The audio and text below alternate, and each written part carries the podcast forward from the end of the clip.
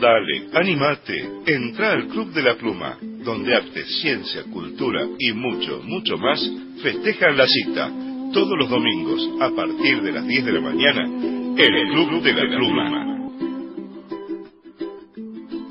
El Club de la Pluma es auspiciado por la Cooperativa Integral de Servicios de Villa Carlos Paz, la COOPI, Unión de Educadores de la Provincia de Córdoba, UEPC Regional Punilla.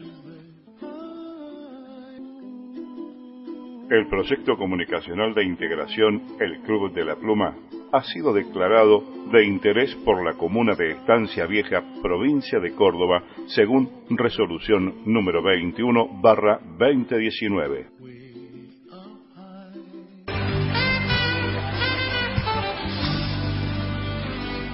Hoy puede ser un gran día, plantéatelo así. Aprovecharlo, lo que pase de largo, depende en parte de ti. Dale el día libre a la experiencia para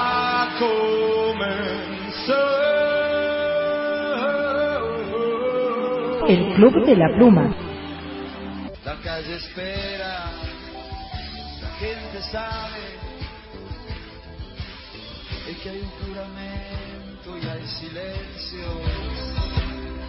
Y hay un hombre amor que resucita.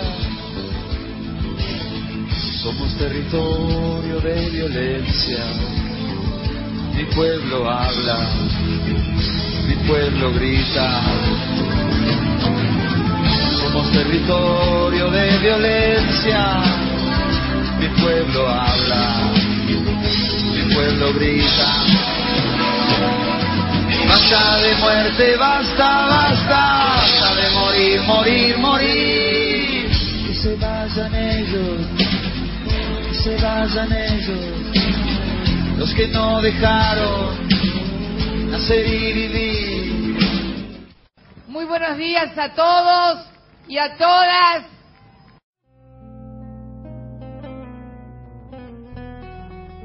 Yo sé que vos esperas un tiro, es decir, la excusa para convertirte en la víctima.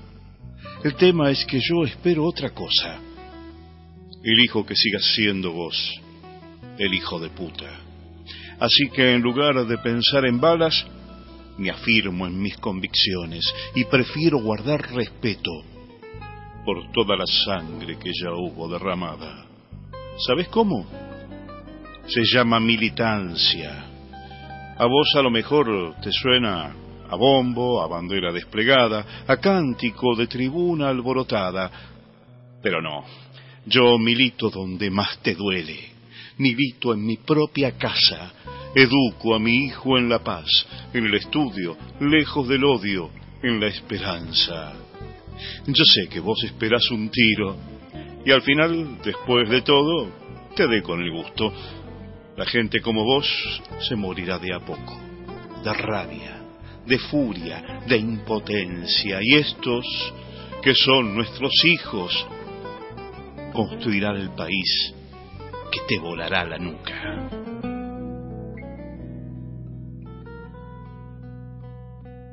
No queremos ayudar a conjugar y a que todo el mundo nos diga que sí, a tener tropas disciplinadas, entre comillas, como se estila.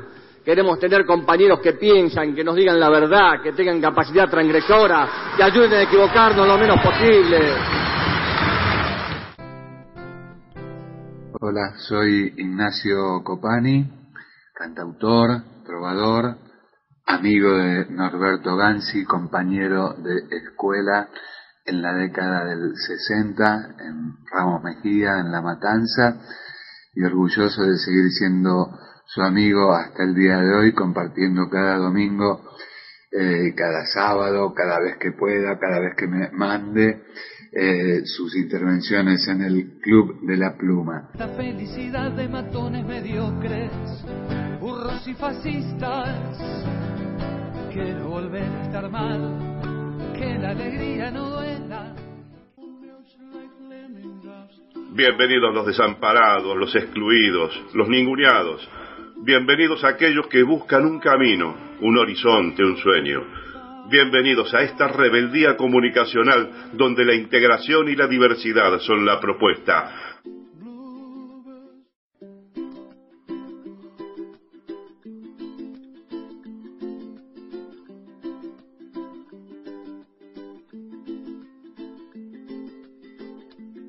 Hola, hola, muy buenos días, bienvenidas, bienvenidos, bienvenidos a otra emisión más del Club de la Pluma por nuestra radio web y la red de radios compañeras, amigas que retransmiten en directo, en diferido, a quienes agradecemos a la distancia con un abrazo enorme la posibilidad que las voces de la patria grande fuera de ella se puedan escuchar en otras regiones. Le damos los muy buenos días a la profesora Gabriela Fernández, ¿cómo le va? Buenos días, Norberto. Buenos días a toda la audiencia del Club de la Pluma. Y estamos acá con todas las pilas, con toda la esperanza, con todas las ganas, porque tenemos que llegar a que Unión por la Patria continúe gobernando este país y después, bueno, ocuparnos de que lo gobierne para donde se debe, ¿no?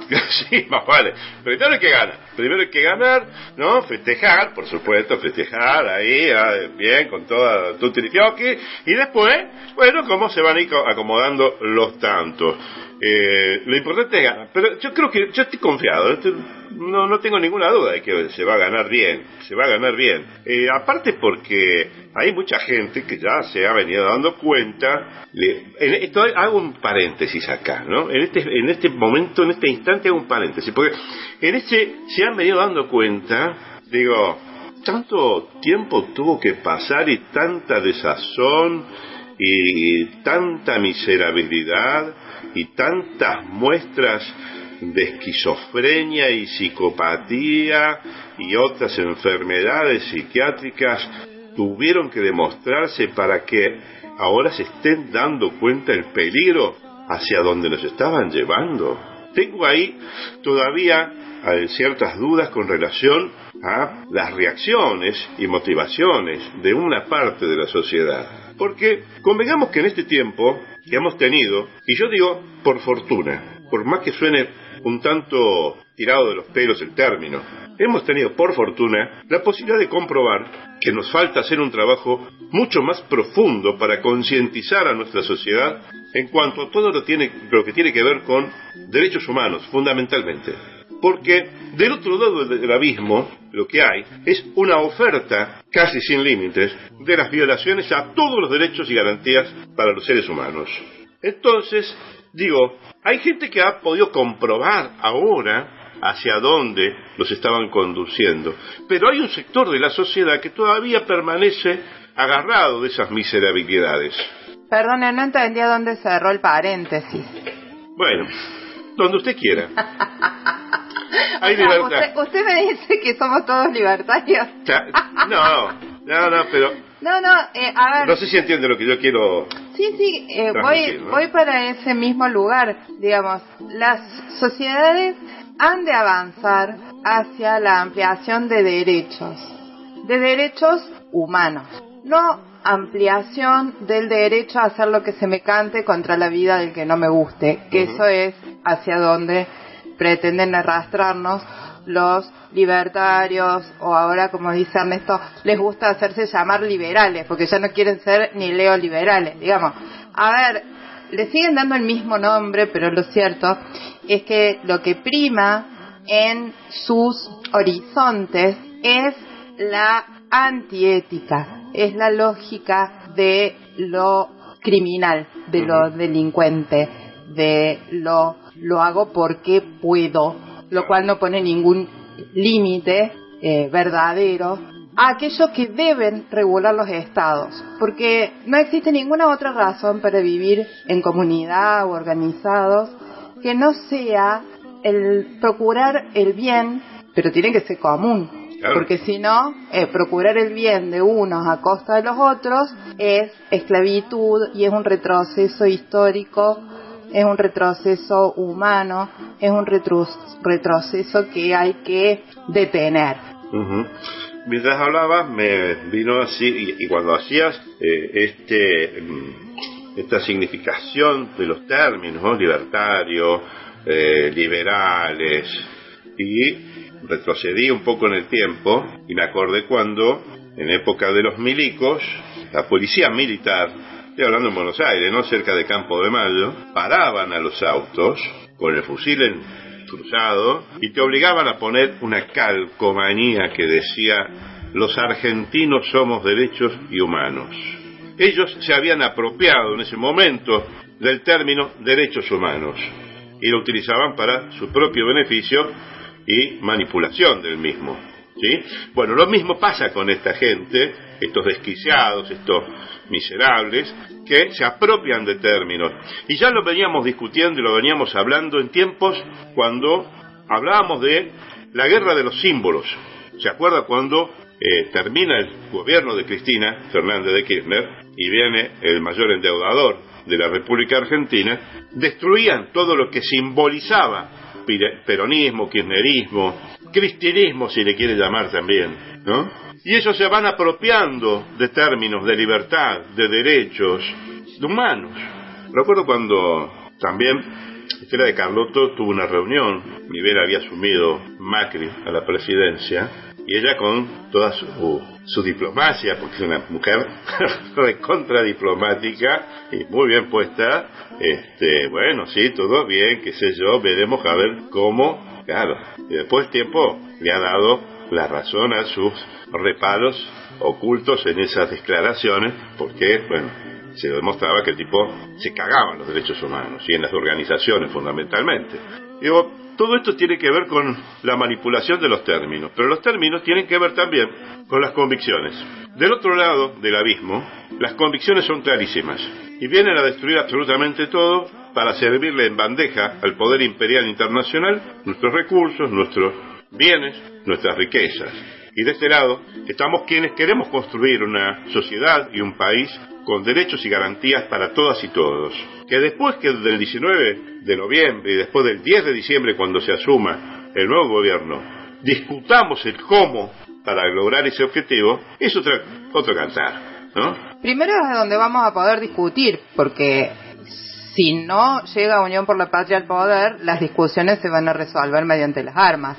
Eso lo vienen prometiendo desde Bullrich, desde el mismo, esta otra persona que ahora es candidato y que no voy a nombrar, y lo vienen diciendo que explote todo, que haya libre portación de armas, o sea, la, la, discusión, la circulación de la palabra, la puesta en común de las ideas, llegar a consensos, ir disputando espacios, es algo que solo es posible en un ámbito que esté por lo menos a cierto resguardo legal del fascismo desenfrenado.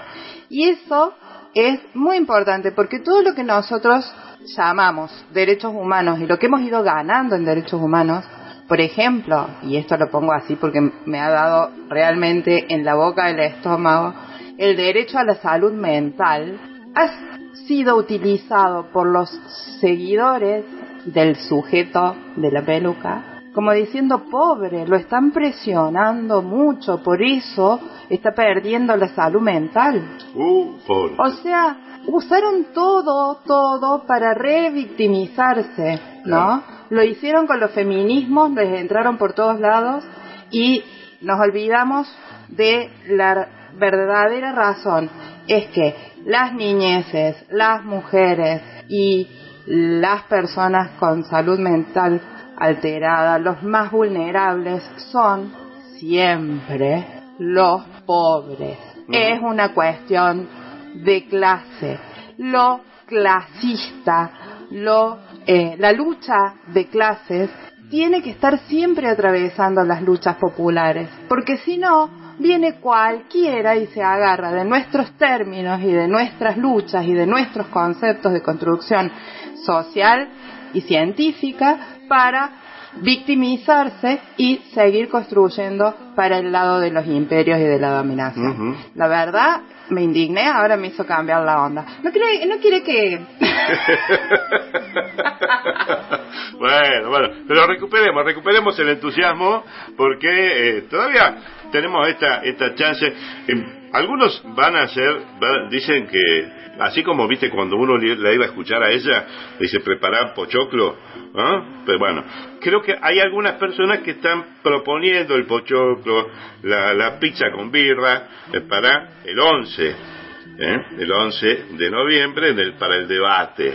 ¿no? Eh, yo no sé, yo personalmente no sé si lo voy a hacer porque eh, no sé, me parece que de, un lado voy a, voy a ver una pésima, pésima, horrible película de terror ni siquiera Marty Feldman podría haber hecho una película de terror tan mm, horrible como la que representa ese candidato. Y no, sé si voy a perder el tiempo con eso. Total, sabemos que es eh, lo que nuestro candidato, el Unión por la Patria, nos propone, la cual, cuáles son los, los horizontes hacia donde quieren llevar su gestión. Y bueno, ya sabemos, no, no hay que escucharlo al otro. Pero bueno, no sé, capaz que en la medición que hacen, viste, por los ratings, qué sé yo, y, quién salió ganando. No, para mí, por ejemplo, es la elección del 19, no eh, el 11 es la elección. Quieren hacer esa pantomima, iba a decir un término feo, este, háganla, pero bueno, y hágansela con, colectivamente, no hay ningún problema, pero este... Sigamos nuestro sueño, sigamos nuestro sueño, que siempre es colectivo. Claro, claro, bien. Eh, yo espero el 19, el 19 vamos a tener una fiesta popular porque vamos a ganar y yo me juego, ¿eh? vamos a, ganar por amplia mayoría, vamos a ganar por amplia mayoría, le vamos a dar una paliza y le vamos a demostrar que no toda la gente se quiere suicidar en masa.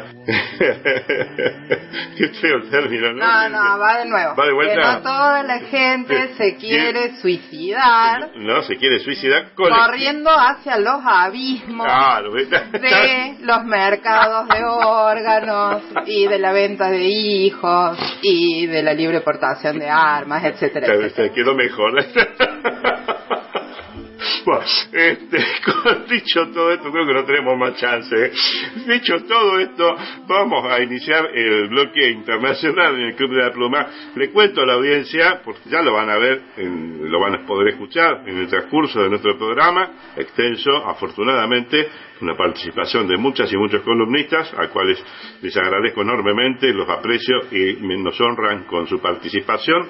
Muchas y muchos de ellos hablan, hacen referencia a un tema eh, del cual no podemos permanecer ajenos. Y me estoy refiriendo al... Le dicen conflicto en Medio Oriente, le dicen guerra, no, a ver, el pueblo palestino hace más de 40, 50 años que viene siendo perseguido, masacrado, secuestrado, le han expropiado, le han robado sus tierras, les incautan lo que obtienen en la pesca, le destruyen los campos de sembradíos. Ya hemos tenido a Manu Pineda como columnista desde allí, relatando lo que sucedía y sucede en las franjas de Gaza. Si les queda alguna duda, el Club de la Pluma es pro-palestino. Estamos en defensa del pueblo palestino. Estamos en la posición de reivindicar sus derechos, su derecho a la vida, su derecho a un territorio que le fue usurpado por gobiernos miserables israelíes. Estamos en defensa del pueblo palestino que ante la mirada cómplice de la comunidad internacional está siendo masacrada, se está cometiendo un genocidio. Quieren eliminar los gobiernos nazis sionistas israelíes quieren eliminar al pueblo palestino de la faz de la tierra. Nosotros, desde el Club de la Pluma, nos oponemos fervientemente ante las avanzadas de los gobiernos israelíes y estamos a favor del pueblo palestino. Resistiremos. Vamos al bloque internacional. Vamos a recibir el reporte que nos envía nuestro amigo y compañero desde México, del profesor Fernando Lizama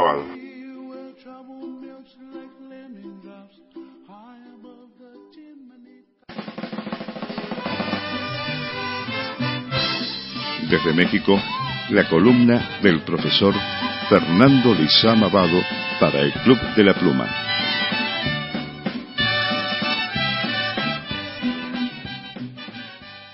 Presenta Andrés Manuel López Obrador Plan General de Reconstrucción y Apoyo a Población afectada por el huracán Otis. Prepara Morena Alianza Nacional Desencuentros en el Consejo General del INE, el PRI más vivo que nunca, liderazgo en Humán con Guacho. Buenos días, hermano Norberto. Al resaltar que los mexicanos afectados tras el paso del huracán Otis no están solos, el presidente Andrés Manuel López Obrador presentó el Plan General de Reconstrucción y Apoyo a la población afectada en Acapulco y Coyuca de Benítez, luego de los daños que dejó el ciclón categoría 5 que golpeó el estado de Guerrero. En su conferencia matutina en Palacio Nacional, hermano Norberto, el mandatario federal señaló que la estrategia que se empleará para apoyar a la población se trata de un plan inicial y en caso de requerir más recursos se ampliará el presupuesto. Un día antes de que inicie la precampaña presidencial, Morena firmará la alianza nacional con los partidos Verde Ecologista de México y Partido del Trabajo y Claudia Sheinbaum Pardo, coordinadora de los comités de defensa de la transformación. Se registrará como precandidata única a la presidencia en 2024. El dirigente nacional de Morena, Mario Delgado, señaló que la firma de coaliciones por cada estado se dará por bloques conforme se acerque el arranque de campañas. La renovación de la presidencia del Instituto Nacional Electoral INE, hermano Norberto, el Consejo General del INE ha tenido una serie de desencuentros públicos que han trabajado nombramientos y han retrasado la aprobación de acuerdos claves. Se intenta nombrar al titular de la Secretaría Ejecutiva del INE, que es el brazo derecho de la presidencia, es el representante legal del instituto y funge tareas primordiales para su funcionamiento. Gaspar Quintal Parra, presidente del Comité Directivo Estatal del Partido Revolucionario Institucional, dijo que la lealtad de miles de priistas llevará al revolucionario institucional a recuperar el país en las elecciones de 2024. Pidió a simpatizantes y militantes no dejarse engañar por los traidores que se han ido del partido. Quintal Parra afirmó que el partido está más vivo que nunca, pero aquí están los valientes que son el orgullo del partido. Nos estamos preparando, dijo Quintal Parra, para una contienda más. Militantes y simpatizantes de Morena en Humán le manifestaron su total respaldo a Joaquín Díaz Mena, Guacho, para que sea el coordinador de los comités de defensa de la cuarta transformación en Yucatán. En la asamblea realizada, los asistentes destacaron que Díaz Mena es un factor de unidad en el proceso interno y que garantiza, junto con la doctora Claudia Sheinbaum, seguir el legado del presidente Andrés Manuel López Obrador. Para el Club de la Pluma, Fernando Lizama Vado, desde México te mando un fuerte abrazo revolucionario, hermano Norberto, y hasta la victoria siempre. Nos vemos la próxima semana. Estás escuchando el Club de la Pluma.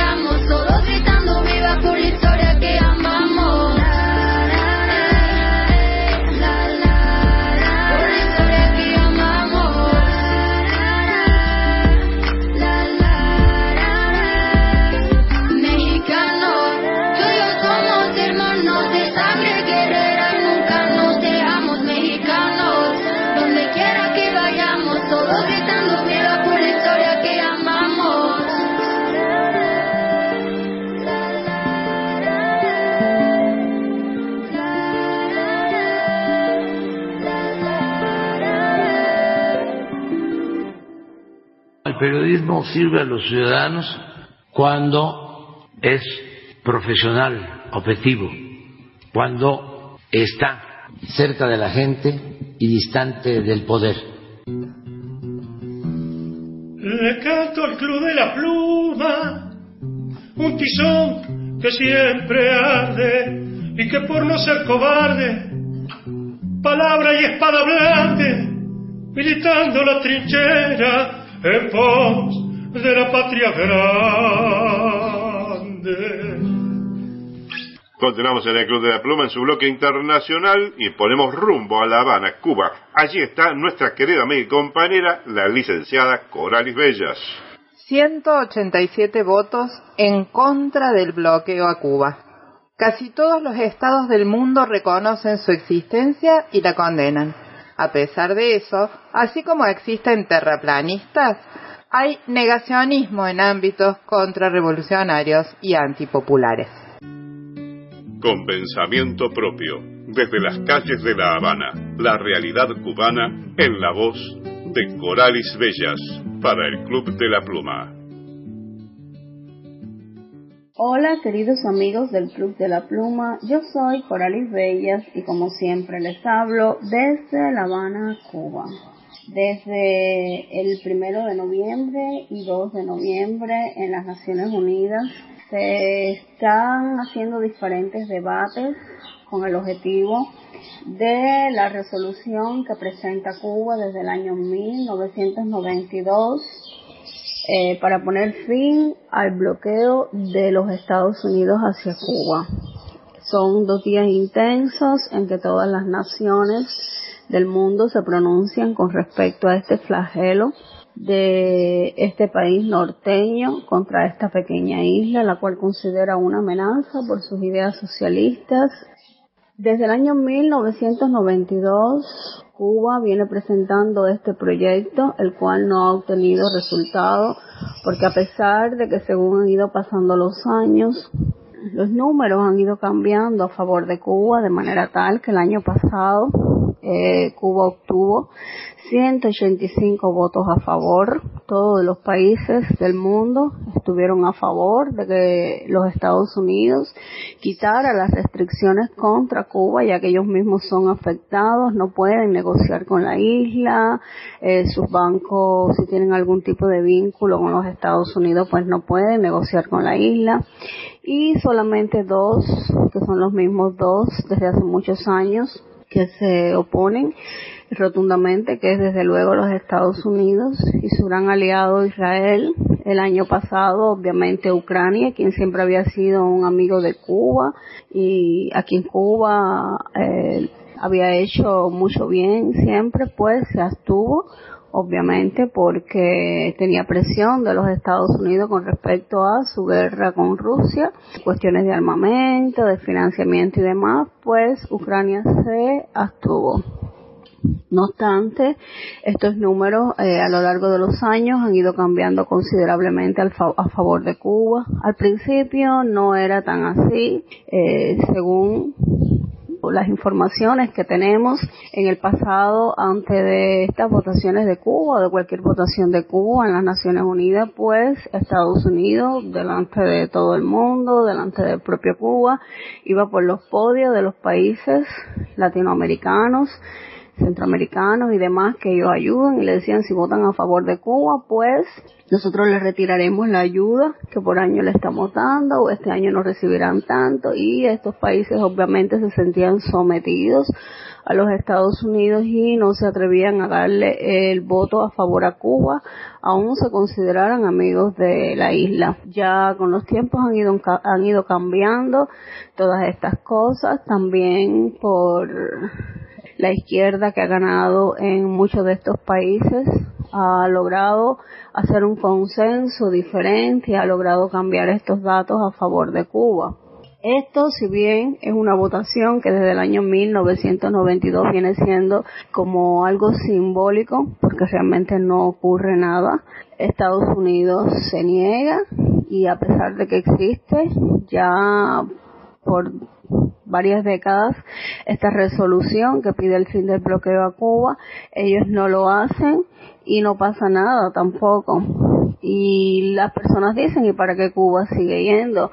Bueno, como yo ya había dicho anteriormente en otro audio aquí mismo en el Club de la Pluma, esto para nosotros sí tiene gran importancia y tiene una connotación en el sentido de que muchas personas son negacionistas del bloqueo de los Estados Unidos hacia Cuba, incluso muchos cubanos, incluso ese es el discurso que han practicado por años esa mafia anticubana que existe en el sur de la Florida, han convencido a muchas personas, ellos tienen un discurso completamente elaborado con cifras y demás y demás y demás, donde niegan el bloqueo de los Estados Unidos hacia Cuba.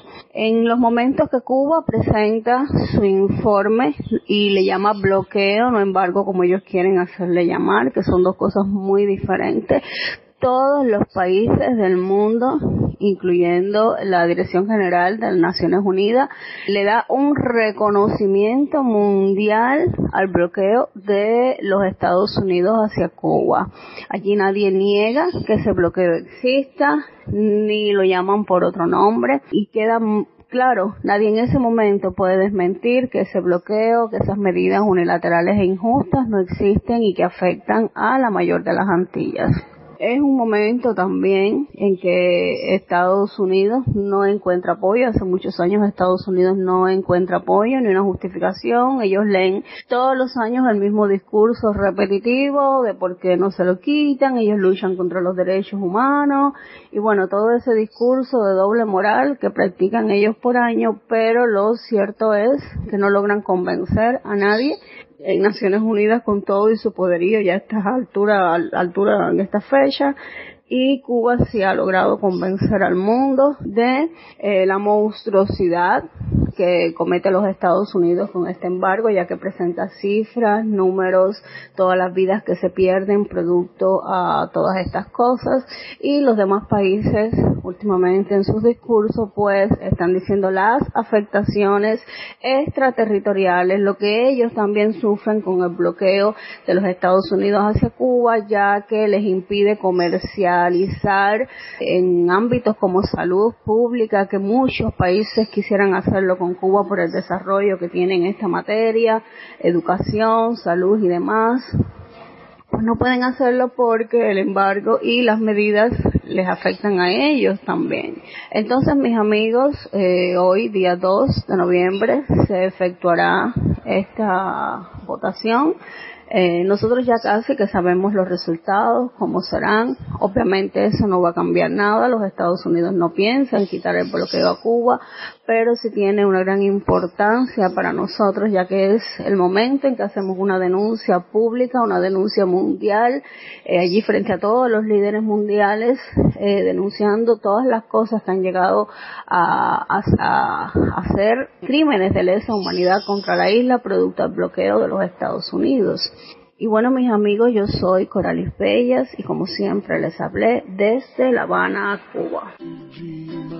Estás escuchando el Club de la Pluma.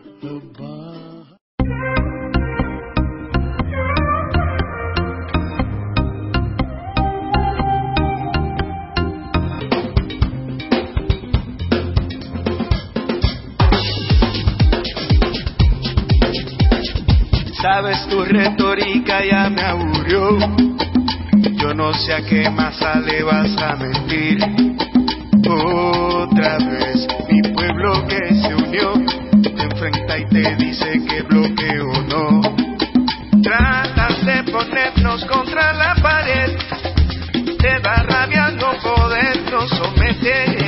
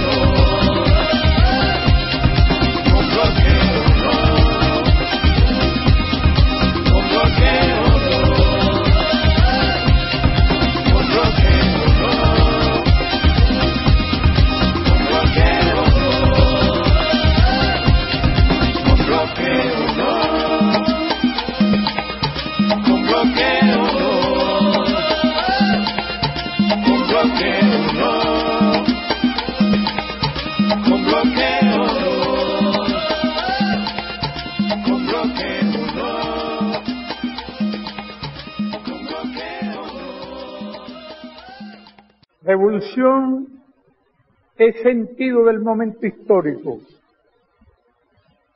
Es cambiar todo lo que debe ser cambiado.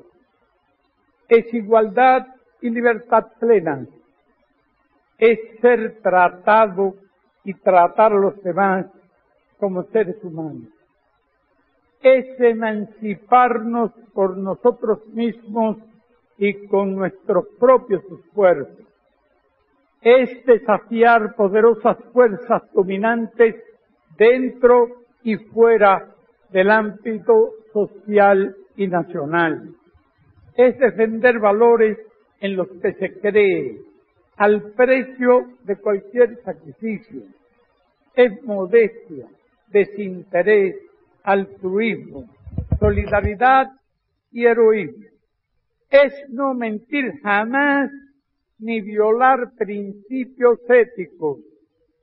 Es convicción profunda de que no existe fuerza en el mundo capaz de aplastar la fuerza de la verdad y las ideas. Revolución es unidad, es independencia, es luchar por nuestro sueño de justicia para Cuba y para el mundo, que es la base de nuestro patriotismo, nuestro socialismo y nuestro internacionalismo. El Club de la Pluma se emite en directo por Radio Comunitaria Oretapé, FM 88.9, la radio del pueblo, Benito Juárez, provincia de Buenos Aires, oretapé.com.ar. Desde la más pequeña de las islas que constituyen el archipiélago de las Antillas, Moncho Soto para el Club de la Pluma. Viva Puerto Rico Libre. Nos quedamos un ratito más en La Habana, en Cuba, porque ahora viene el reporte de nuestro querido amigo y compañero, el periodista Pedro Martínez Pires. Desde el Congreso número 11 de la Unión de Periodistas de Cuba, nos trae la voz del ganador del premio al trabajo periodístico bien hecho. Alexander Jiménez, nacido en Villa Clara, es autor de un enorme legado revolucionario para el mundo. Martí quiso a Cuba libre y Fidel dijo, ya está, con bloqueo o sin bloqueo, libre por siempre será. Pedro Martínez Pires reporta desde La Habana para el Club de la Pluma. Saludos a los amigos del Club de la Pluma. Este reporte lo realizo desde el Palacio de Convenciones de La Habana, donde se inició el onceno Congreso de la OPEC y como gran regalo hemos recibido todos la más alta votación producida contra el bloqueo yanqui en la historia. 187 votos a favor de la resolución presentada por Cuba, una abstención se sabía que Estados Unidos e Israel votarían en contra y que Ucrania se abstendría. Pero lo más importante es que uno de los 270 delegados presentes en el Congreso de la OPEC es el ganador del premio especial de Radio Habana Cuba, Orlando Castellano, que las bases indicaban que se trataba de trabajos periodísticos sobre el legado de la obra de Fidel.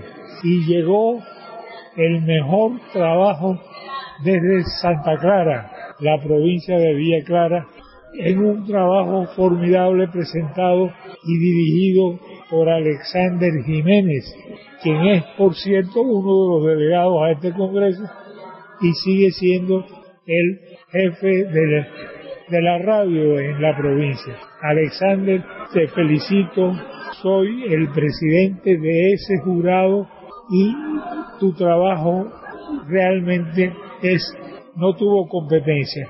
Los tres testimonios fueron muy buenos, precisos y autorizados, emitidos por personalidades de este país. Así que eh, te felicito y me felicito yo también como presidente del jurado. Gracias, Pedro. Para mí es un honor, viniendo de usted, Premio Nacional de Periodismo, Premio Nacional de la Radio, esta felicitación y que haya estado usted como presidente del jurado.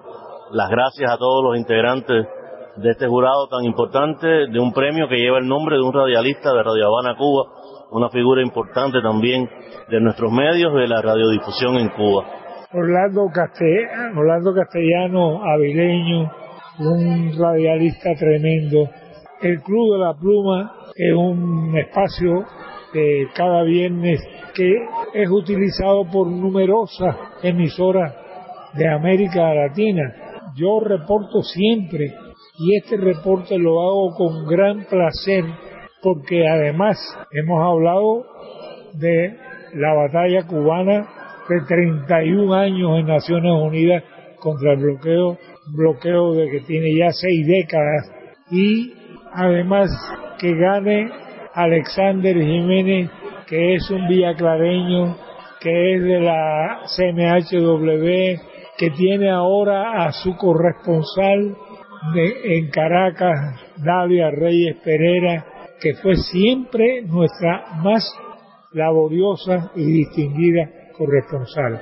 Yo quiero decirle que el tema, los tres temas que aquí se han manejado hoy, y las intervenciones me producen una gran alegría porque no solamente veo a muchos compañeros empeñados en transformar el papel de la prensa, sino además que hay una muy buena acogida de parte de muchos de los dirigentes y también del fue reelecto Ricardo Ronquillo, también noticia para el Club de la Pluma, quiere decir que Ricardo Ronquillo seguirá en un nuevo mandato como presidente de la OPEC.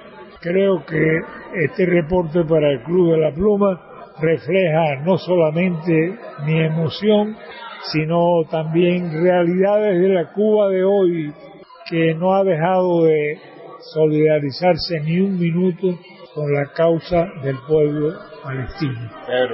Yo recuerdo ahora las palabras de Fidel el 12 de octubre de 1979, cuando él habló en Naciones Unidas como presidente de Cuba y del movimiento de los no alineados.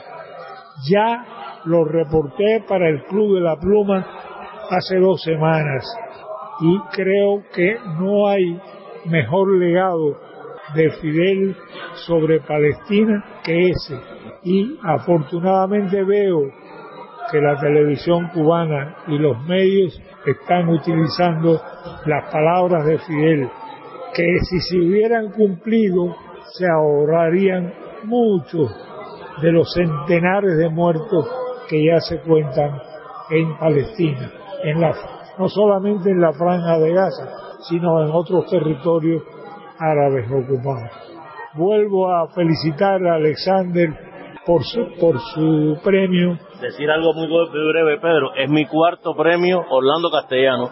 Yo gané la edición dedicada la primera, eh, que era un tema abierto, un tema cultural dedicado, lo hice sobre el Mejunje de Santa Clara, un, sitio de inclusión eh, social.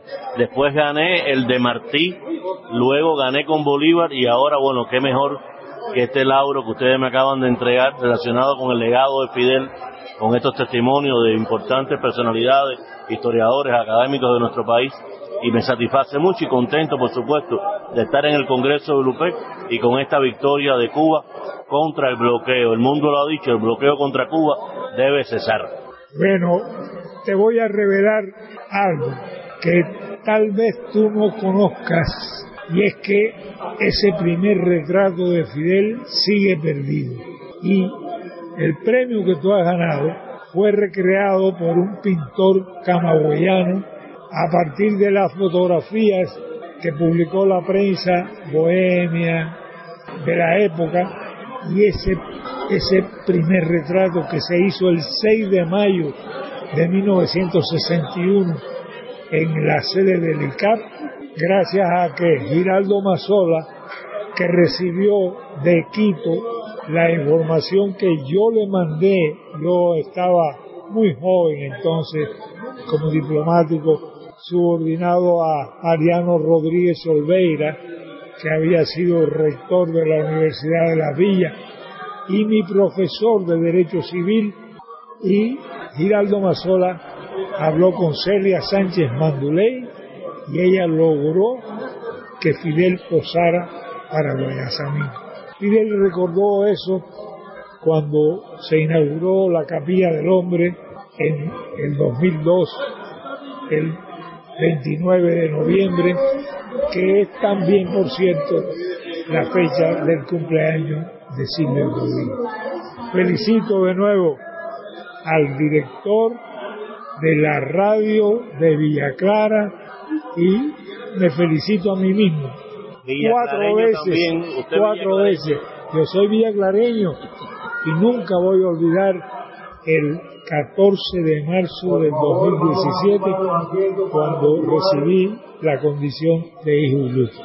Gracias, Alexander. Gracias, Pedro. Muchas felicidades para ti y para la CNHW. Gracias, igualmente. Fue el reporte desde el Palacio de Convenciones para el Club de la Pluma y qué mejor que Carlos Puebla para cerrar este programa porque le cantó Puebla al guerrillero loico que está también en Santa Clara. Así que me despido del Club de la Pluma esta semana y confío en que desde el Palacio de Convenciones les pueda hacer llegar este testimonio. Soy Pedro Martínez Pires. Estás escuchando el Club de la Pluma.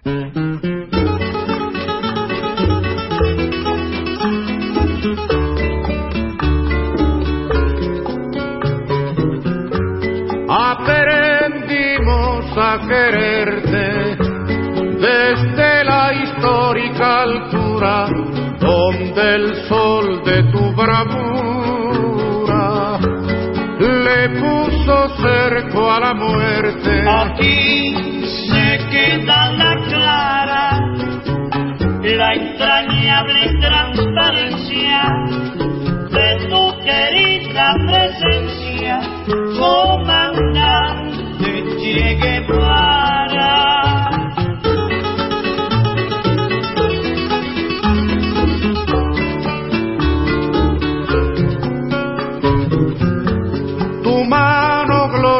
y fuerte sobre la historia dispara cuando todo Santa Clara se despierta para verte. Aquí queda la clara la entrañable transparencia de tu querida presencia, comandante Che Guevara.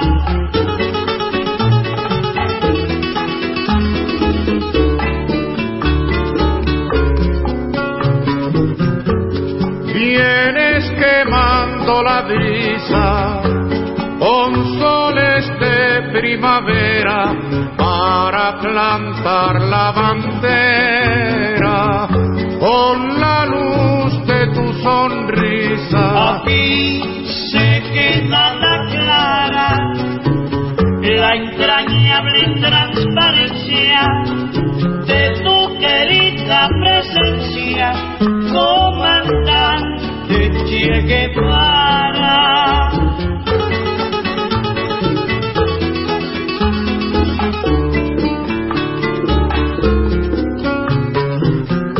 tu amor revolucionario te nueva empresa donde esperan la firmeza de tu brazo libertario. Aquí se queda la clara, la entrañable transparencia de tu querida presencia, comandante Che Guevara.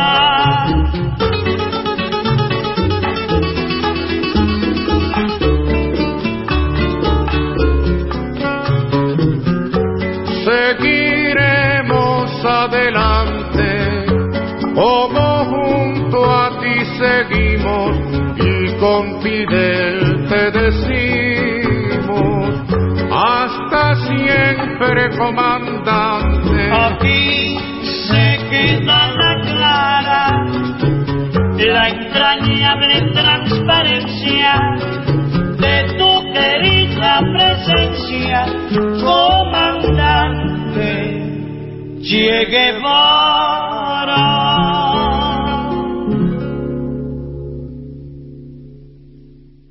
¡Que viva los derechos de la madre tierra! ¡Que muera el capitalismo! Amigos, le mando un fuerte abrazo a, a todos los compañeros de la red de emisora del Club de la Pluma y bueno, como cada domingo transmitiendo acá desde Presidente Derqui en FM Hall. Le mando un abrazo grande. Soy Luis Lejano, director de FM Hall de Presidente Derqui. Un abrazo grande para todos.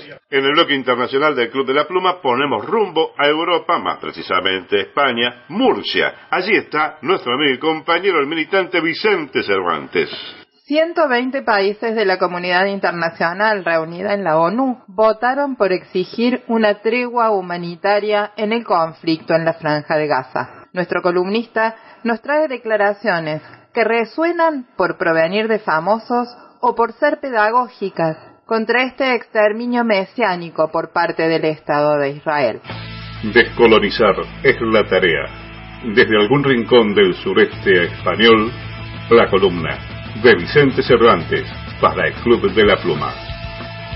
Buenos días, buenas tardes, buenas noches, según la latitud, la longitud y el horario desde el que nos escuchen. Les habla Vicente Cervantes para todas las personas amantes y oyentes del Club de la Pluma desde esta trinchera de la guerrilla comunicacional desde algún lugar del sureste español. Bueno, vamos a tratar un tema que imagino que estará en las mentes y en los corazones de todo el mundo, del conflicto que se da en Oriente Medio, en Palestina. Vamos a empezar por unas declaraciones muy interesantes en Instagram de Angelina Jolie, que dice lo siguiente. Este es el bombardeo deliberado de una población atrapada que no tiene a dónde huir. Gaza ha sido una prisión al aire libre durante casi dos décadas y rápidamente se está convirtiendo en una fosa común. El 40% de los asesinados son niños inocentes. Familias enteras están siendo asesinadas. Mientras el mundo observa y con el apoyo activo de muchos gobiernos, millones de civiles palestinos, niños, mujeres y familias están siendo castigados y deshumanizados colectivamente, mientras se les priva de alimentos, medicina y ayuda humanitaria en contravención del derecho internacional. Al negarse a exigir un alto el fuego humanitario e impedir que el Consejo de Seguridad de la ONU lo imponga a ambas partes, los líderes mundiales son cómplices de estos crímenes. Y añadimos crímenes de guerra. Hay muchos lugares en los que se pueden escuchar declaraciones más o menos vehementes, con mucha fuerza, con mucha rabia, pero también hay declaraciones pedagógicas. Vamos a compartir una de ellas del espacio carne cruda. Occidente patrocina esta masacre. Estados Unidos y Europa le han dado a Israel vía libre. Le han dado las armas y el apoyo, los abrazos y apretones de mano. Nadie le ha exigido que cumpla las leyes y resoluciones internacionales. Nadie le ha recordado la ocupación, el apartheid y la limpieza étnica. Cuando el secretario de la ONU lo hizo, Israel le mandó callar y nadie salió en su defensa. Todos callan. Los mismos que clamaban contra la invasión rusa de Ucrania y la matanza de Bucha callan ante la invasión de Gaza y la matanza de 8.000 personas, la mitad niños. Los mismos que clamaban contra Putin con Netanyahu. Es un genocida, pero es nuestro genocida. Nada de llamamientos a la paz hasta que sacie su sed de sangre. Nada de sanciones ni bloqueos como a Rusia, no. Dales bombas para que aniquilen a los palestinos. Dales medallas de honor como han hecho PP y Vox en Madrid, en nuestro nombre. Porque aunque no queramos, nosotros estamos detrás de esto. Son nuestros representantes, nuestras armas, nuestros medios, el detergente que lava los crímenes israelíes. Cuando Alemania apoya sin fisuras a Israel, lo hace en nombre de todos los alemanes. Cuando los gobiernos germano, británico y francés intentan parar las manifestaciones por Palestina, lo hacen en nombre de todos los europeos. Nosotros les pagamos y nosotros lo pagaremos. El terror volverá a llamar a nuestra puerta como el 11S, el 11M, el 7J o Bataclan. Recogeremos el odio que han sembrado. No podemos callar donde callan otorgan nuestros políticos, porque la culpa por abandonar a los judíos en el holocausto será la culpa por haber abandonado ahora a los palestinos. Occidente patrocina esta masacre, pero tenemos que decir que no en nuestro nombre. En su discurso del pasado sábado, el primer ministro israelí Benjamín Netanyahu apeló a una guerra santa de aniquilación, a realizar la profecía y a recordar lo que Amalek os ha hecho. Amalek es en la Biblia hebrea la nación enemiga del pueblo judío, cuyo exterminio se presenta como ley divina. El propio Netanyahu recitó el pasaje de Samuel. Ahora vayan y atáquenlo y destruyan absolutamente todo lo que tengan y no los perdonen, pero mátenlo, tanto a hombres como a mujeres, infantes y lactantes, bueyes, ovejas, camellos y burros. Recientemente también se refirió a Israel como el pueblo de la luz frente al pueblo de la oscuridad. Este es el modo en el que el mandatario israelí elige para referirse a la operación militar en Gaza que ha provocado ya una masacre sin precedentes de la franja de, con miles de muertos, más de 3.000 menores. Y esta es la estrategia que ha elegido respaldar sin fisuras la mayor parte de la comunidad internacional occidental, con Estados Unidos a la cabeza, configurando una foto histórica que se hizo patente eh, en la votación de los días pasados en la Asamblea General de Naciones Unidas. En ella, 120 naciones apoyaron una resolución que pide una tregua humanitaria inmediata, duradera y sostenida que conduzca al cese de las hostilidades. Entre esos 120 países a favor de la tregua Solo ocho son de la Unión Europea, Bélgica, Francia, Irlanda, Luxemburgo, Malta, Portugal, Eslovenia y España. Votaron en contra 14 naciones, entre ellas Estados Unidos y cuatro integrantes de la Unión Europea. Y hubo 45 abstenciones, es decir, naciones que evitaron pedir ese alto el fuego inmediato. Entre ellas 15 países de la Unión Europea, además de Reino Unido, Australia, Canadá o Japón, entre otros. Las votaciones de las Naciones Unidas, de la Asamblea General, no son vinculantes y por tanto quedan tan solo como una foto simbólica, pero muy sintomática y representativa de la realidad trágica e inhumana actual. Este es el retrato que está llegando a todo el planeta, el de buena parte de la comunidad internacional occidental negándose a detener la masacre en Gaza, mientras el resto del mundo, la mayoría de las naciones, mantienen una posición contraria. A ello se refería hace un par de días el, el ex primer ministro francés Dominique de Villepin, quien advertía que hoy estamos solo ante la historia. Nos encontramos atrapados con Israel en ese bloque occidental que hoy ha sido desafiado por la mayor parte de la comunidad internacional.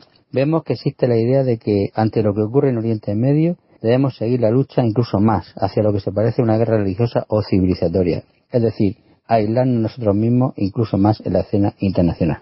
Este empeño de Israel y quienes lo respaldan en seguir bombardeando Gaza continúa provocando reacciones fuera del llamado primer mundo. En la última hora, varios países, Bolivia, han anunciado la ruptura de relaciones con Tel Aviv, Chile y Colombia y Jordania han llamado a consultar a sus embajadores. Aquí en España, la ministra de Derechos Sociales, Yone Belarra, de Podemos, ha aplaudido el paso de estas tres naciones latinoamericanas. Brasil y México también han elevado el tono y el presidente Lula da Silva ha insistido en la urgencia de un alto el fuego inmediato.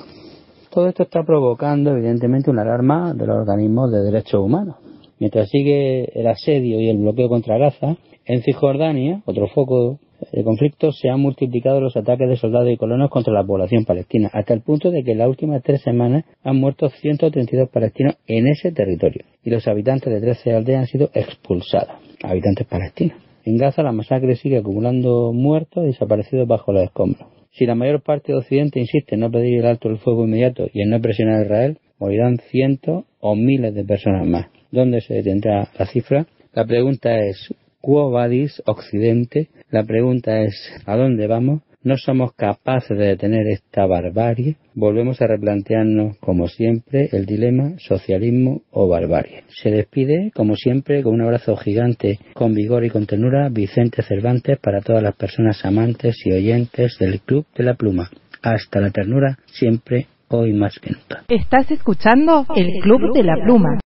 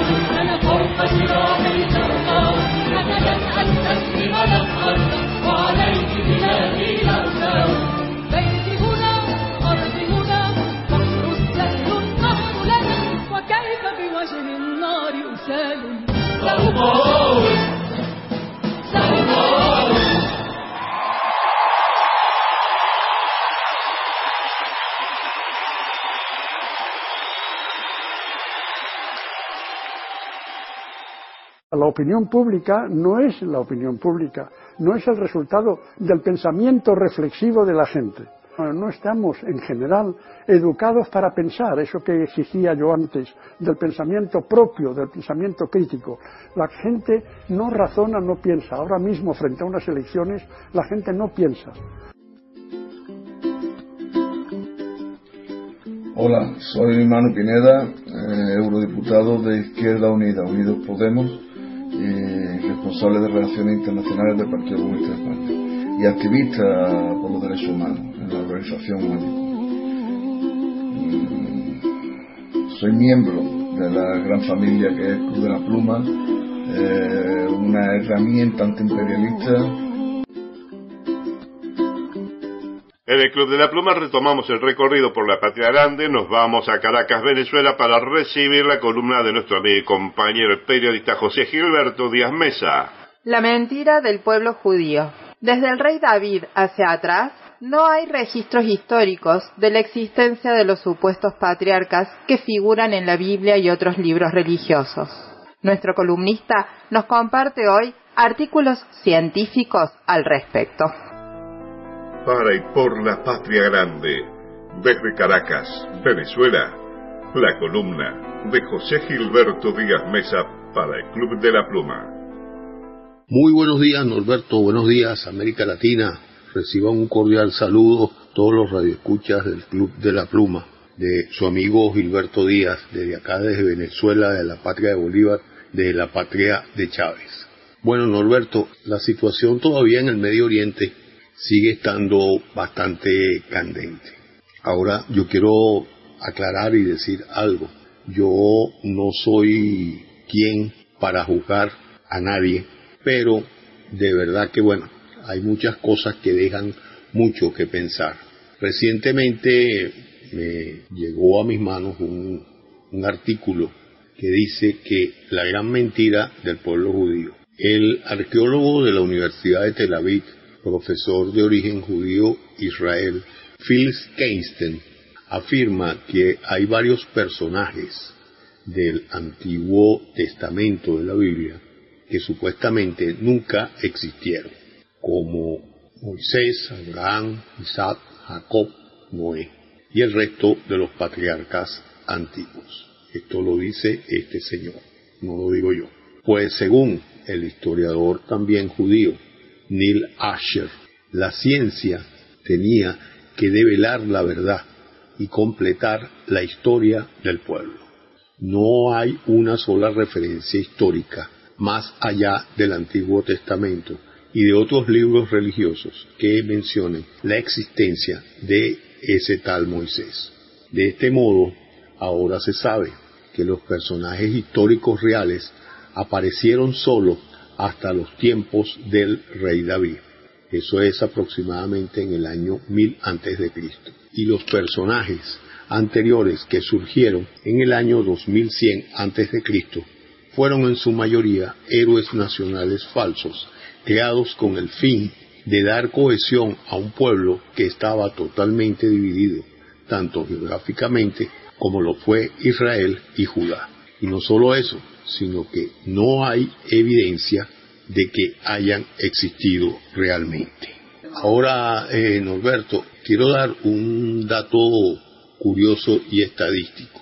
Israel hasta el momento ha lanzado 18 mil toneladas de bombas sobre la franja de Gaza desde el 7 de octubre aproximadamente, 1.5 veces la fuerza explosiva de las bombas lanzadas sobre Hiroshima y Nagasaki durante la Segunda Guerra Mundial. Bueno, mis hermanos, hasta aquí estas pequeñas perlitas, porque de verdad que con ellas puedo crear, en verdad, las interrogantes en todos los radioescuchas. Hasta otra próxima oportunidad. Estás escuchando el Club de la Pluma.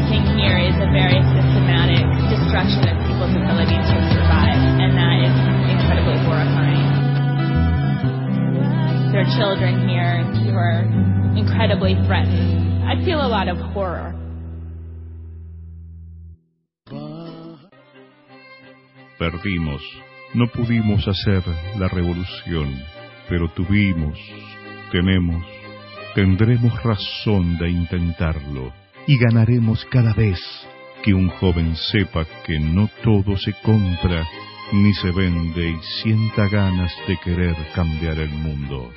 En Bar El Cadri. El Club de la Pluma se emite en directo por Radio Expedición con Música Sao Paulo desde Brasil con música.com.br. Queridos compañeros de la Patria Grande, abrazos y éxitos en sus luchas. Seguimos en el Club de la Pluma, seguimos en el bloque internacional y seguimos en Caracas, Venezuela, porque ahora viene el reporte de nuestro amigo y compañero Víctor Songo Quintero. Patria Bolivariana hoy, desde Venezuela, el reporte de Víctor Songo Quinteros para el Club de la Pluma. Saludos gentiles oyentes del Club de la Pluma. Desde Caracas, Venezuela, quien te habla, tu amigo de siempre, Víctor Songo Quintero.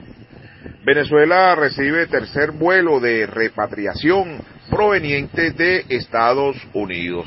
Arribó a Venezuela el tercer grupo de connacionales repatriados desde Estados Unidos como parte del plan de la patria, informó el viceministro de Prevención, Seguridad y Ciudadana y cuadrante de paz general de división en de Palencia, desde el Aeropuerto Internacional de Maiquetía Simón Bolívar del estado La Guaira.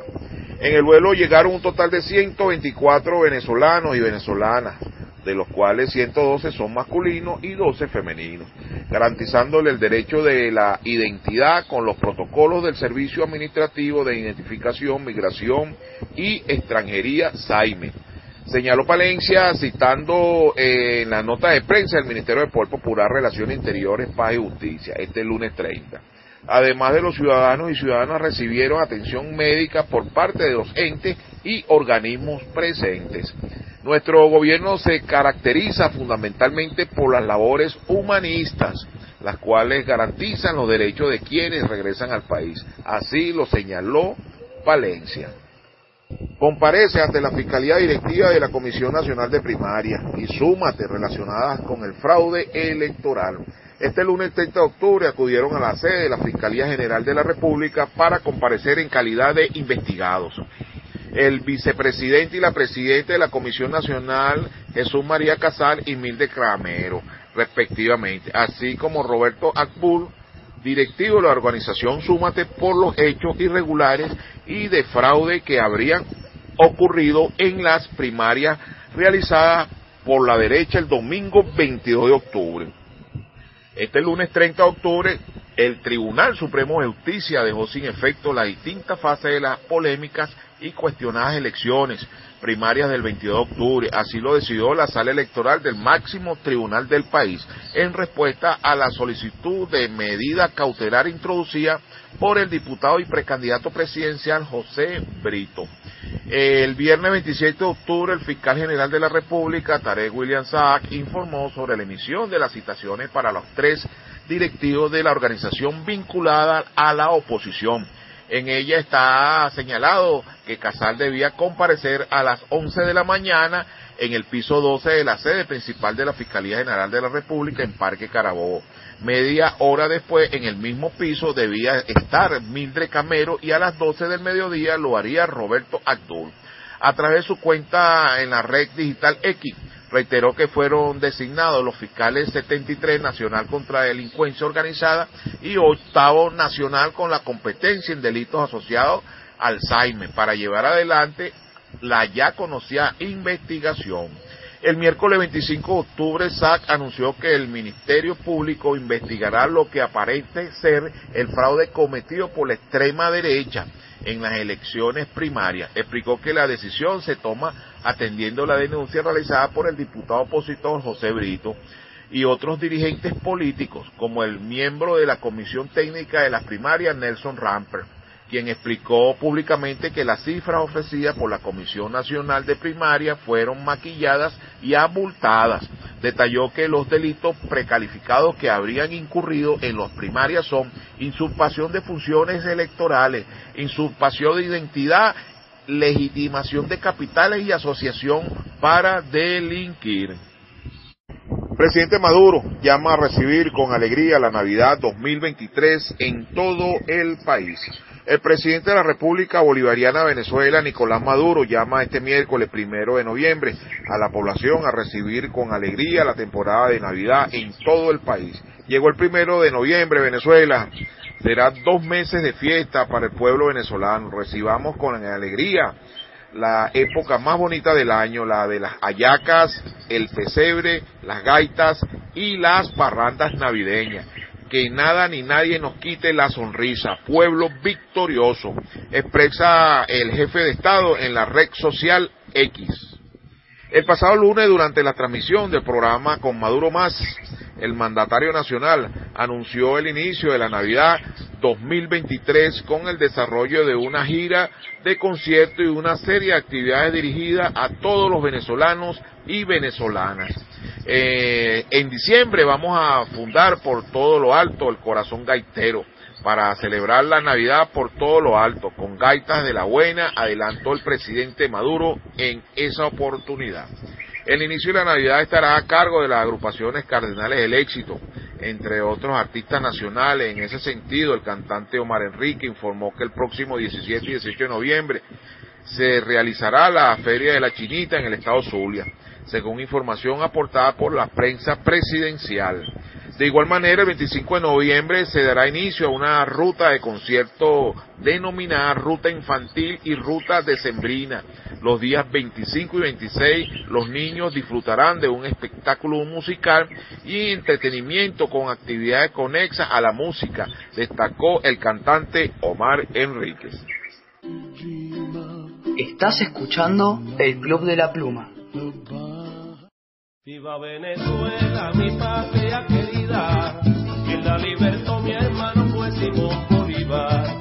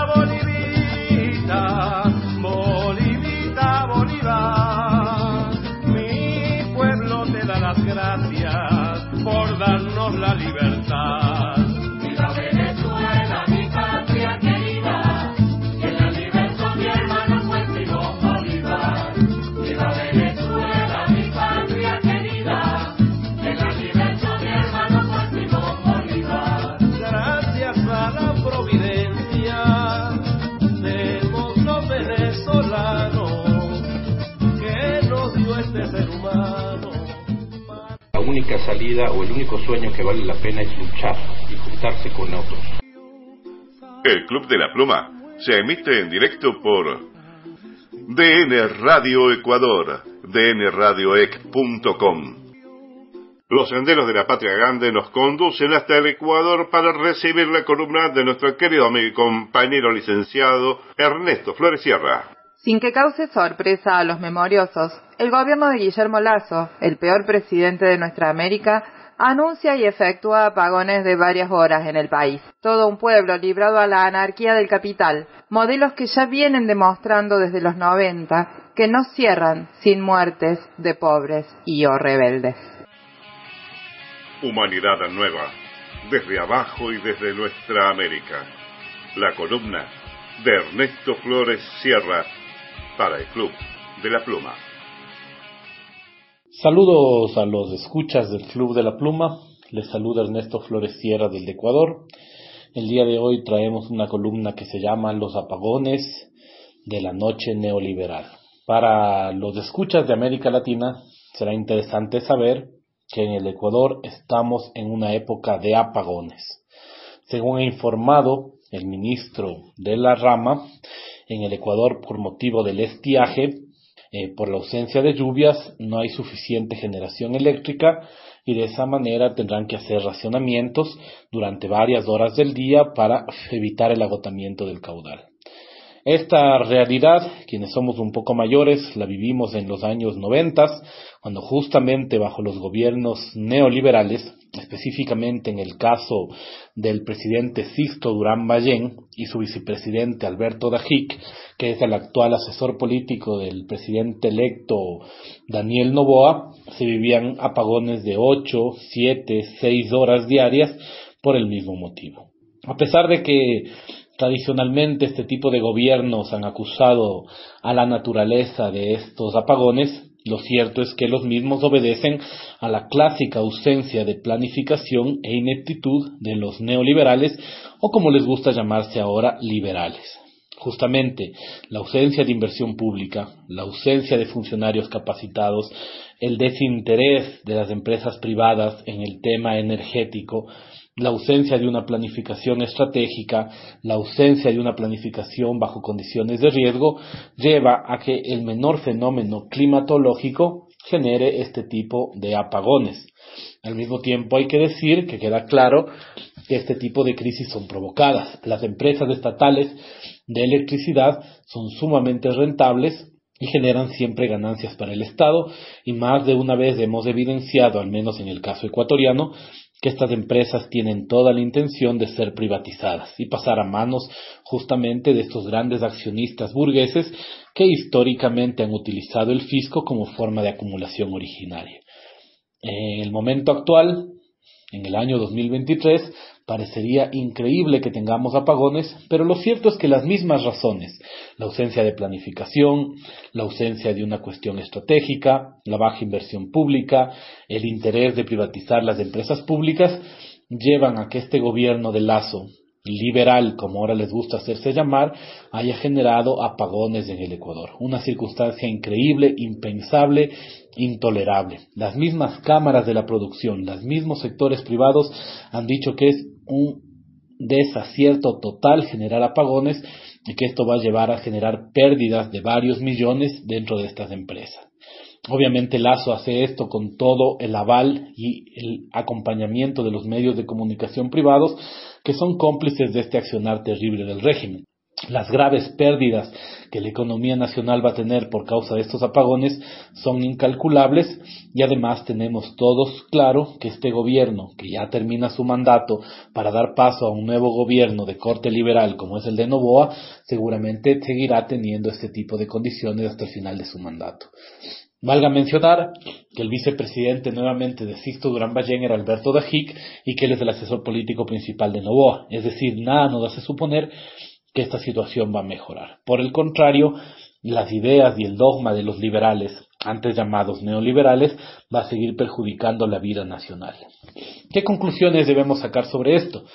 La primera conclusión es que todo proceso económico debe ser planificado, que la anarquía del capital en que nos encontramos justamente se origina en la ausencia de una planificación y en permitir que la burguesía parasitaria, hace mucho tiempo mafiosa, simplemente administre la riqueza y la producción según sus caprichos y que eso conduce directamente a la crisis.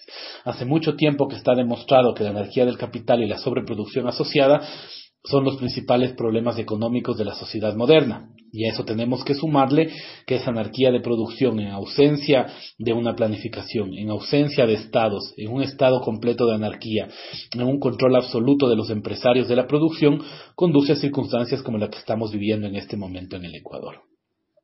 La necesidad de una planificación se hace evidente cuando ante un fenómeno climatológico como el fenómeno del niño que se viene alertando hace casi tres años, el gobierno liberal no ha hecho absolutamente nada. ¿Creen ustedes que la empresa privada le interesa en lo más mínimo generar condiciones para enfrentar un fenómeno climatológico como el del niño? Y la respuesta la tenemos en el Ecuador. La respuesta es que no. En el mejor de los casos, la empresa privada se aprovecha de las tragedias y los desastres para especular con sus productos y tener mayores ganancias. Pero jamás va a haber una planificación estratégica que impida que este tipo de fenómenos se den. Creemos nosotros que la empresa privada va a desaprovechar las oportunidades de eliminar la competencia a través justamente del abandono de las empresas públicas y la respuesta es que obviamente no. Jamás la empresa privada va a generar un proceso de beneficio social, sino un proceso de beneficio particular que por lo general tiene que ver con negocios mafiosos, con anarquía del capital y con sobreproducción. La experiencia ecuatoriana, una vez más, debe demostrar al mundo lo que son las políticas antes llamadas neoliberales y ahora llamadas liberales. Los liberales pretenden hacer tonta a la población y decirnos que ahora ya no son neoliberales y que son diferentes a lo que pasó en los años 2000 y en los años 90. Pero como todos sabemos, Milley, Lazo y personajes similares representan justamente las mismas prácticas, los mismos dogmas, las mismas desconocimientos de economía, de realidad, de sociología, de política que marcaron las tragedias liberales de los años 90. Hoy llamados liberales y denunciados como tales, tenemos que ponerle un alto a este proceso.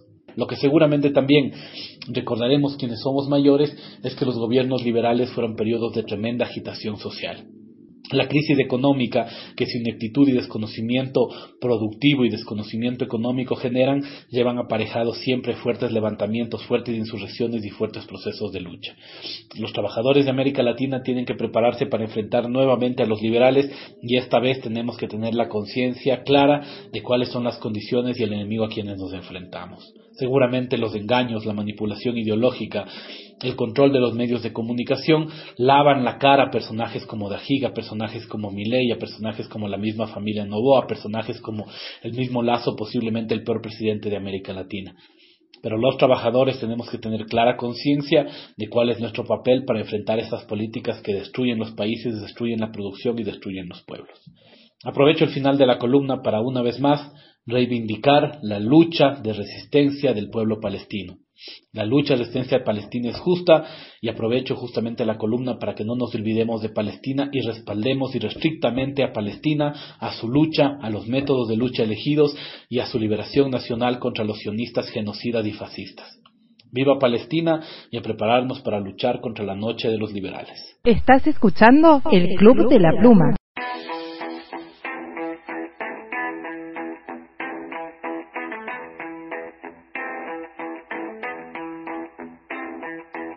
Salgo de casa con la rabia y la desidia del que sabe que el alcalde roba a sus hermanos. Están manipulando, comprando y vendiendo vidas. Y el ser humano ataca si se siente acorralado. Nos dan libertad de expresión hasta que hablamos. Nos tratan como mercancía hasta que protestamos. Llaman violento a resistir organizado y no dudan usar la violencia a los que están al mando. Si nos meten en la cárcel por expresarnos, no cantaremos, atracaremos bancos. Quizás así nos salga un poco más barato. No son suicidios, son asesinatos. Ayer compra Monsanto, reducen los contratos. Traducción de esto, todos somos esclavos. Te dan la enfermedad y la cura mientras tanto. Respiras como bebes óleo, comes plástico. Gobierno drástico, obreros sumisos. Quiero mejorar el barrio, no quiero ser rico. Verdades al micro, explícito rap serio. Cómprame con mejoras sociales, no dinero. A fuego, quien tiene madera no es madero. Pelotas de goma para quien le robo el pueblo. Por nuestros muertos, legado y recuerdo. Vigila quien toreas que te clavarán los cuernos. Banderilla al torero, miseria pa'l banquero. Golpeamos más duro que un puto jornal de obrero. Cada vez más fuera de este juego. No te creas el rey, siempre es quien cae primero. No tienen dignidad como la fiesta nacional.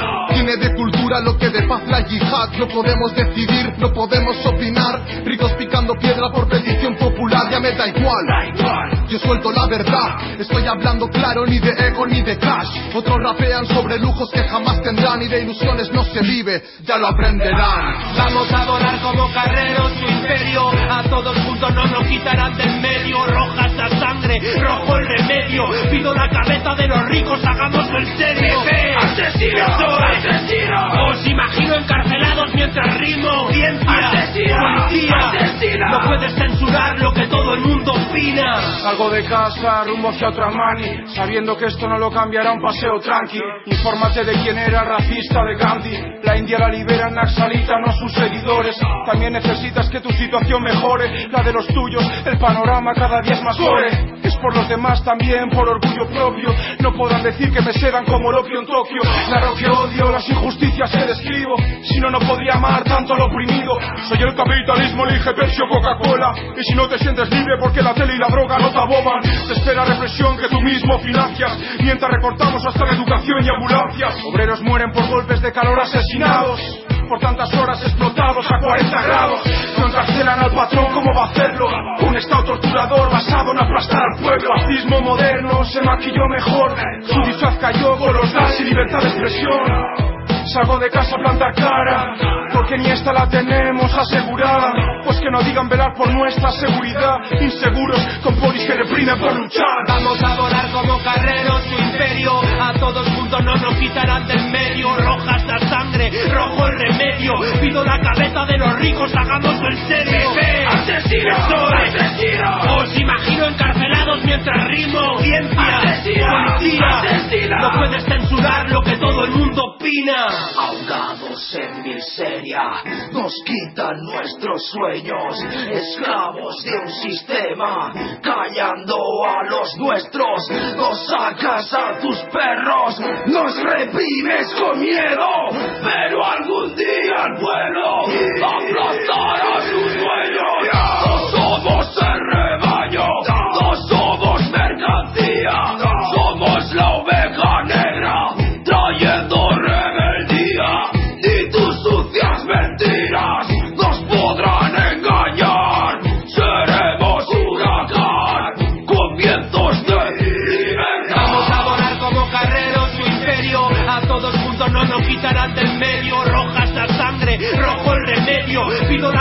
de los ricos, hagámoslo en serio.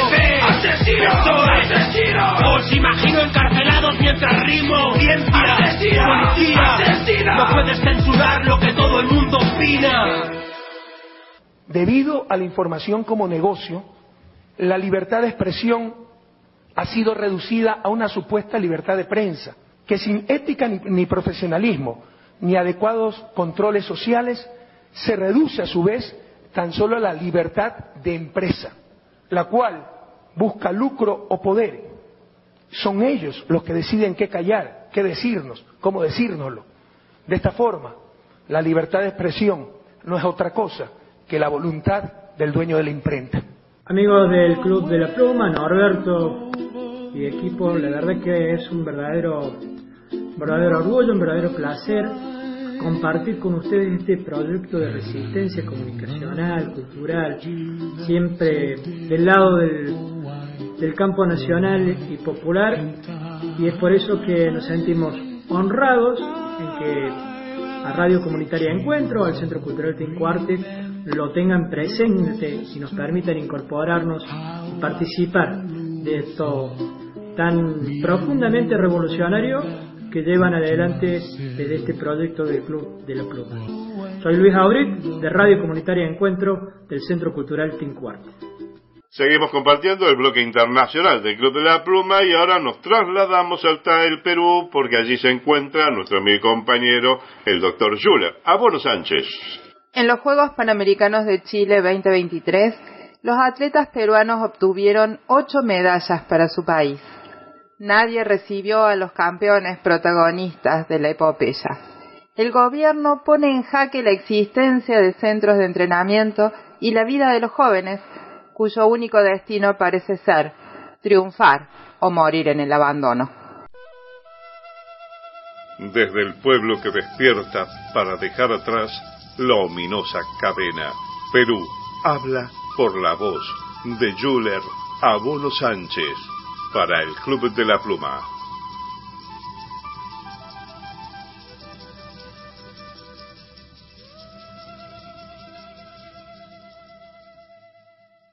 Soy Yuler Abono Sánchez, cirujano cardiovascular del Perú. Quiero enviarle un saludo a la audiencia del Club de la Pluma y en esta oportunidad quiero desarrollar sobre Perú en los Panamericanos de Santiago 2023. Nuestros campeones peruanos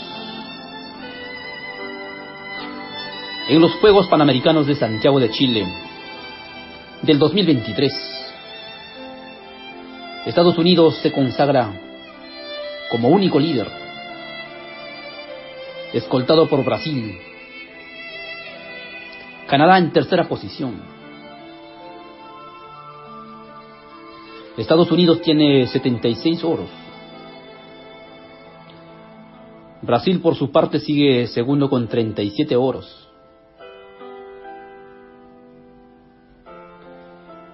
En el cuarto lugar está México, también con 35 oros. En el quinto lugar está Colombia, con 15 oros. Perú se ubica en el octavo lugar, con 24 medallas, de las cuales 8 son de oro. Tenemos a Cristian Pacheco, campeón en la maratón masculina. Hugo Ruiz Calle, en ciclismo de pista. Kimberly García, oro en la marcha atlética femenina de 20 kilómetros. Oro para Luz Mary Rojas en 10.000 metros femenino. A pesar de este histórico logro, nuestros atletas lo primero que hicieron es quejarse por el abandono y la indiferencia. Luz Mary Rojas condenó la falta de apoyo de parte de las máximas autoridades, haciendo hincapié en la delicada situación del centro de alto rendimiento. Faltan estructuras, falta renovar el estadio. Ellos necesitan tener médicos, fisioterapia, psicología, nutricionistas, alimentación balanceada. Eso no fue todo, ya que Luz Mary Rojas admitió que aún con los éxitos que vienen cosechando, los encargados de velar por el atletismo peruano no se hacen presentes. Lo dijo literalmente, me siento abandonada. Uno tiene que ver cómo salir, porque a nosotros nos apasiona representar a nuestro país. Lo más indignante, lo más doloroso, fue cuando Cristian Pacheco, después de ganar el oro en la maratón, que cuando regresó al Perú no fue recibido por ninguna autoridad en el aeropuerto, no fue recibido por nadie, causando mucha indignación en todos los hinchas nacionales. El atleta peruano llegó al aeropuerto. En solitario tomó su taxi y se fue solito a su casa.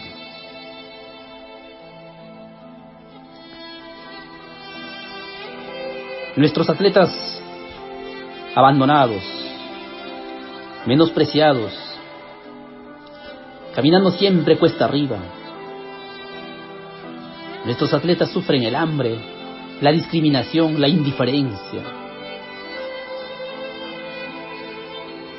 Consiguen laureles gambeteando miles de adversidades.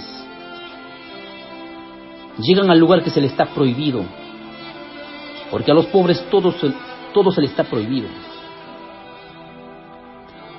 Aprendieron desde el hambre los secretos del éxito, que para salvar su miserable y marginal destino solo le queda la gloria. Logran estar en lo más alto a costo de su propio bolsillo. Qué lástima que la Federación Peruana de Fútbol haya sido la mercancía de los criminales. Qué lástima que los jugadores de la selección peruana gambetearon a favor de los asesinos. Todos ellos defendieron a Keiko Fujimori, se abrazaron con la asesina Dina Boluarte. Y para apoyar a nuestros atletas, a nuestros fondistas,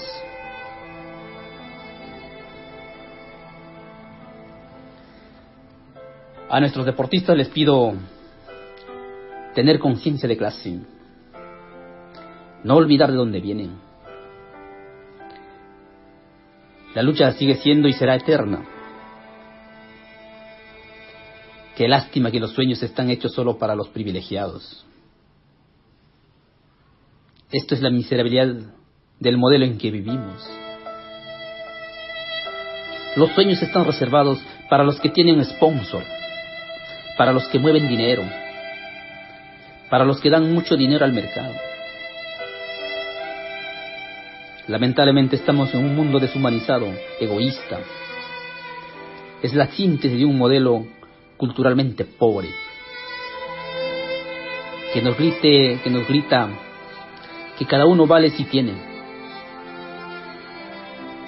Recuerden esta frase, tanto tienes, tanto vales.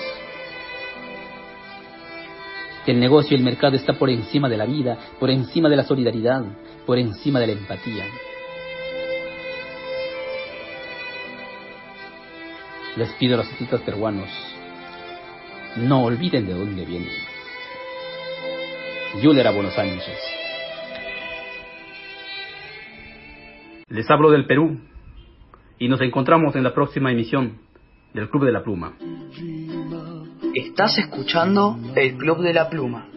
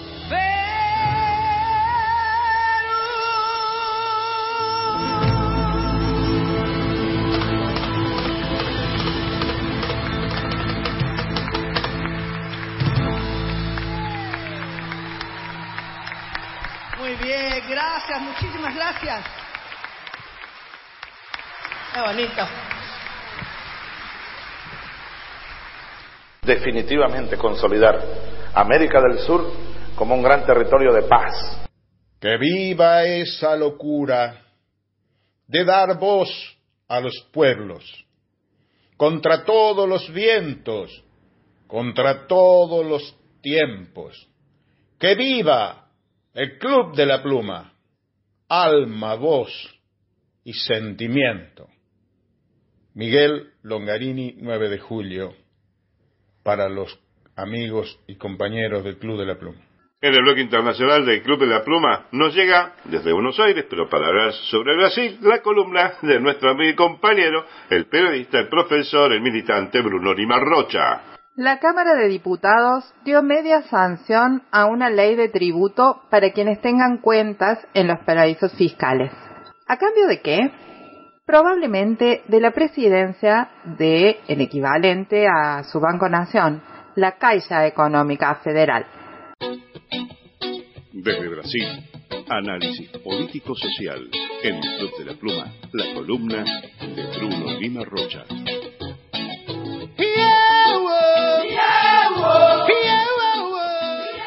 Hola a todas y todos, oyentes del Club de la Pluma, emitiendo, saliendo desde Córdoba, Argentina. Esta yo prometo que va a ser cortita. Miren, en Brasil, la Cámara de Diputados hace una semana aprobó, finalmente aprobó, en la Cámara, no llegó al Senado aún, una ley donde hay una razonable tributación para los y las brasileñas que sean que tengan cuentas offshore. Es un número bastante diminuto, yo reconozco, pequeño. 2,5 mil brasileñas y brasileños tienen aplicaciones en fondos, no es inversión, aplicación.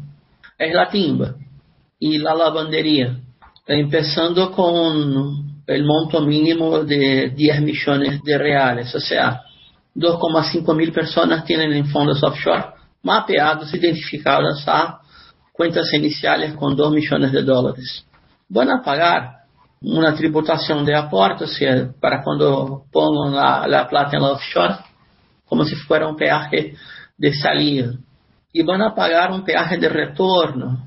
La propuesta originaria era 22,5%, quedó cerca del 15%.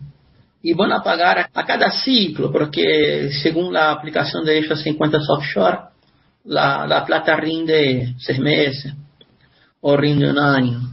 La rentabilidad que tenga a cada seis meses o un año van a tributar. Y con esto, una plata que estaba perdida se va a recuperar. En ese sentido, haber efectuado la sonoplastia, palmas para el acuerdo político desde la presidencia. ¿Y cuánto costó el acuerdo político? Bueno, costó la presidencia de la Caixa Económica Federal, equivalente en Argentina al Banco Nación, así nomás. El principal banco hipotecario, el principal banco popular, el banco que tiene más agencias físicas, que prácticamente está en todo el país. Salió caro eso. ¿Quién cobró la factura? El líder de los oligarcas, el llamado coronel Artur Lira, un diputado nacional por el estado de Alagoas, que cuando salió a concurrir en elecciones mayoritarias, él o sus aseclas en su propio estado, nunca lo ganó. Entonces, al nombre de la supuesta gobernabilidad, se derrumbó la presidenta Rita Serrano, una empleada de carrera, y en Brasil hay examen de ingreso, concurso público para entrar al Servicio Público Federal en una planta permanente, plaza fija y un puesto, un tipo de carrera también, pero vinculado a los oligarcas. ¿Cuánta guita va a desaparecer? Si se arma un escándalo de corrupción, ¿cuánto va a costar en costo político? Porque la misma mugre que exige la Caixa Económica Federal va a ser la misma mugre que después va a subir al púlpito de la Cámara con discurso hipócrita de, como decimos en portugués, ¿no? un, un pregador, una plegaria, una, una estupidez, un bla bla bla moralista, sendo que o calzoncillo es tan sucio. No, qué cosa fea. Ay, ay, no aprende nunca. Hay un dictamen en la jerga política brasileña diciendo yo avisé, yo avisé, pero no hay jeito, forma, caso. Infelizmente, la capacidad de mirar más allá del cortísimo plazo de la socialdemocracia es casi ninguna. No es que no sepan, no quieren. Y no quieren porque es su propuesta política. Esta fue la propuesta que la eligió la ciudadanía brasileña. ¿no? Eligió la propuesta posible, la que estaba en la cancha, pateando, jugando lá para impedir la reelección del fascista. Lo mismo en Argentina. No es que sea la mejor, pero comparado al demente ese, que ahora títere de Macri, bueno, hay un peligro en la, vuelta, hay un peligro. Esto quería decir, son dos momentos de la lucha política. Uno es que no gane el fascismo, el otro es que el pueblo gobierne. Gracias por escuchar, oír y compartir. Este fue Bruno Lima Rocha para el Club de la Pluma. Estás escuchando el Club de la Pluma.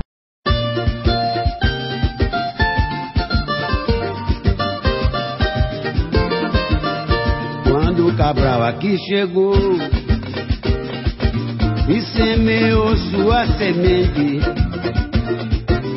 naturalmente começou a lapidação do ambiente. Roubaram o ouro, roubaram o pau, pra ficar legal, ainda tirar o couro do povo desta terra original.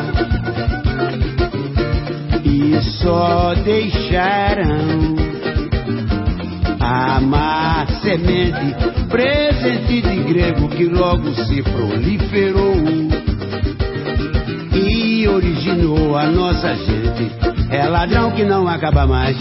Tem ladrão que não acaba mais. Você vê ladrão quando olha pra frente. Você vê ladrão quando olha pra trás. É ladrão que não acaba mais. Certo. Tem ladrão que não acaba mais. Você vê ladrão quando olha pra frente. Você vê ladrão quando olha pra trás. E a terra é boa, mas o povo continua escravizado. Os direitos são os mesmos desde os séculos passados. O Marajá, ele só anda engravatado. Não trabalha, não faz nada, mas tá sempre endinheirado. Se entrar no supermercado e se andar despreocupado. E se pegar o bonde errado. E também se votar pra deputado. Certo. Tem sempre um 71 armando fria. Tem ladrão lá no Congresso, na quitão de padaria. Ladrão que rouba de noite, ladrão que rouba de dia. Dentro da delegacia ninguém entendia a maior confusão. O doutor delegado campeou todo mundo, porque o ladrão roubou outro ladrão. É ladrão que não acaba mais. Tem ladrão que não acaba mais. Você vê ladrão quando olha pra frente. Você vê ladrão quando olha pra trás. É ladrão que não acaba mais. Certo. Tem ladrão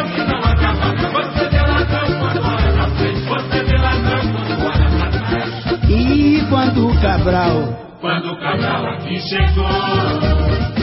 Certinho. Se semeou sua semente. E aí? Naturalmente começou.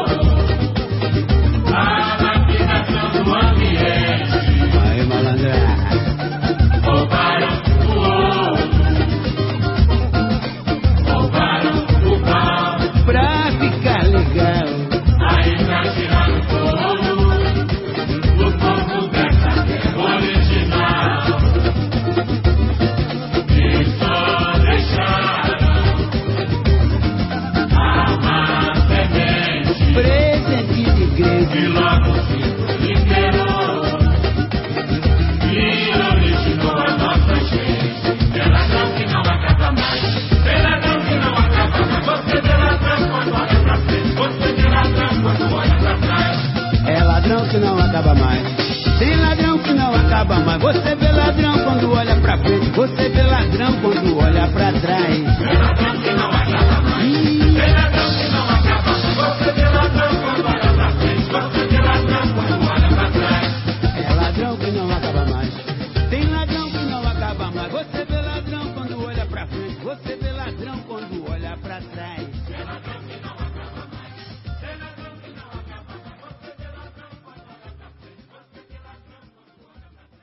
Los medios de comunicación tienen intereses específicos y la educación tiene intereses diferentes a los medios de comunicación. Y la familia tiene expectativas diferentes a los medios de comunicación. Entonces, ¿por qué digo esto? Porque usted, el mismo argumento que se utiliza para amplificar un comportamiento en la victoria es el que se utiliza para condenar el comportamiento en la derrota. Soy Bruno Arias, quiero mandar un abrazo grande a todos los Cumpa, al Club de la Pluma, a la radio y bueno, a toda la audiencia. Un abrazo grande. Juntas y juntos vamos haciendo este recorrido por la patria grande, los caminos nos conducen hasta el Uruguay, allí se encuentra nuestro amigo y compañero, el profesor Carlos Medina Vilelm. De la sequía a las inundaciones y del calor extremo a un frente frío, el pueblo uruguayo ha de afrontar paradojas peores. Esta vez, sus supuestos representantes se aliaron en la ONU con Israel y Estados Unidos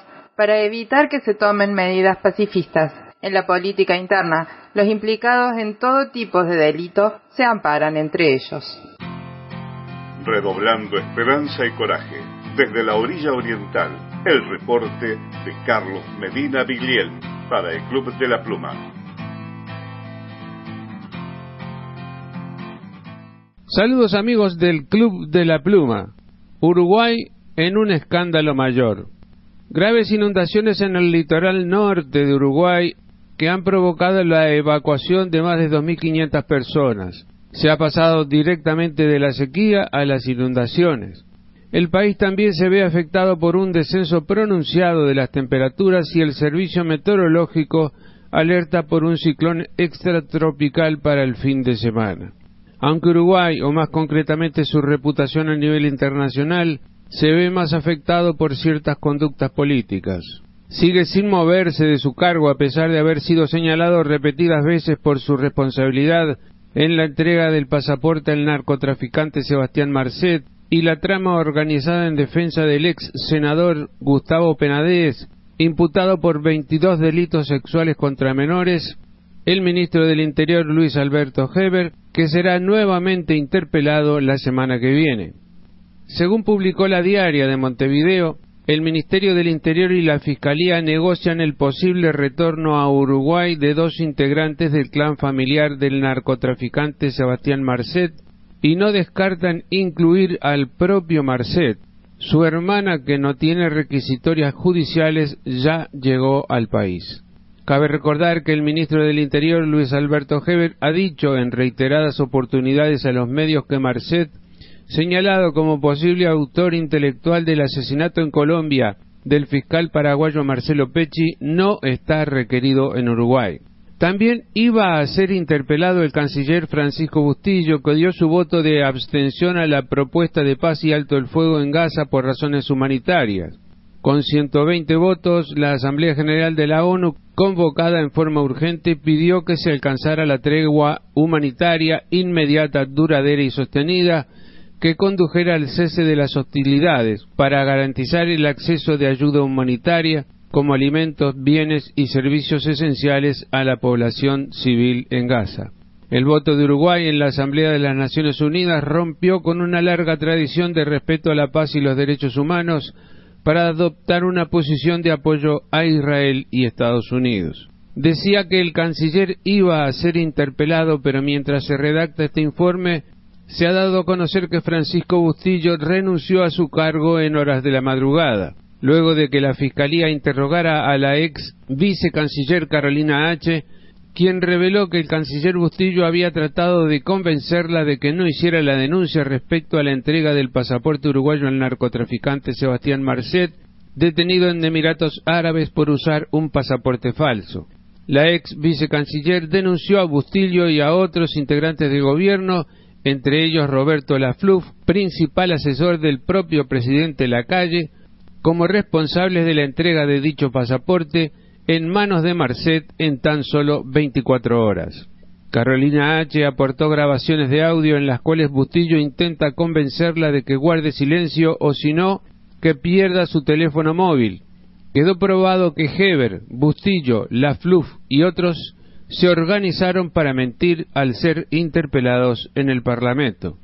El senador Frente Amplista Alejandro Sánchez, entre las primeras reacciones de la oposición, dijo que más allá de las aclaraciones que le exigirán a Bustillo en una interpelación parlamentaria, el ahora ex canciller y el propio presidente Luis Lacalle, en horas de redactar este informe en un encuentro con Joe Biden en los Estados Unidos para promover una nueva alianza para el progreso, tienen que dar explicaciones a la nación.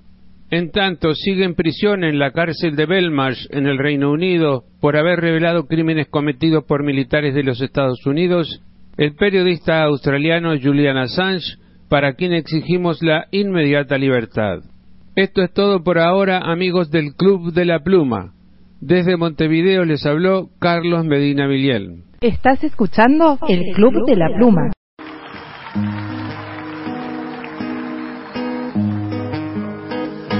Solo somos murguitas, humildes artistas sobre este tablado. Laburantes que miran, escuchan y opinan como en todos lados. Y por eso esta vez le queremos contar con respeto mediante que vamos a esperar de quien tiene la suerte de ser gobernante. Ya sabemos no es fácil, señor presidente, su nueva tarea, pero tenga cuidado que cuando se sube la luz se marea. Y para su gestión va a empezar la canción con un simple pedido. No se abuse cargo y no meta dedo a los de su partido. No devuelva favores, no se guarde el vuestro, que no se haga el vivo. Que los trabajadores serán su desvelo, lo damos por hecho. Y queremos pedirle que las minorías no pierdan derechos. Y comprenda, Señor, no tendremos nación por más cosas que logre. Si los ricos se educan, pero no se educan los que son más pobres. Que me atienda un doctor cada vez que me enfermo no sea una tortura. Al andar por la calle la gente de a pie no se sienta insegura.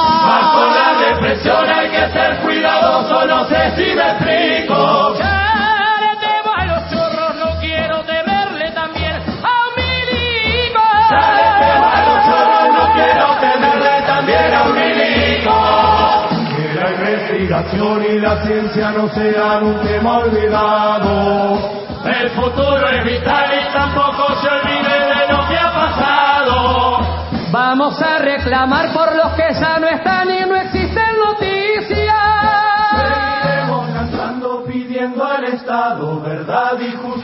justicia. Seguiremos cantando pidiendo al Estado verdad y justicia. Julian Assange. Un hombre entero preso por practicar periodismo responsable. Hay que liberar a Assange, a todos y todas. Nos hace falta ese pedacito de libertad. El Club de la Pluma se emite en directo por Radio Monte Águila Online FM 107.4 desde Chile, Radio Monte Águila Online.cl. Continuamos en la propuesta comunicacional del Club de la Pluma recorriendo la patria grande. Nos vamos hasta Villarrica, Chile. Allí está nuestro amigo y compañero, el militante Carlos Alberto Maciochi. Un proceso constituyente difícil y retorcido. El Consejo Constitucional se apresta a plebiscitar en diciembre y se cierran filas para aprobar una nueva constitución que será, otra vez, para la ultraderecha apátrida, financistas nostálgicos del Chile de Pinochet. Marchas, protestas, piquetes, rebelión, cortes, molotov. En el Club de las Plumas, desde Chile, la columna de Carlos Maciochi. Muy buenos días compañeras y compañeros del Club de la Pluma. Desde acá del Gualmapu, Villarrica, para ustedes, Carlos Alberto Maciochi. Buenos días Norberto, buenos días Gabriela y compañeras y compañeros del programa del Club de la Pluma. Bueno, estamos en la recta comienzo de la recta final. Ya las discusiones, los debates, las votaciones se dieron todas en el Consejo Constitucional, esta vez llamado, en la cual, por supuesto, tenemos novedades bastante angustiantes, ¿no? Claro, bastante angustiantes porque bajo una mayoría circunstancial, la derecha, y liderada por la ultraderecha, los republicanos, se lanzaron, ya, se lanzaron con todo en la operación por aprobar esta nueva propuesta constitucional elaborada por la mayoría con la que con- cuentan en este Consejo Constituyente Juan Antonio Caz, expresidencial, un fascista, que ha digitalizado el trabajo de sus consejeros. ¿ah? Ha digitado, bueno, más bien dicho, ¿ah? lidera la operación secundada por un singular entusiasmo por el presidente de la UDI, Unión Demócrata Independiente, otro partido de derecha, y a ellos se suma también el presidente de la Confederación de Producción y el Comercio, don Ricardo Mewes, que junto a otros dirigentes empresariales han llamado a aprobar, o más bien dicho, a votar a favor de la propuesta y cerrar muy prontamente el proceso constituyente. En fin, los argumentos que buscan revertir el alto nivel de rechazo que genera una propuesta ultra conservadora ¿no? y populista que más se parece a un programa de gobierno de Juan Antonio Castro o también podría ser de Javier Milei, ¿no?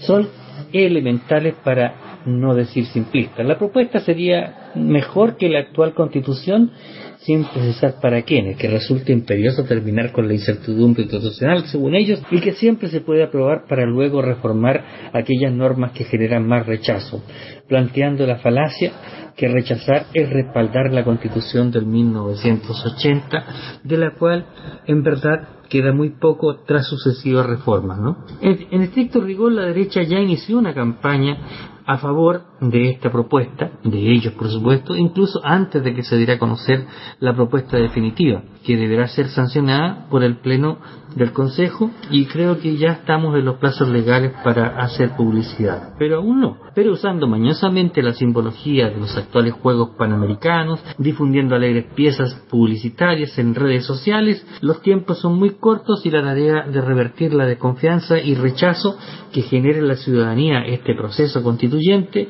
parece muy cuesta arriba. Así que, sin duda, no será tarea fácil revertir en alto nivel de rechazo y el voto en contra de esta constitución a la medida de los empresarios generada por la derecha y la ultraderecha, va a haber un alto nivel de nuestro proceso constituyente. ¿eh?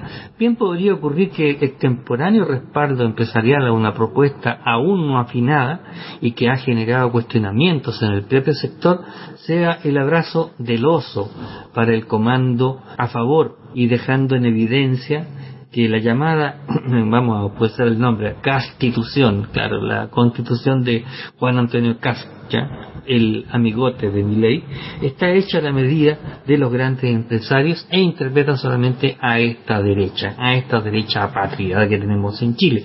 Finalmente, la presión de la directiva gremialista sobre una señora, la alcaldesa de la comuna de Providencia, Evelyn Matei, ex candidata presidencial, rindió frutos y la obligaron a desdecirse de sus reparos sustantivos a un proceso que llegó a calificar ella destinado irremediablemente al, al fracaso.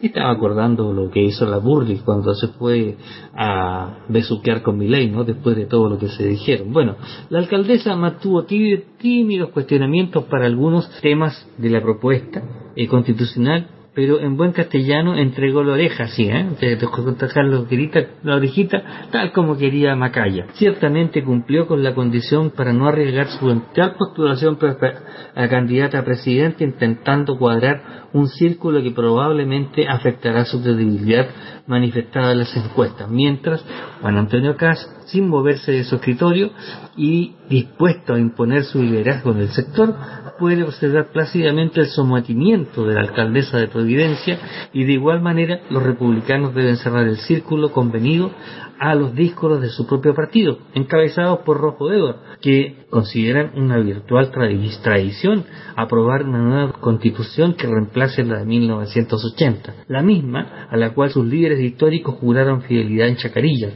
como parte del legado del régimen liderado por Pinochet.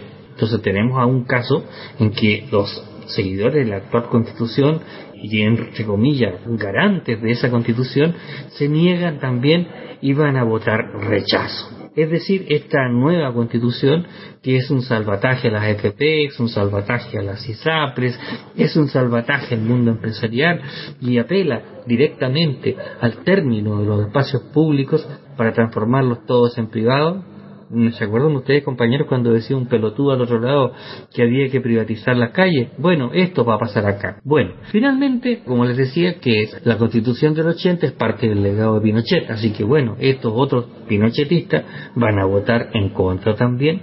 Y finalmente, deben intentar sumar, y ya lo sumaron, a sectores entre comillas llamados de centro, pero que son de derecha, llamados amarillos y demócratas, que se adscribieron, por supuesto, al rechazo a la anterior propuesta constitucional y en el día de hoy ya están diciendo que van a votar a favor de esta propuesta de la ultraderecha. En realidad, eh, me estoy recordando mucho lo que va a pasar en la República Argentina el 19 de noviembre y nosotros, claro, el 17 de diciembre estaremos en esta, en esta lucha eh, para votar en contra de esta constitución o esta constitución.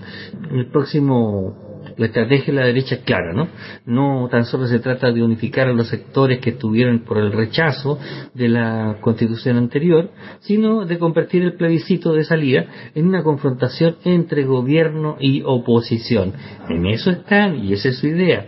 El próximo plebiscito será el 17 de diciembre, como les decía, y no está convocado para, para calificar la gestión gubernamental, sino para resolver a favor o en contra una propuesta constitucional impuesta por una mayoría circunstancial que no cumple los mínimos requisitos para ser reconocida como las reglas del juego compartidas por una amplia mayoría nacional. En fin, yo la otra vez, compañeras y compañeros, en este poco tiempo que me queda explicarles, el por qué a este Consejo Constitucional se hizo a través de una elección eh, con características senatoriales y muy poco representativo en todo caso, porque les puedo contar, tal como les dije la otra vez, en que una región como la nuestra, que no llega a tener los, el millón de habitantes, elige una, un, seis senadores, y la región del metropolitana que tiene 7 millones de habitantes elige los mismos 6 senadores. Es decir, aquí hay un problema numérico, ¿no? Un problema de representatividad. Y es por eso que esta gente en la derecha recurrió astutamente a hacer de esta elección de, de, de consejeros constitucionales como una elección senatorial, por circunscripciones senatoriales. En cambio, si se hubiera hecho como una elección a diputados por distritos electorales, habría sido una elección mucho más democrática. Bueno, estamos en espera de que vaya a suceder y por tanto yo por supuesto me sumo a la campaña para votar en contra de esta constitución o esta constitución. Compañeras y compañeros del Club de la Pluma, de Gualmapu, un abrazo para ustedes, que tengan todos un muy buen día y por supuesto a luchar por recuperar el Estado para todas y todos y por supuesto no dejar un espacio de tiempo a que estos ultraderechistas asquerosos intenten, entre comillas, allanar el camino y treparse al poder por donde no corresponde. Bueno, compañeras y compañeros, un abrazo para todos y creo, todos ustedes. Buen día, Norberto. Buen día, Gabriela. Estás escuchando el Club de la Pluma.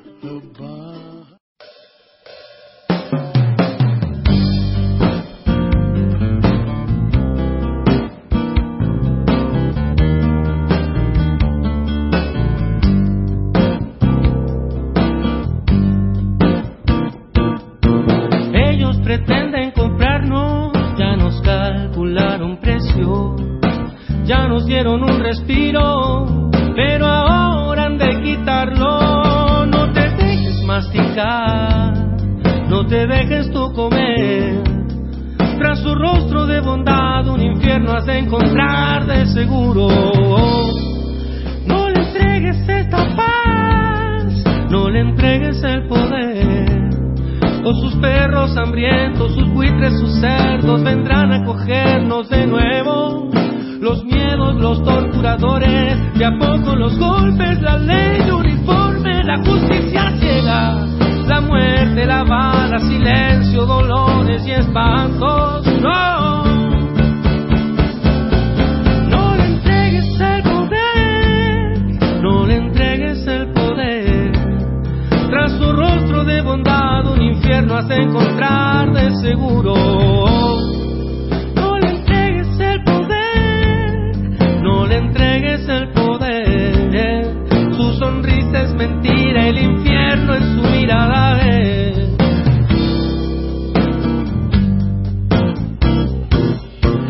Ellos están preparando una fiesta su retorno ya nos dieron un suspiro, pero ahora han de quitarlo. No los dejes gobernar, no le entregues el poder. Tras su rostro de bondad, un infierno has de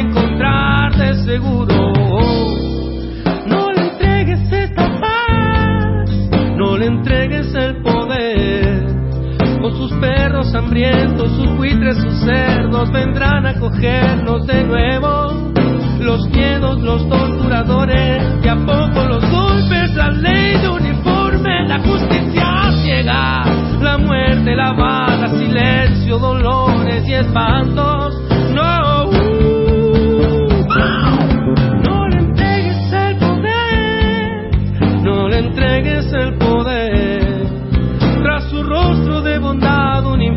Encontrar de seguro. No le entregues el poder, no le entregues el poder. Su sonrisa es mentira,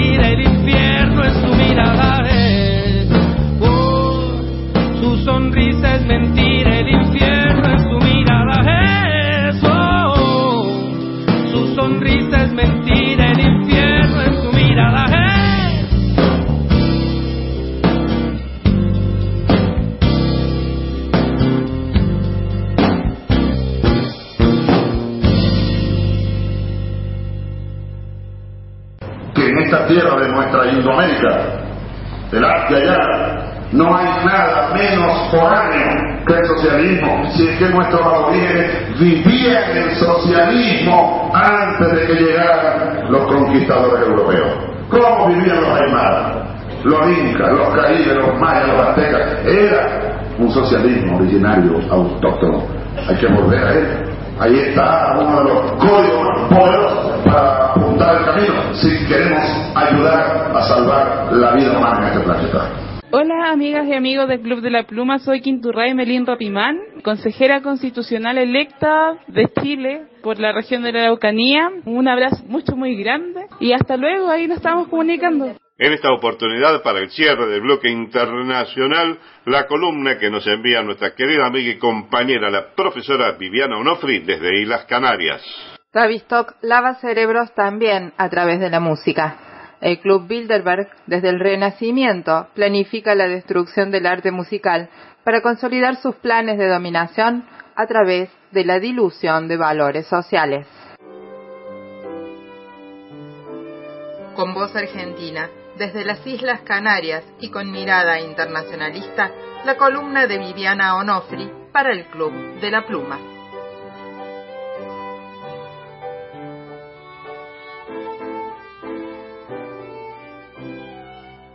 Un cálido abrazo a la distancia a toda la querida audiencia del Club de la Pluma. Mi columna de hoy continuará con una extensa reflexión de la mano de los lineamientos conceptuales del doctor Daniel Stulin en sus libros La verdadera historia del Club Bilderberg, el Instituto Tavistock y Metapolítica. Hoy, en particular, ahondaremos sobre la música y el arte de destrucción. Suena extraño, ¿no? Comenzaremos con una retrospectiva que nos situará en noviembre de 1923, fecha en que los círculos de la alta sociedad de Nueva York bullen de emoción y regocijo. Vuelan los telegramas entre Nueva York, París y Londres, llevando la noticia del importante hito que se ha alcanzado en la música de los Estados Unidos, el último grito de la cultura. La noche de la víspera en Nueva York, la soprano Eva Gautier había hecho lo impensable. En el recital que ha dado en un importante teatro de música clásica, ha interpretado una selección de temas de jazz, acompañada al piano por su autor, George Sherwin. Ese concierto representaba el fruto del esfuerzo realizado durante dos décadas por dichos círculos. Obviamente, hubo que adoctrinar a los críticos de Nueva York respecto de la manera correcta de interpretar el significado de ese concierto. Y los críticos respondieron obedientemente. Gershwin era un genio. En diciembre de 1925, la Filarmónica Nueva York estrenó el concierto en Fa para piano y orquesta, una amalgama dulcificada con sacarina de melodías de jazz, con ecos de blues y el estilo armónico de los modernos de París, Stravinsky, Ravel. Desde luego, el giro dado por Gershwin no se libró de las críticas de algunos detractores. La vulgaridad musical de Rhapsody in Blue, que había sido el primerísimo intento que había hecho Gershwin de escribir algo que fuera más exigente que una canción popular, era tal que varios críticos se sintieron obligados a alzar una voz de protesta. El estadounidense medio además puso objeciones a las canciones de Gershwin por su contenido pornográfico. El tema Do It Again estuvo prohibido durante años en las emisoras de radio por su descarada alusión al sexo y ese clima creado en la prensa y en los medios por quienes fomentaron la fusión del jazz con la música seria hacía crecer las voces de la oposición, pero el jazz se había vuelto respetable y había entrado en las salas de concierto. Había que escribir jazz y no solo canciones, sino también partituras para orquestas, músicos o lo que fuera. La fusión de temas populares americanos y música seria que lanzó Gershwin durante los años 20 constituyó el punto de inflexión que situó a toda la música, no solo a la de los Estados Unidos, sino a la del mundo entero, dentro de un marco filosófico y social estrictamente aristotélico, porque resulta de que se aceptase la fusión del jazz y de los clásicos, rápidamente quedó eliminado de la música cualquier objetivo intelectual y moral. El adolescente drogado de hoy, que en un acto de rabia infantil y antisocial afirma que tiene derecho a exhibir su propio gusto musical, poniendo música rock a todo volumen, para que se escuche a varias calles de distancia, no está haciendo otra cosa que llevar el legado de Gershwin hasta las últimas consecuencias. El oyente que tenga una relación especial con música de compositores como Haydn, Beethoven, Brahms, Bach, Mozart, comprenderán el acto de qué estamos hablando. Casi todos los adultos, cuando se les recuerda el estado actual de los valores morales y el deterioro intelectual de los jóvenes, concede de inmediato que diversas formas musicales de hoy en día, en tanto homólogas del jazz moderno, representan un material cultural y recreativo lastimosamente degradado. Ni hablar del reggaetón. No obstante, el estadounidense medio se sorprendería y hasta podría escandalizarse si se le dijera que casi todo lo que él cree que es música popular americana no solo tuvo sus cimientos en el fascismo, sino que además fue alimentada poco a poco por los círculos de poder de Gran Bretaña, que giraban en torno a la clínica de Tavistock. Parte de su plan a largo plazo era subvertir la base cultural de la independencia americana. Los mismos círculos que defendían y dirigían la institución de los esclavos en Estados Unidos, así como el comercio de esclavos, cultivaron los elementos más retrógrados y supersticiosos de la cultura negra de los esclavos a través del patrocinio de las sectas fundamentalistas de los siglos XVIII y XIX. Esos mismos círculos, sirviéndose de la odiosa y racista tradición de imitar el rostro de un negro, parodiaron sádicamente la propia imagen de los negros que ellos habían creado y Estados Unidos lo aceptó como espectáculo. Los mismos círculos construyeron a continuación un imperio de muchos millones de dólares sobre esa parodia racista, con el fin de fomentar una moral infantil y regresiva de la población en general y esa falsa imagen de los negros, con el objeto de continuar con ese proceso regresivo de la población hasta el punto de generar una franca psicosis colectiva. Hoy se nos presenta la degeneración moral de la juventud como el fruto de todos esos esfuerzos. Y ese éxito de Gershwin en los años 20 se debió exclusivamente al resultado de un premeditado plan de la cerrada oligarquía que tiene su centro en Londres. Oligarquía que representa el más alto nivel en el diseño de políticas a lo largo de los dos últimos siglos, el Imperio Británico. Dicha oligarquía lleva siglos, desde el Renacimiento europeo, empeñada en impedir la creación de repúblicas industriales modernas que tomen como ejemplo las circunstancias en las que se fundó Estados Unidos. El crecimiento de esos estados-nación orientados hacia la ciencia ha sido una continua amenaza para el fundamental requisito sociopolítico del gobierno oligárquico, mantener a la población de todo el mundo en un estado de atraso que les permita manipular e instaurar una economía feudal basada en el trabajo de los siervos. A lo largo de la historia, esta facción y sus ancestrales homólogos se han valido de diversas formas del arte para reforzar el pensamiento mágico, la superstición y las concepciones propias de las personas incultas con el fin de inducir a un irracionalismo paranoico infantil en las poblaciones que pretenden controlar. Pero el interés de Gran Bretaña por el arte no se limitaba a los Estados Unidos. También se llevaron a cabo esfuerzos parecidos en Francia y Alemania, que ya se perfilaban como repúblicas industriales. A partir de la segunda y la tercera décadas del siglo XIX, hubo personajes pertenecientes a los círculos dirigentes de Gran Bretaña que patrocinaron el movimiento romántico futurista, centrado en París, de Franz Liszt y Richard Wagner, con el fin de subvertir la tradición musical de Bach, Mozart y Beethoven. Dicha operación fue financiada generosamente por la familia de banqueros Rothschild. La doctrina de la aniquilación del arte era tan solo el medio popularizado a través del cual la nobleza gobernante británica buscaba romper el espinazo a la élite política republicana que dirigía el progreso industrial y científico de Europa. Las músicas de Wagner, Liszt y Berlois marcaban el ritmo. Durante ese periodo, los británicos lanzaron numerosas operaciones políticas dentro de las artes.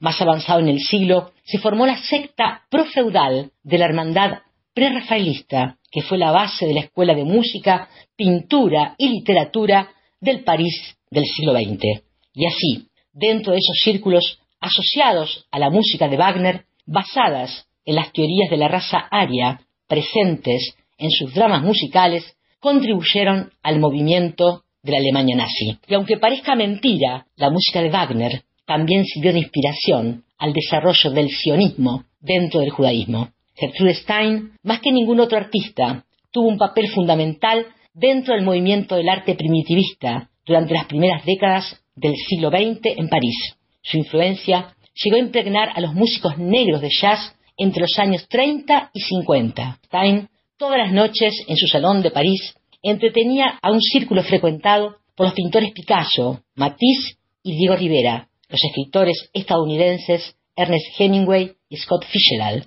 los compositores Maurice Ravel y Stravinsky, que pronunciaban frases como todos vosotros pertenecéis a una generación perdida y vuestro arte es un arte de destrucción. Una y otra vez, la música invoca las emociones del ser humano de forma muy convincente y directa, educa y moldea en la persona el sentimiento de identidad que alberga. Así pues, alguien que se haya criado y educado en la tradición de la música polifónica, basada en el método de Platón, interioriza un sentimiento de identidad que ubica al yo dentro del proceso de perfeccionar la humanidad en su conjunto respecto de temas universales. Esa persona se alzará en defensa de los menos privilegiados, según los valores universales, se subordinará la idea de perfección de la especie humana como un todo, de la que ninguna parte es prescindible. Desde este punto de vista, es de importancia crucial reconocer que la propia República de Estados Unidos no se fundó sobre el principio de libertad,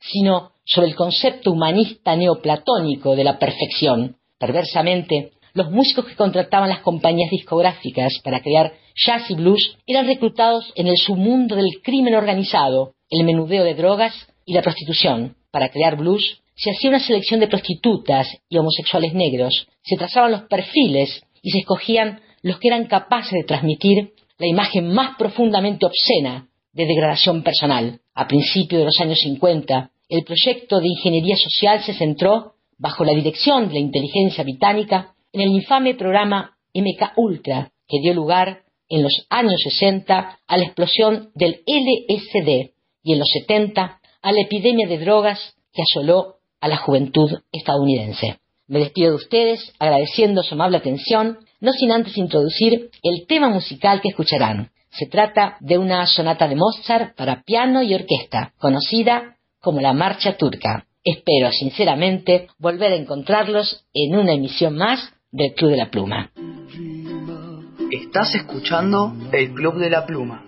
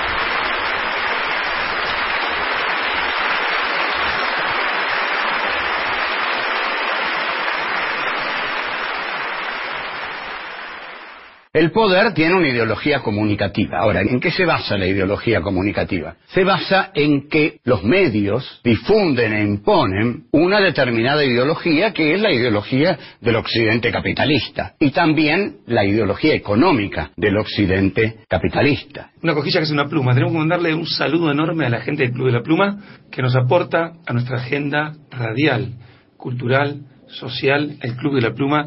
Les mandamos un abrazo enorme de Radio Comunitaria Oreta P. Primera y única radio de Benito Juárez. María Paz, Así es, un Gonzalo, saludo grande. Charlie y quien habló Fernando. Así es, un saludo para ellos. El domingo, y no te olvides de escuchar el Club de la Pluma en Oreta P. Gracias. Buen domingo, la trinchera comunicacional del Club de la Pluma, dirigida magistralmente por Gaby Norberto. Buen domingo, Nuestra América. Buen domingo, Radio Escucha y columnistas. América Latina ya lo está gritando, es la liberación la que se va acercando, pues hay en nuestros pueblos una inmensa fe. La senda está trazada, nos la mostró el Che.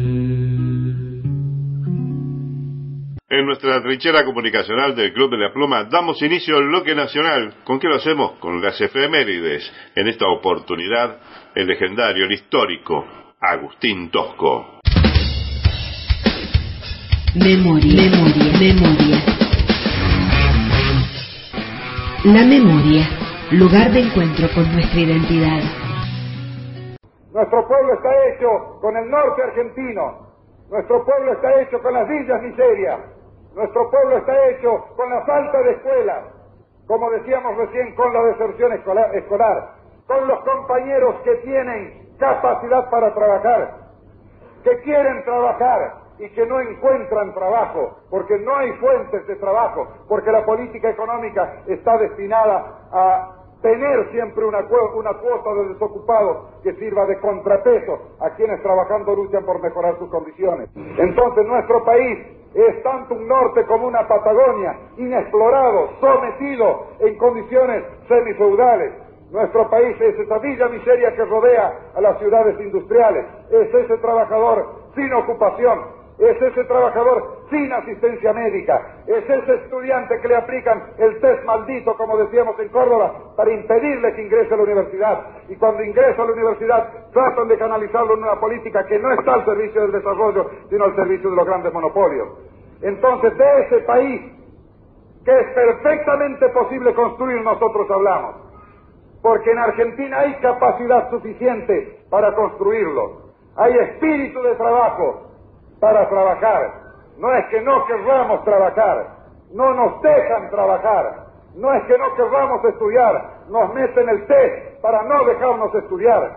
En este país la represión entonces alcanza al derecho de trabajar, al derecho de estudiar y subsidiariamente a todos los demás derechos que hacen a una vida digna de la persona humana.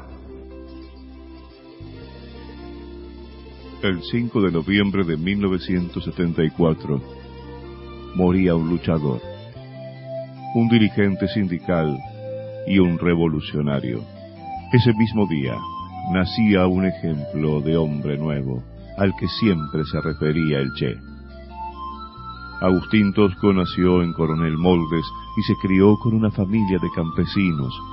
Después de la primaria estudió en una escuela de artes y oficios, escuela técnica y luego en la Universidad Tecnológica Nacional, donde se recibió de electrotécnico. Antes, cuando cumplió los 18 años, entró a trabajar en Luz y Fuerza. A los 19 fue elegido subdelegado y a los 20 años delegado de su sección. Con tan solo 22 años fue elegido secretario del cuerpo de delegados y un año más tarde gana la conducción del sindicato de Luz y Fuerza de Córdoba. Luego de la intervención militar del 55 al 57 es reelecto como conducción. Hoy, un dirigente gremial se parece más a un gerente de empresa que a un trabajador. Ser elegido implica para la mayoría de estos burócratas no trabajar más y ganar más dinero, atender desde una cómoda oficina a compañeros, funcionarios, empresarios, etcétera, etcétera y más etcétera. El compañero Agustín Tosco ingresaba al taller a las 6.30 de la mañana y trabajaba hasta las 13.30. Luego, a la tarde, trabajaba en el sindicato con sus compañeros de lucha, a veces hasta la una de la madrugada. Fue incansable en su lucha por las reivindicaciones propias del sindicato y por una sociedad más justa donde el hombre no sea lobo del hombre, donde pueda ser libre y feliz por el socialismo. Tosco fue uno de los baluartes en la lucha contra la dictadura militar de Hungría, Levingston y Lanusse. Fue uno de los principales organizadores de la gran pueblada obrero estudiantil conocida como el Cordobazo. También de esa fabulosa gesta popular llamada el Viborazo, en recuerdo de los dichos del interventor del gobierno de Córdoba que había insinuado que aquí anida una venenosa serpiente cuya cabeza la cortaría de un solo tajo. A los pocos días del levantamiento popular se cambiaba toda la cúpula militar, una verdadera victoria popular. El gringo Tosco tuvo que sufrir varios meses de cárcel por cada una de sus intervenciones, pero aún preso, en el año 1972 sería reelegido por sus compañeros como conducción del sindicato de Luz y Fuerza. Sin dudas fue uno de los gestores de la caída de la dictadura militar que convoca a elecciones para marzo de 1973. Tosco estuvo preso en la cárcel de Rawson cuando el 15 de agosto de 1972 se produce la fuga de Mario Roberto Santucho, Enrique Gorredán Merlo, Domingo Mena, Fernando Bacanar Baja, Roberto Quieto, Marcos Osatinsky. El segundo grupo de 19 compañeros fue capturado y fusilado en Trelew. Hubo tres sobrevivientes. Vale la pena aquí también recordar a esos héroes de Trelew. Rubén Bonet, Eduardo Capello, Mario Delfino, Alberto del Rey, Clarisa Lea Place, José Mena, Miguel Polki, Ana Villarruel de Santucho, Humberto Suárez, Humberto Tocci, Jorge Ulla, Carlos Astudillo, Alfredo Con, María Sabelli, Susana Lesgard y Mariano Pucadas.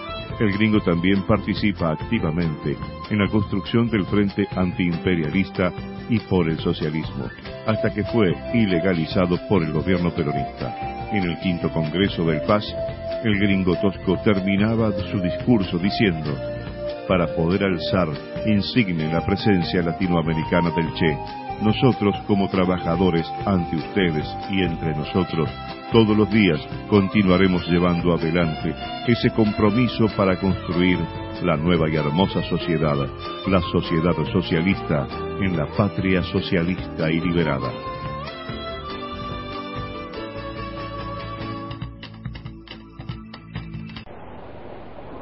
Decíamos y ratificamos que la humildad revolucionaria indica esto era un puesto más de lucha, que no era para figurar ni para hacer la política de la burocracia y de la burguesía, sino para llevar adelante un ideal, para esclarecer la conciencia y para fortalecer la unidad.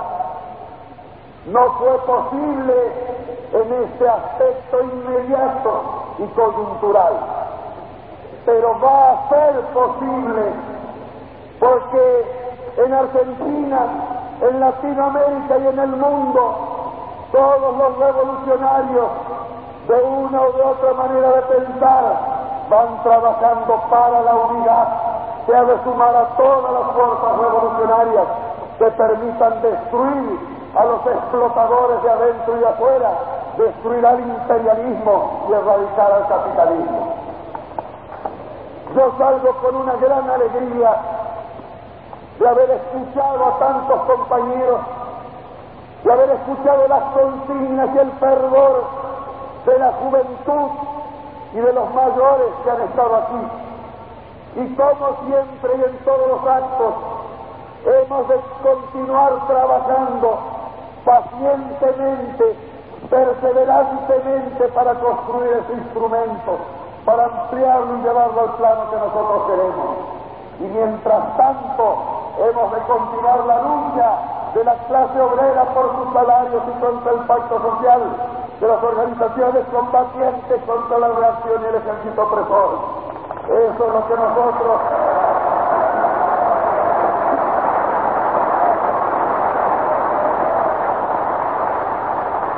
Esto es lo que nosotros, como hermanos de clase, como hermanos revolucionarios, comprometemos nuevamente y como aquel glorioso comandante, compañeros, hasta la victoria siempre.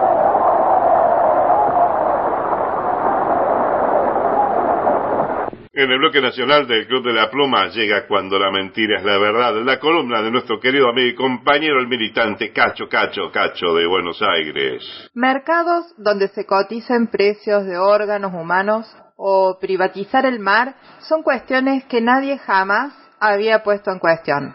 Siempre se entendió que mercantilizar lo común no era ético. Entre todas las lógicas que cohabitan, estamos llegando a discusiones prehistóricas. ¿Qué estamos haciendo mal? Historia, memoria, actualidad, reescribiendo hechos. Cuando la mentira es la verdad. La columna de Cacho Cacho para el Club de la Pluma. Cuando la mentira es la verdad. Hola amigos del Club de la Pluma, les habla Cacho Cacho desde Buenos Aires, Argentina. No puedo dejar de hablar otra vez de las elecciones. No somos el centro del mundo, yo sé que hay problemas más graves. El genocidio que se está cometiendo en la franja de Gaza, las guerras que amenazan a todo el planeta porque el imperio que está decadente se niega a decaer fácilmente y promete guerras. Pero las elecciones nuestras son raras, son raras, son un reflejo de una realidad que no gusta ver. Eh, 40 años de democracia y yo que tengo unos añitos más recuerdo democracias previas al golpe genocida del 76.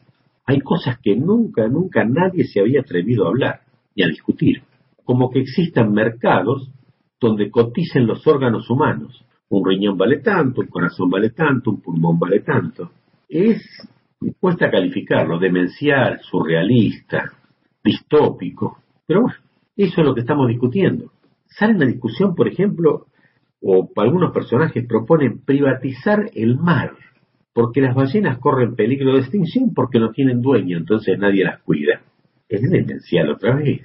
Sabemos el manejo, por ejemplo, desde el Imperio Romano, hay legislación de que el agua es un derecho natural, un derecho humano, y que todos tienen derecho al agua. Entonces la propiedad del agua siempre fue común. Bueno, en los últimos tiempos, con el neoliberalismo, eso se cuestiona. Y si bien no han conseguido lograrlo, hoy día empresas como Nestlé o Coca-Cola son las administradoras de buena parte del agua potable del planeta y generan distorsiones y problemas enormes. En el vecino país de Chile el agua se vendió, el Estado la vendió, y los que la compraron tienen producciones de palta que consumen enormes cantidades de agua y le niegan el agua a la población circundante, que vivía de la producción agrícola, ya no tiene más. Sin ir más lejos, acá en nuestra región de Cuyo, que es técnicamente un desierto, donde, por ejemplo, florece la vitinicultura por el riego artificial, existía de antes de la llegada de los españoles, cosas que ya tenían los huarpes, los pobladores originarios, el riego artificial y la distribución democrática del agua.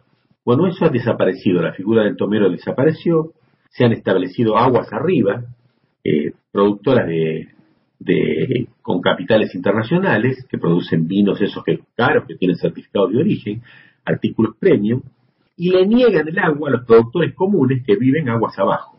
Y esa agua que irrigaba Mendoza, después pasaba, por ejemplo, a la provincia de La Pampa.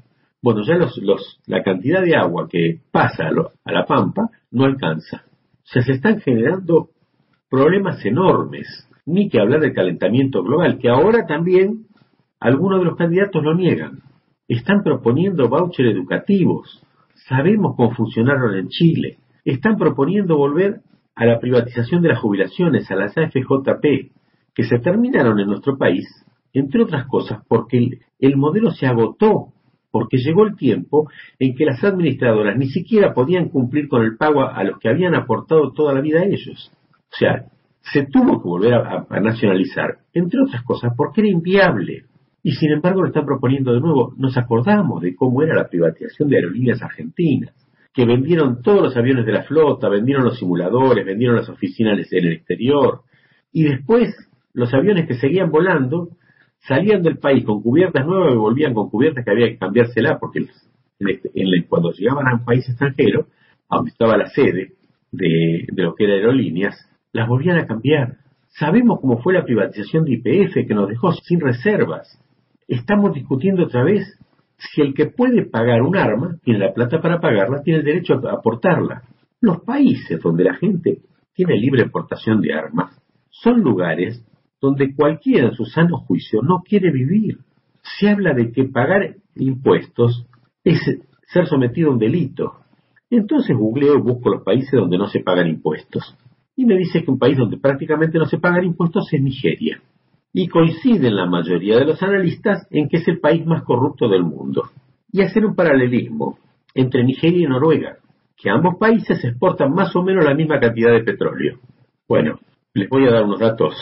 Los noruegos pagan 10 veces más impuestos que los argentinos, que pagamos menos que los países limítrofes. Pero además viven 30 años más promedio que los nigerianos. El índice de Gini, que mide del 1 al 100, cuando lo más bajo es más justo, el de Noruega es 2,5, el de Nigeria 35. Los datos son lapidarios. Los noruegos tienen por habitante 19 veces más carreteras, 35 veces más redes ferroviarias, 59 veces más teléfonos, 445 veces más acceso a Internet, 5 veces más médicos, 29 veces menos afectados de SIDA y 73 veces menos afectados de tuberculosis. Cuando uno de los candidatos nos promete ser como España, como Alemania o como Estados Unidos, en realidad debería sacarse la careta y decir que nos está prometiendo ser como Nigeria. Las cosas que estamos discutiendo no tienen sentido. Y tengo esperanza en que el sentido común prime, como pasó en la primera vuelta, y que se imponga la lógica, la humanidad. Pero cuando termine, cuando pase este mal trago, vamos a tener que cuestionarnos seriamente. ¿Qué hicimos de malo para tener esta clase de propuestas? Algo hicimos mal y muy mal. Algo va a haber que corregir. Va a haber que cambiar planes de estudio, va a haber que hacer campaña de concientización, porque evidentemente estamos discutiendo cosas que no deberían ser discutidas. Estamos viendo que niegan el genocidio, que reivindican a los golpistas del 76. Cuando los golpistas del 76, además de ser asesinos, ladrones, violadores, apropiadores de bebé, obraron por órdenes de una potencia extranjera. Cumplieron a rajatablas el mismo plan para todos los países latinoamericanos, el famoso Plan Cóndor. Entonces, además de todo eso, además de todo eso, son traidores a la patria. Rodolfo Walsh decía de que el crimen más grande, a pesar de toda la, la gama de crímenes que han cometido, fue someter a la población argentina a la miseria planificada, a aplicar los planes neoliberales que ahora quieren aplicar pero por los votos. Bueno, vamos a tener que pasar el mal momento y vamos a tener que discutir mucho esto. Se impone. Lo vamos a discutir más adelante. Hasta luego, amigos del Club de la Pluma. Con esperanza. Hasta el domingo que viene. Estás escuchando el Club de la Pluma. No debemos derrotarnos, somos diferentes. Ni podemos permitir que presida un demente. Me cago en los libertarios que patria no quieren. ¿Cómo votar a que dice que no quiere al Diego? En el mejor país del mundo, guacho, hemos nacido. Y el futuro es unidos o es dominados. Vamos el pueblo argentino, hay que despertarse. La nuestra es la única boleta, celeste y blanca vos fíjate.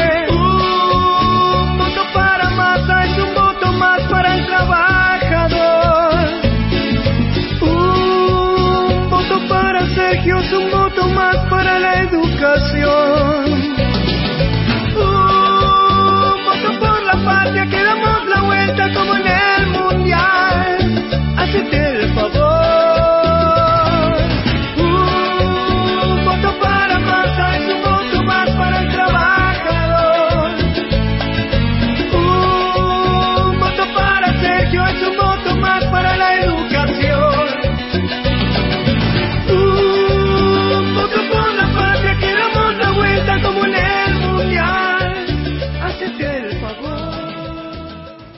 Los medios de comunicación se especializan en pervertir a los seres humanos según victoria o derrota. El Club de la Pluma se emite en diferido los sábados y domingos a partir de las 13 horas por FM Alternativa, fmalternativa.com.ar. Las cuestiones de justicia también son manejadas en el Club de la Pluma. ¿Quién lo hace? Nuestro amigo y compañero, el doctor Miguel Rodríguez Villafañe. La crudeza con la que se trata de matar valores e ideales democráticos no puede tener otro fin que el de correr a la sociedad hacia la lógica de la mafia y del enriquecimiento ilícito. Nuestros sueños pueden también ser, desde el llano o desde puestos de poder, sueños de amor, de justicia, de igualdad social. Pensamiento y legalidades. Unidos y esclarecidos somos más. La columna del doctor Miguel Rodríguez Villafañe para el Club de la Pluma. Para el Club de la Pluma, Miguel Julio Rodríguez Villafañe desde Córdoba, Argentina. En esta ocasión llamo a mi reflexión la necesaria revolución ética. A 40 años de la recuperación de la democracia que nos costó lograr en Argentina, sentimos muchas veces que el sistema no se nutre de la ética que lo justifica. Debemos tener presente que desde siempre la ética ha guiado el comportamiento humano y el desarrollo cultural. Sin embargo, en una perspectiva pragmática, sin juicio ético, hubo momentos en los que se nos hizo creer que en nuestro país, para mantener esa democracia, debíamos aceptar una dosis de corrupción, porque atacar los vicios existentes en el poder en general nos podrían llevar al caos. Todavía resuenan en los oídos esas opciones electorales que pregonaban que entre la estabilidad monetaria dolarizada y la lucha contra la corrupción, la sociedad tenía que optar por lo primero. A su vez, ahora se nos invita a un cambio, pero sin una direccionalidad que nos oriente bien, parece más un salto al vacío que un avance moral en civilización democrática. Todo ello planteado también desde espejismos económicos mentirosos que solo beneficiaron y benefician a pocos y nos endeudaron a todos y todas, dejándonos en manos de la usura en general y los fondos buitres. Lamentablemente, el mensaje tramposo penetró hondo en la conciencia social. Ahora se siente la consecuencia negativa de esas falsas opciones intrínsecamente inmorales. A lo que hay que sumar la crudeza con la que se trató y se trata de matar valores e ideales democráticos con un pragmatismo individualista bajo el pretexto de que han muerto las ideologías. En ese contexto resulta inaceptable que se propongan como puntos referenciales por parte del candidato a presidente Javier Milei del partido La Libertad Avanza. Por ejemplo, cuando dijo, si yo tuviera que elegir entre el Estado y la mafia, me quedo con la mafia, porque la mafia tiene códigos, la mafia cumple, la mafia no miente y sobre todas las cosas, la mafia compite. Estas propuestas tramposas nos invita a formarnos en ámbitos criminales para hacer un Estado mejor, por supuesto, desde una ética delictiva, lo que es inaceptable. Aún más, con tremendo mal gusto llegó a decir que el Estado es el pedófilo en el jardín infante con los nenes encadenados y bañados en vaselina. Asimismo sostuvo ley que el Papa Francisco es representante maligno en la tierra porque prepone la justicia social y agrega que habría que informarle al imbécil que está en Roma que la envidia, que es la base de la justicia social, es un pecado capital. Aún más, llega a afirmar que la venta de órganos es un mercado más y otras incoherencias más. Todo lo antes referido implica la ruptura total de las brújulas esenciales que nos deben guiar en un sistema democrático respetuoso a los derechos humanos. Tenemos que llevar adelante la necesaria revolución democrática faltante en nuestro país. Se parece que la primera gran revolución democrática la dio la ley que instauró el voto universal, secreto y obligatorio que permitió en 1912 que los sectores marginados en la toma de decisiones políticas, particularmente los gauchos, los inmigrantes y sus descendientes, lograran ejercer el derecho de participar activamente, ser tenido en cuenta y contribuir de manera eficaz al engrandecimiento del país. Luego vendría la segunda revolución democrática en 1947 con la consagración del voto femenino. Ello incorporó a la mujer a las determinaciones democráticas, se produjo otro importante avance que estaba injustamente demorado. Pero todavía no se ha podido profundizar el pacto que hace a la esencia de la democracia, que es la revolución ética faltante. Por mucho tiempo hemos diferido en encarar las aristas corruptas y viciosas que denaturalizan el sistema democrático y esa infidelidad con él mismo nos llevó a vaciarnos y vaciar de esperanza el futuro. En esa perspectiva, no se puede ignorar, entre otras realidades, la inmoralidad que implica aceptar la pobreza y el desempleo como una situación dada cuya solución se deja librada solo al mercado. Hoy imprescindible en democracia y desde ella encarar la revolución ética faltante. Debemos transformar en poder político la voluntad firme de toda sociedad de dar vida y eficacia al contenido moral que presupone la plena vigencia del sistema institucional. Resulta importante recatar la política como el instrumento que busca consensos y que ayuda a avanzar entre todos y todas para el bien común. En ello no se puede asumir necesariamente la idea por la que se sostiene que todos los políticos son corruptos tratados como casta, porque la generalización indiscriminada no es verdad. Lamentablemente de esa manera también se desvalorizan los valiosos esfuerzos y entrega a lo público de muchos y muchas. Además ello facilita que se abra la puerta a lo que no les importa nada, que logran de esa manera asumir a cargos representativos o de gestión gubernamental sin pudores. A su vez, en el compromiso con su pueblo, se necesitan políticos que no sean construcciones en las que como producto se los impone básicamente con eslogan edulcorado en los que no se explican las propuestas ni se debaten las mismas, eliminando el necesario intercambio democrático de ideas y planes. Las decisiones democráticas no pueden quedar solo en manos de gurúes del marketing político. Esto último se transforma más peligroso cuando los grandes costos que significa encarar propaganda reiterativa y abrumadora que aturden el juicio crítico pueden terminar financiadas por el narcotráfico, la mafia y la usura y de esa forma se anuda en compromiso con el poder político de impunidad y complicidades inaceptables. Hay que trabajar una cultura de transparencia, de control y de rendición de cuenta gubernamental porque la corrupción es hija de la oscuridad. También debemos comprometernos y participar en democracia como un imperativo moral y de ninguna manera decir que necesariamente entrar en la política es tirar a los perros la reputación. Además, en este momento, la tecnología digital nos propone nuevos desafíos, especialmente para el desarrollo de una nueva sociedad basada ahora también en la inteligencia artificial.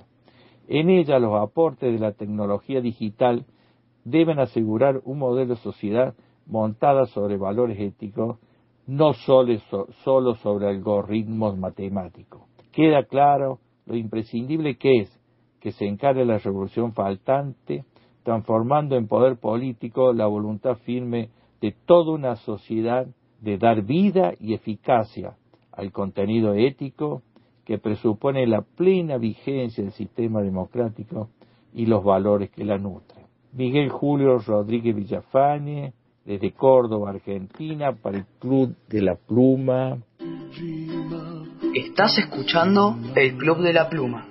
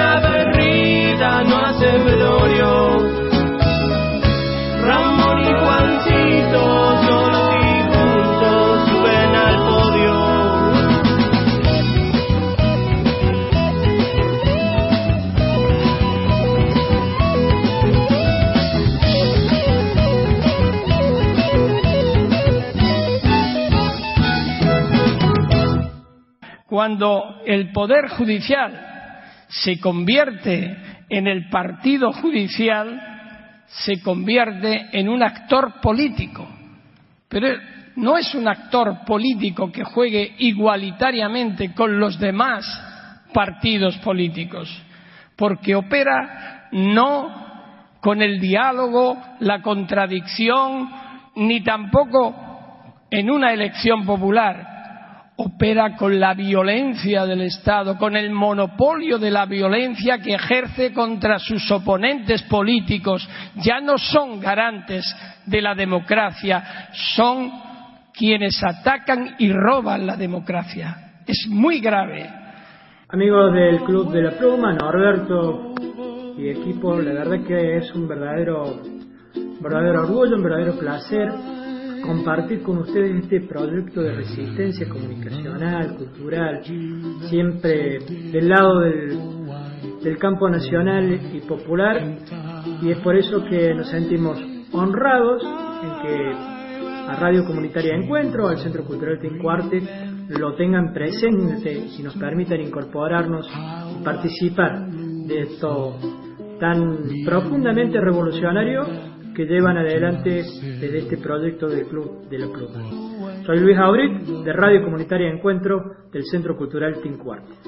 Seguimos compartiendo el bloque nacional del Club de la Pluma. Llegó el turno de los pueblos originarios, columna a cargo de la amiga y compañera, la periodista Valle Gem. Nos trae una entrevista a Gladys Salazar, coordinadora del ciclo de cine Buenos Aires Indígena, que estuvo en pausa desde 2011. El objetivo es promover y proyectar miradas y autorrepresentaciones de aborígenes en la urbanidad, democratizando voces.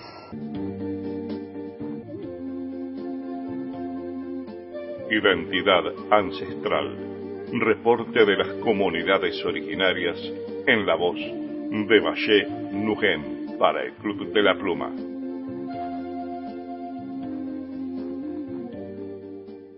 Hola, ¿qué tal Gaby y Norberto y a todos los compañeros del Club de la Pluma? Un placer poder estar con ustedes nuevamente en este espacio de Minga, ¿no?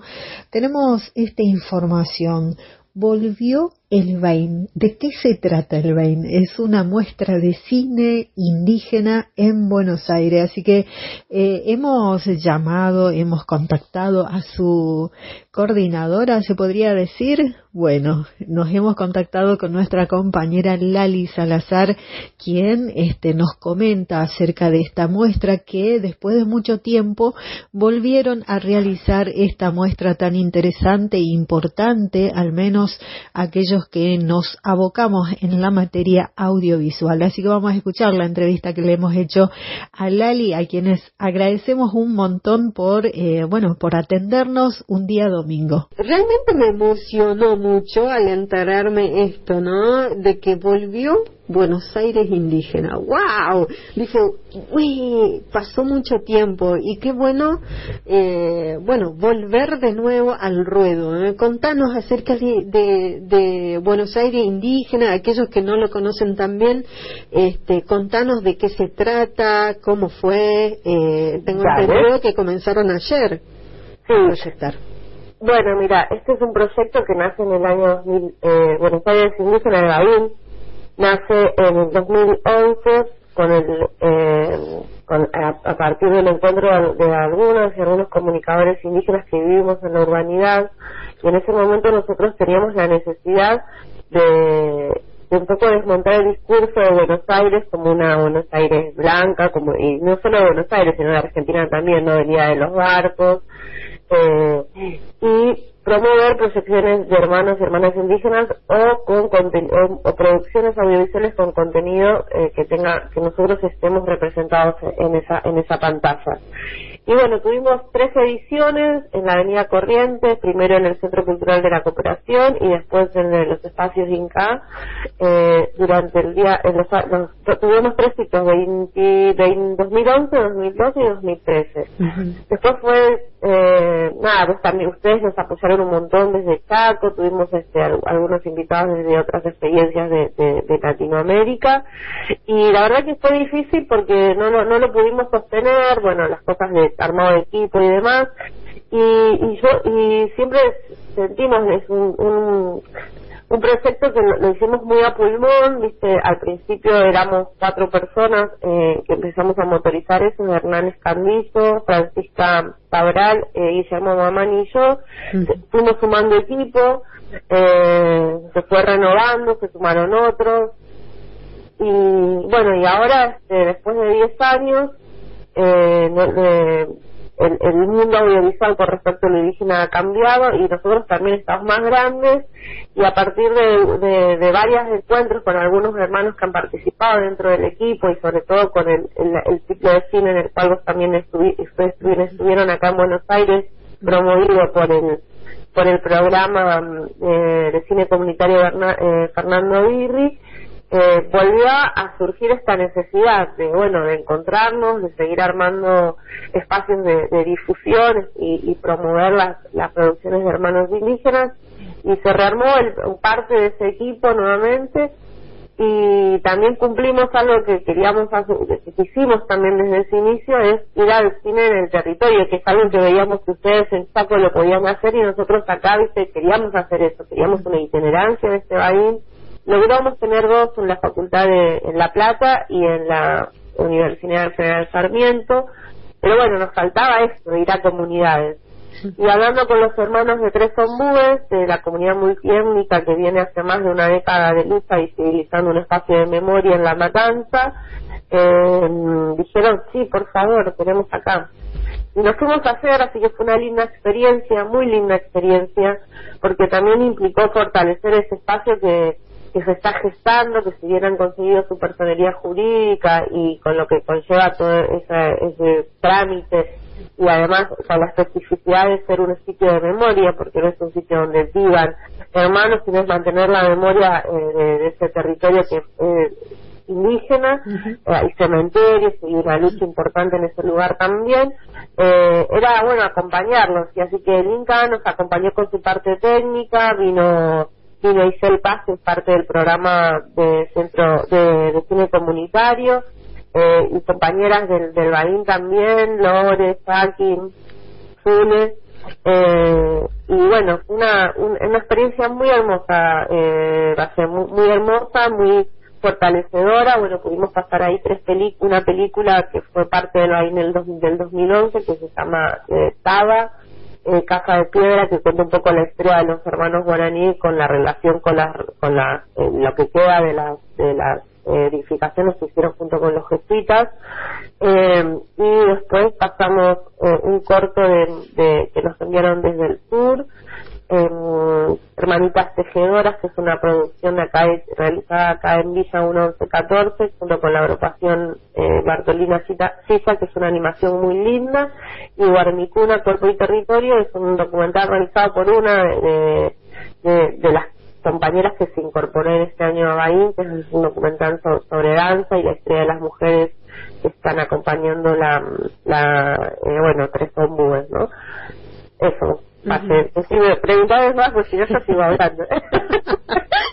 No, te, eh, mira, te, te estoy escuchando y realmente me emociona. ¿Sabes por qué? Porque ya hace tiempo, ya que creo que a todos nos sucedió, de que el tema de la pandemia, pero antes de la pandemia también sucedieron muchas cosas en cuanto al tema de los, este, de los proyectos eh, que nosotros hacemos de manera comunitaria. Realmente eh, fueron años un poco difíciles para aquellos que venimos haciendo la autogestión y por eso retomar de nuevo, eh, de hecho eh, hasta hace poco tuvimos una reunión también con los compañeros de la dirección de cine de la provincia de aquí de Chaco y eh, decíamos de que retomar los, los proyectos que eh, queríamos hacer y ahora es- escuchándote también de que Bain de nuevo este vuelve al ruedo, realmente esto significa de que más allá de las de las cuestiones que suelen suceder de que la falta de recursos, etcétera, etcétera, pero realmente tenemos fuerza de seguir eh, apostando a lo que es el cine comunitario, lo cual eh, no es un dato menor, ¿eh? Sí, sí, sí, nos volvó, nos sí, evidentemente siempre los que nos, vol- nos volvimos a encontrar, de hecho también nosotras, eh, y, y, y, y, me parece que en 10 años eh, eh, ha se ha modificado mucho, hay más producciones, y bueno, y también necesitamos espacios donde sean difundidos, donde nos podamos encontrar, nos podamos eh, pensar en conjunto, formar a, a nuevos hermanos y hermanas que estén eh, interesados en, en producir este cine, hermanos indígenas, los que no son indígenas que sean respetuosos del modo de cómo representarnos también.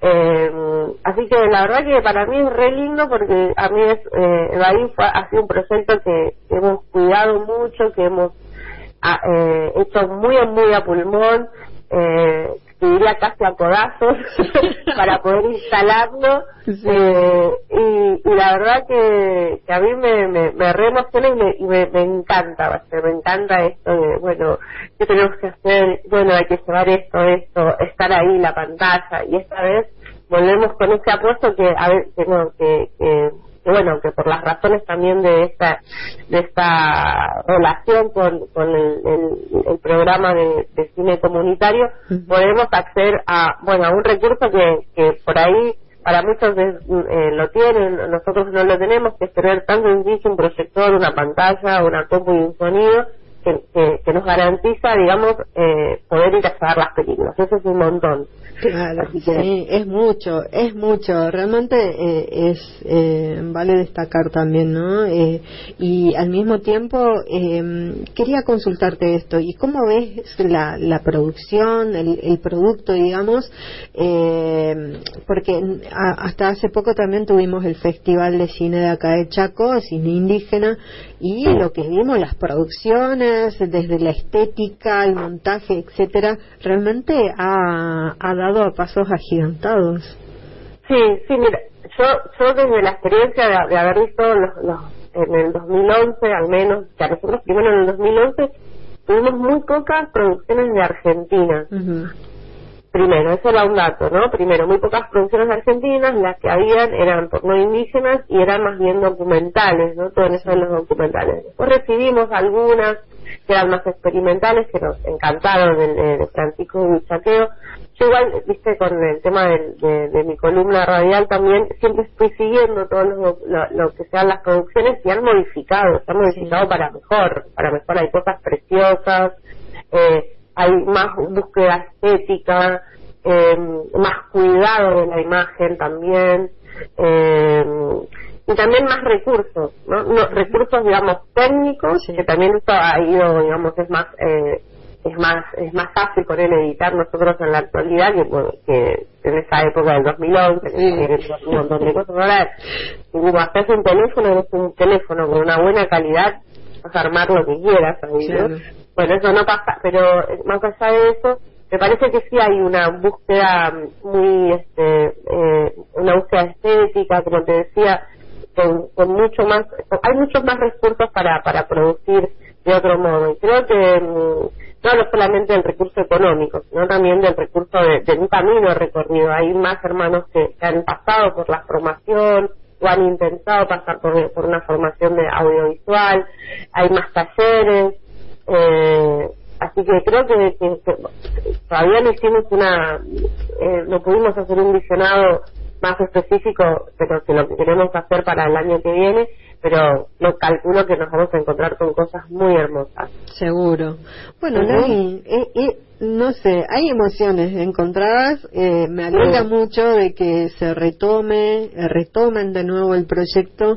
Eh, nosotros lo estamos haciendo hace, hace tiempo, con, a, a pulmón como siempre, pero eh, realmente es grato poder volver eh, a encontrarnos, reencontrarnos en, en estos espacios de mingas audiovisuales. Si querés agregar otra cosa más al respecto del proyecto.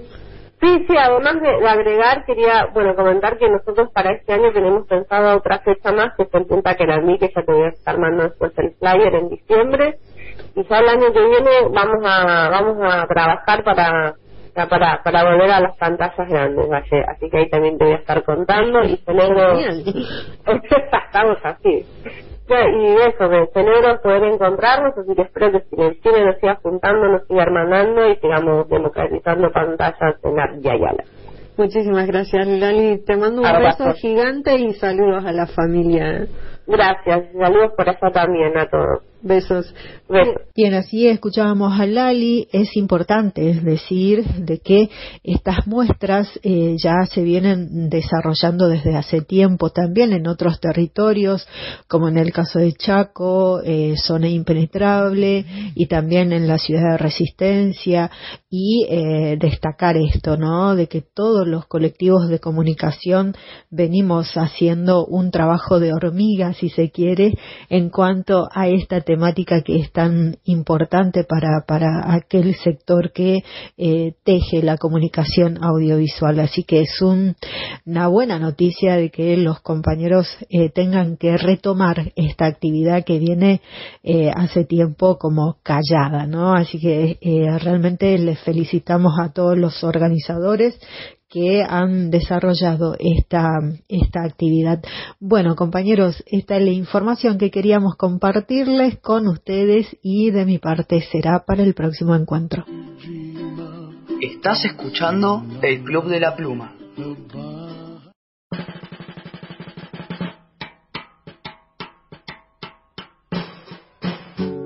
Sentados al cordón de la vereda, bajo la sombra de algún árbol bonachón, vimos pasar coquetos carnavales, careta viva de un pueblo con dolor. Primero fue Pirico y sus muchachos, Ochilo con su gran inspiración, el pobrerío rodea los tablados, el chirimino que toma la canción, el pobrerío rodea los tablados, el chirimino que toma la canción. Tibio febrero de siestas musiqueras, simple remedio de la felicidad. Los sensibleros, poetas orilleros, le dan la flor al barrio que se va. Pueblo divino, rudo sabalero, brindo contigo, préstame el corazón. Quiero el secreto del hombre de tu río, del hombre chimenea, del canilla cantor. Quiero el secreto del hombre de tu río, del hombre chimenea, del canilla cantor. Dale a mis ojos la luz de tu bohemia, charlas del charro, Roberto Guitarrón, el pirulete, el sapo de los verdes, el pino de Berija, el loro y su tambor, pueblo divino, corrudo sabalero, papel picado, botica bajo el sol. Sigue tu lucha de pan y de trabajo, que el tamboril se olvida y la miseria no. Sigue tu lucha de pan y de trabajo, que el tamboril se olvida y la miseria no. Que el tamboril se olvida y la miseria no. El tamboril se olvida y la miseria no.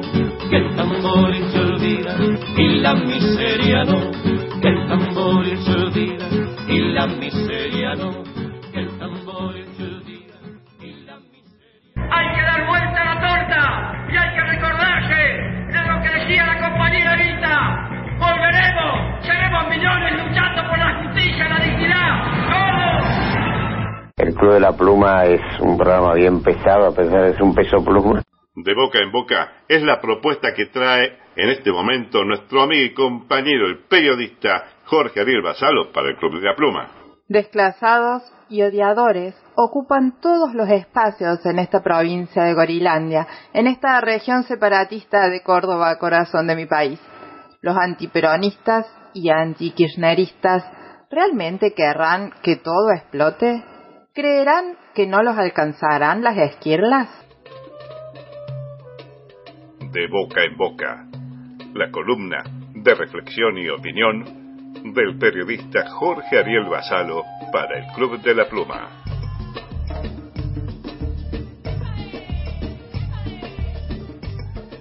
A las amigas y a los amigos del Club de la Pluma, el gusto de saludarlos como todas las semanas. Mi nombre es Jorge, les hablo desde Córdoba, Argentina.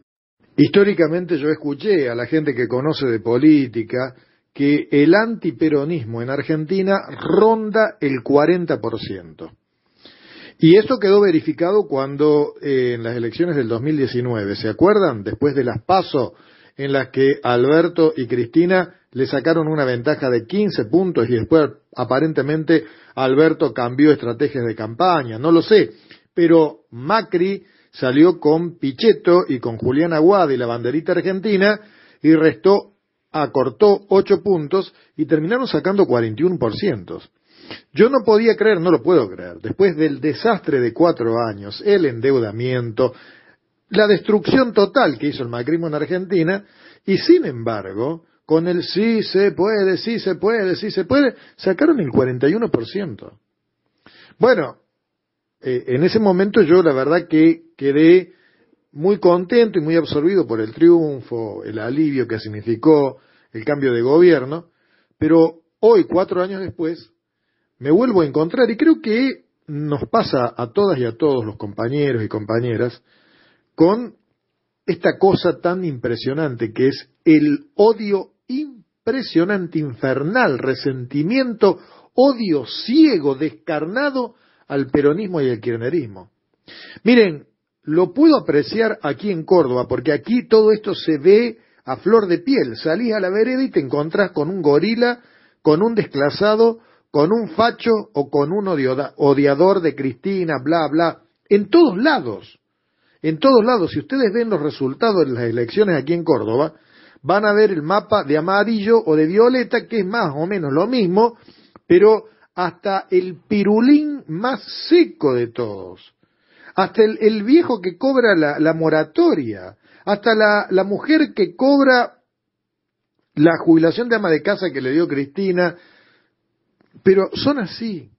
Miren, eh, hace un par de días alguien que tiene un cargo en la justicia muy importante, un tipo que sabe pensar, que además es buen tipo, me dijo, eh, así socarronamente, están cagados, ¿no?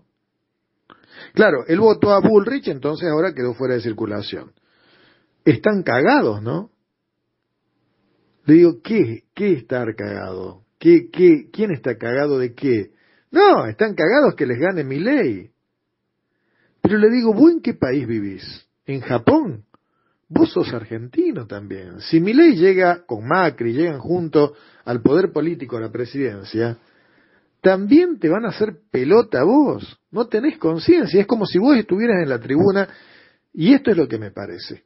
Votantes de, de Bullrich, que fueron un 17% en las PASO, y un 24% en la, en la primera vuelta, que están como, eh, están saliendo del shock, porque quedaron muy, muy aturdidos. Ellos pensaban que tenían un penal sin arquero, bueno, lo patearon afuera. Ellos creían que ganaban las elecciones y como lo viven como una cuestión hasta deportiva, entonces, bueno, están cagados, ¿no? Haciendo referencia a que no va a ser fácil ganarle a Milei, a Macri, a todo el aparato, no va a ser fácil. A ver, el 19 vamos a contar votito por votito. Pero fíjense este resentimiento, ¿por qué es un resentimiento? Es muy feroz el antiperonismo. Miren, eh, Milei sacó el 30%, bueno, yo creo que van a pasar el 40%, y lo van a pasar, no sé del 40 para cuánto, pero lo van a pasar porque eh, por más que ahora muchos digan, no, yo voy a votar en blanco, no, yo no voy a ir a votar, les puedo asegurar que el 19 se van a levantar, van a ir a votar y van a agarrar el voto de mi ley y lo van a meter en la urna. Y saben, ellos saben perfectamente que mi ley es un locazo, saben, todos lo saben, pero prefieren el paredón a, a, a un país no, no pueden aceptar, no pueden tolerar, no se bancan que un presidente peroncho o de Unión por la Patria sea elegido. Es, es un desquicio absoluto. Miren, yo me acuerdo cuando era chico, que las veces que fui, no tantas, pero algunas veces me llevaron al Parque Sarmiento a los autitos chocadores, y a mí me fascinaba esto de, era una gran diversión, de chocar al otro y empujarlo, y ver que uno aceleraba con el autito y ¡bum! el autito chocador. Bueno, yo me represento esto mismo. Estos, estos tipos, los gorilas, los votantes de, parte de los votantes de Schiaretti, parte de los votantes, muchos, yo creo que por lo menos la mitad de los votantes de Bullrich, no les importa. Es decir, tienen un instinto adentro. Me decía un psicólogo, eh, Jorge, toda la angustia y el dolor, la desazón y la frustración que tienen por haber quedado fuera del balotaje, ahora lo van a tratar anímicamente de reparar votando a mi ley. Esto que dijo la Bullrich el otro día tiene sentido. Que explote todo. Ellos van a votar por el explote todo. Y van a ir muchos a votar por el explote todo. Esto es así. Eh, ellos tienen odio, han hecho del odio una columna vertebral, por lo tanto, compañeras y compañeros, nosotros no nos podemos, pero quedar tranquilos ni un segundo. Yo pido y ruego que los gobernadores e intendentes que tanto trabajaron para la primera vuelta, laburen y laburen y laburen, porque si no, podemos llegar a perder la elección. Lo otro tiene que ver con esto de los pituquitos de acá de Córdoba, de vivir en una provincia donde el peronismo no es peronismo, donde el peronismo es Garca, Schiaretti, ahora Yarlora. Bueno, a ver, si son peronistas, salgan a bancar la parada y a bancar los trapos, muchachos. Salgan a bancar la lista de Unión por la Patria. Dejen de especular, dejen de jugar a las escondidas, porque como me dijo un viejo peronista el otro día, dice Jorge, no te sorprendas si Yarlora está especulando y por debajo de la mesa haciendo fuerza para que gane mi ley para una cuestión de satisfacer intereses personales. Yo, la verdad, que aquí en Córdoba uno por ahí pierde la brújula, pero personalmente me duele de intendentes, de funcionarios importantes que durante incluso estos cuatro años han recibido buena plata de la nación, buena plata de la nación, pudieron construir casas, centros sanitarios, y sin embargo están escondidos detrás de un árbol, viste, no, este es un momento crucial. esta elección es crucial, esta elección puede determinar no solo los próximos cuatro años, mucho más allá de cuatro años. Por lo tanto, unión por la patria, ¿qué tanto joder? Porque, digo, Yarlora andaba riéndose y quejándose de los pituquitos de Recoleta y el histeriqueo como la gata Flora que está teniendo él y muchos más aquí en Córdoba, me hace acordar y digo, ¿y qué? ¿Vos no sos un pituquito, papi? Vos sos un pituquito cordobés. Por lo tanto, eh, a máxima velocidad. A máxima velocidad, porque los números están muy ajustados, estamos palo y palo, hay esta elección, hay que militarla, incluso con más fuerza que la primera vuelta. Así que, compañeros, compañeras, ellos van al choque, ellos van con odio, con todo el odio posible. Nosotros vamos con todo el amor posible por Sergio, por el Chivo, por Unión por la Patria. Estás escuchando el Club de la Pluma.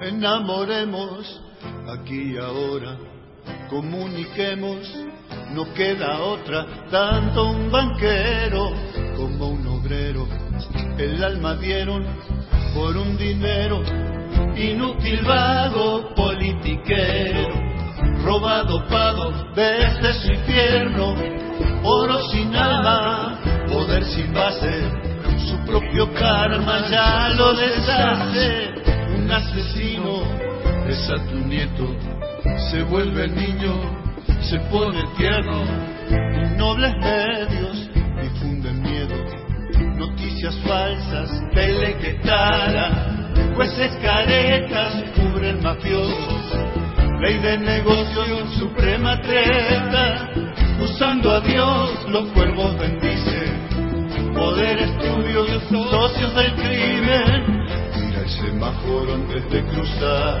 y mira también a izquierda y derecha, Argentina, hay que jugar bien, Argentina. Argentina, hay que jugar bien, Argentina. Argentina, hay que jugar bien, Argentina. Basta de sacrificios, que estamos cerca del precipicio. Todos los actos tienen su precio. El mal que hagas será tu paga. ¿Quiénes deciden cuál es el loco? Si todos somos locos un poco. Una paloma come en mi mano, vela un halcón desde lo alto. Se ha preguntado ese carcelero cuál es el lado de afuera y de adentro. Si el general está en la gloria, a nuestra patria, ¿quién la custodia? Dicen ser gauchos, pero en sus campos, leones y niños son explotados. Cuidan los lobos a las ovejas, si la riqueza no es para todos. De cruzar, y mira también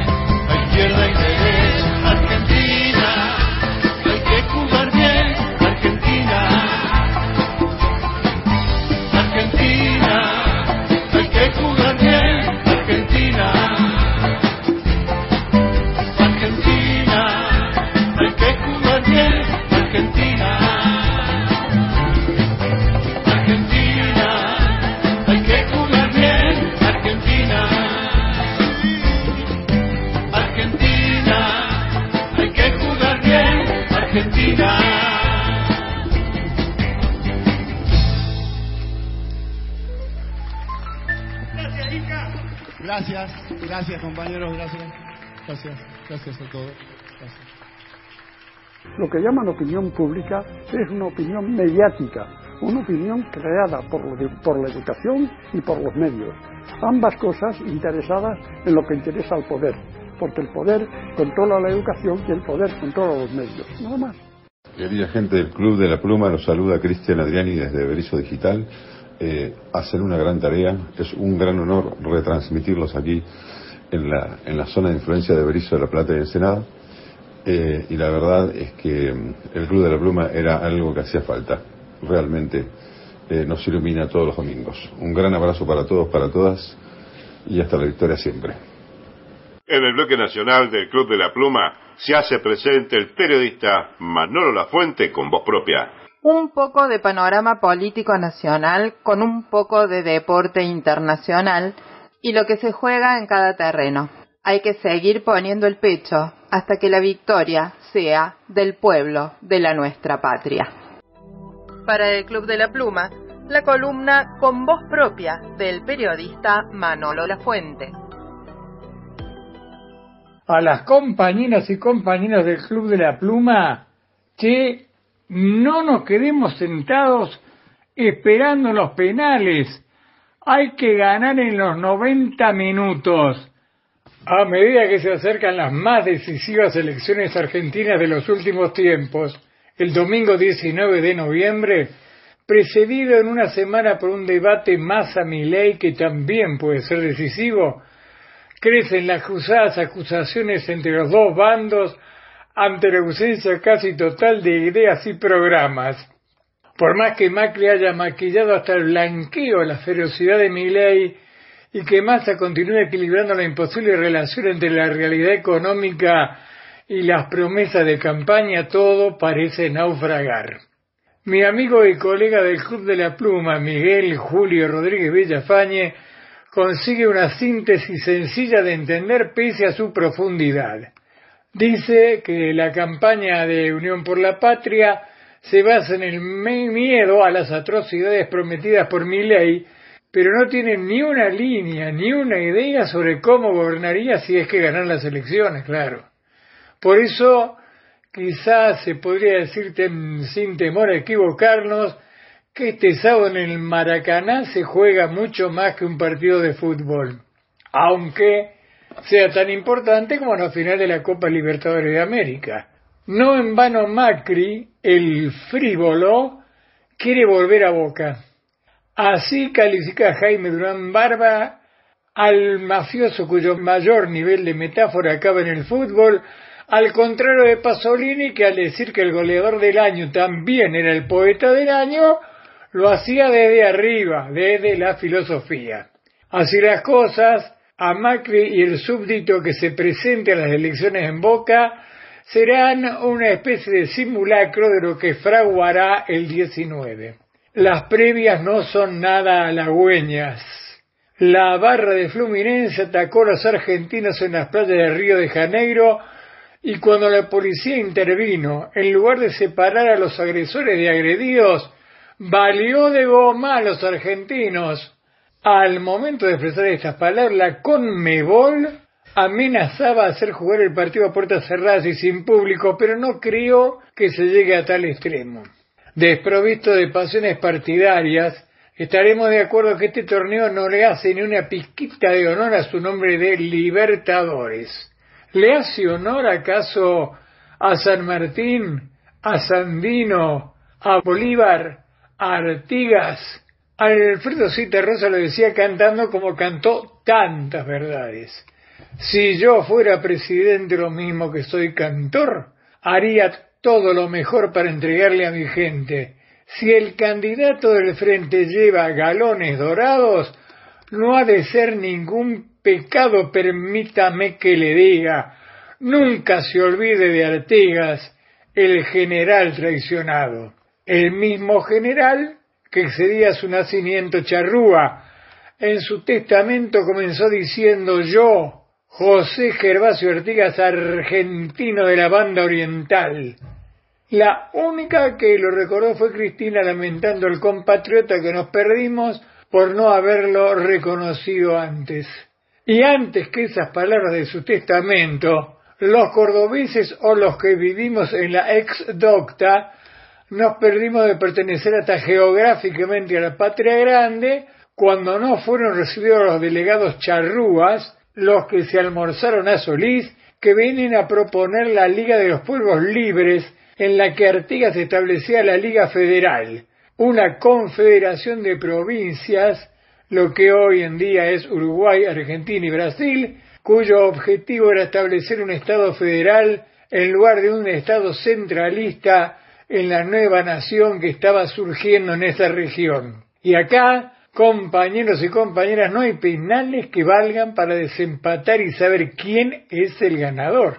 Aunque en realidad no harían falta, che, ya sabemos que somos nosotros los que hemos perdido. Como dice el poema de Ernesto Cardenal, al perderte yo a ti, tú y yo hemos perdido. Yo, porque tú eras lo que yo más amaba y tú, porque yo era el que te amaba más.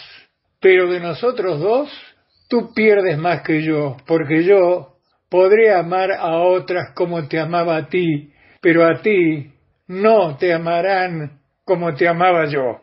Pero dejando la bella poesía y pasando a la ramplona realidad, podríamos encontrar a mitad de camino un astrólogo que también lee más acá de las estrellas, citado por Jorge Alemán en Desiguales, el muy buen programa de la televisión pública argentina.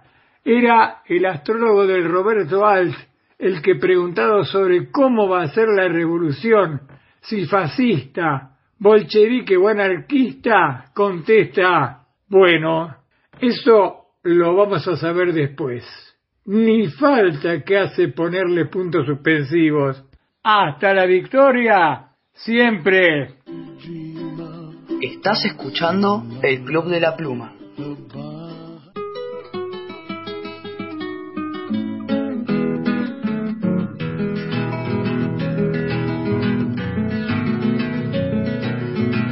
No entrevé la baraja si no le parece mal. Para mí la principal es la ley del que trabaja.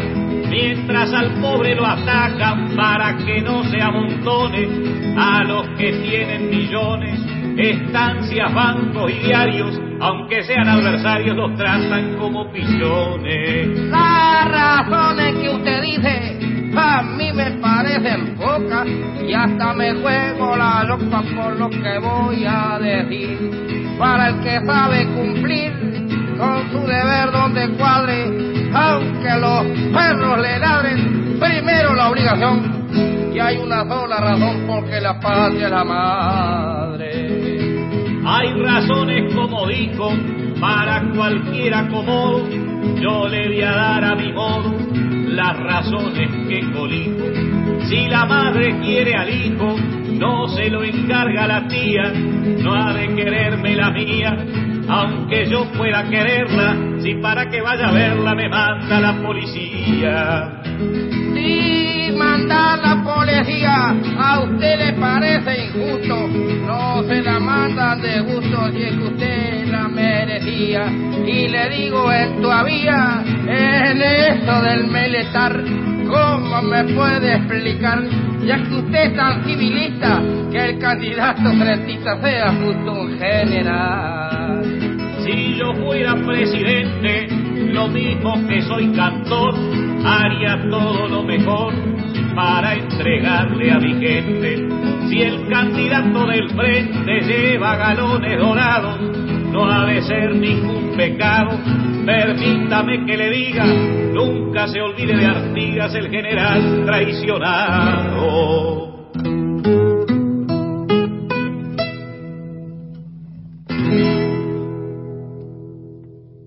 Muchas veces les veo esas caras apesumbradas o que están cerca de la desazón. No podemos darnos el lujo de la tristeza. No podemos darnos el lujo del no se puede. Tiene que haber esperanza y hay esperanza. Es uno de los programas más famosos de Córdoba, el Club de la Pluma. Continuamos en el bloque nacional del Club de la Pluma y llega el turno del poeta popular Camilo Centrofoco. Patria de agradecides a quien, como el sol, siempre está.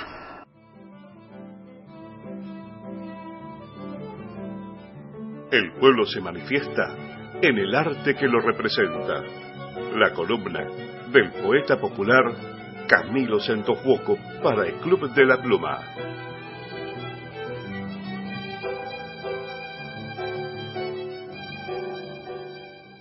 Gratitud. Alumbrado por el disco luminoso que me guía con un nuevo plenilunio y me saca del temor y el infortunio de la noche donde un paso es peligroso, donde acechan las tinieblas entre penas con la sombra más atroz de la locura, y de cada rincón de la espesura me rescata con su luz la luna llena, sé muy bien que ese fulgor que me ilumina no es el haz refulgente de esta luna, es reflejo de aquel sol que por fortuna resplandece en la estrella de Cristina. Estás escuchando el Club de la Pluma.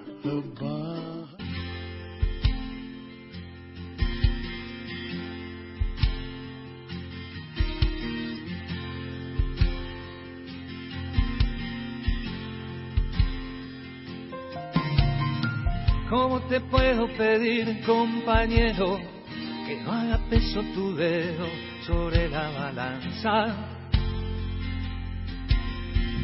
Encima de cada plato pesemos lo que yo digo que pesa y a vos no te alcanza.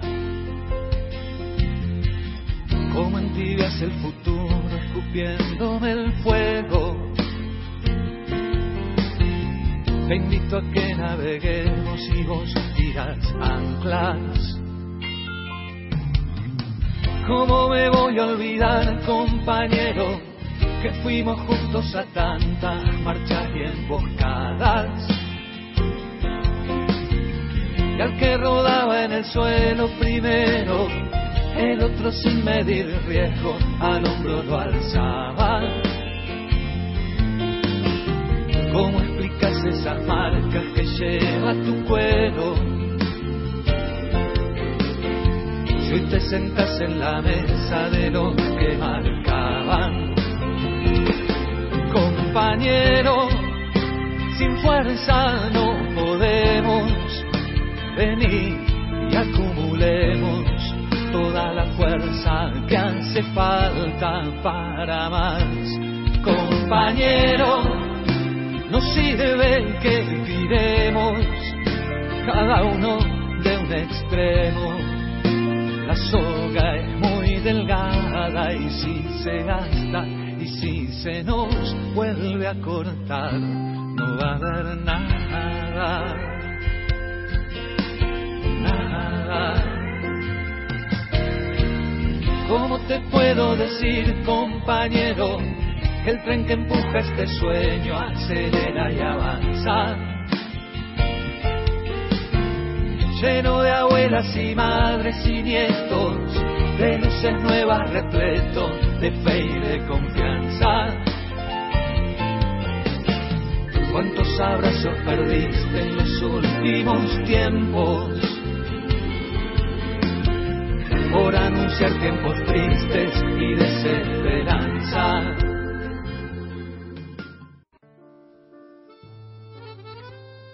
Los enemigos del pueblo son la imposición del silencio, el condicionamiento de la palabra y la precarización del pensamiento. El Club de la Pluma se emite con retransmisiones en diferido desde las 11 los domingos por FM Hall 106.1, Derqui, provincia de Buenos Aires, fmhall.com.ar. Los domingos también desde las 12 horas Radio Comunitaria Encuentro 95.7 Centro Cultural Tinco Arte, tincocomunicaciones.medios.com.ar. Los domingos desde las 15.30 horas por FM 99.9 Radio Argentina desde la ciudad de Córdoba, radioargentina.nbradios.com. Seguimos compartiendo el bloque internacional del Club de la Pluma. Llegó el momento de los derechos humanos, columna a cargo de nuestra amiga y compañera, la incansable Norma Ríos. Nos trae fragmentos de la carta de renuncia de Craig Mockiver, director de la oficina de ACNUD, sigla de Alto Comisionado de las Naciones Unidas para los Derechos Humanos. Su lectura es imprescindible para comprender y confirmar lo que se viene denunciando desde 1945 hasta hoy los traficantes siempre eligen la guerra. Militancia, compromiso, resistencia, derechos humanos. La columna de Norma Ríos para el Club de la Pluma. Buenos días, querida gente del Club de la Pluma. Buenos días, Norberto Gans y equipo. Bueno, algo que ha pasado esta semana y que me impactó profundamente fue la renuncia del director de la Oficina del Alto Comisionado para los Derechos Humanos en Nueva York.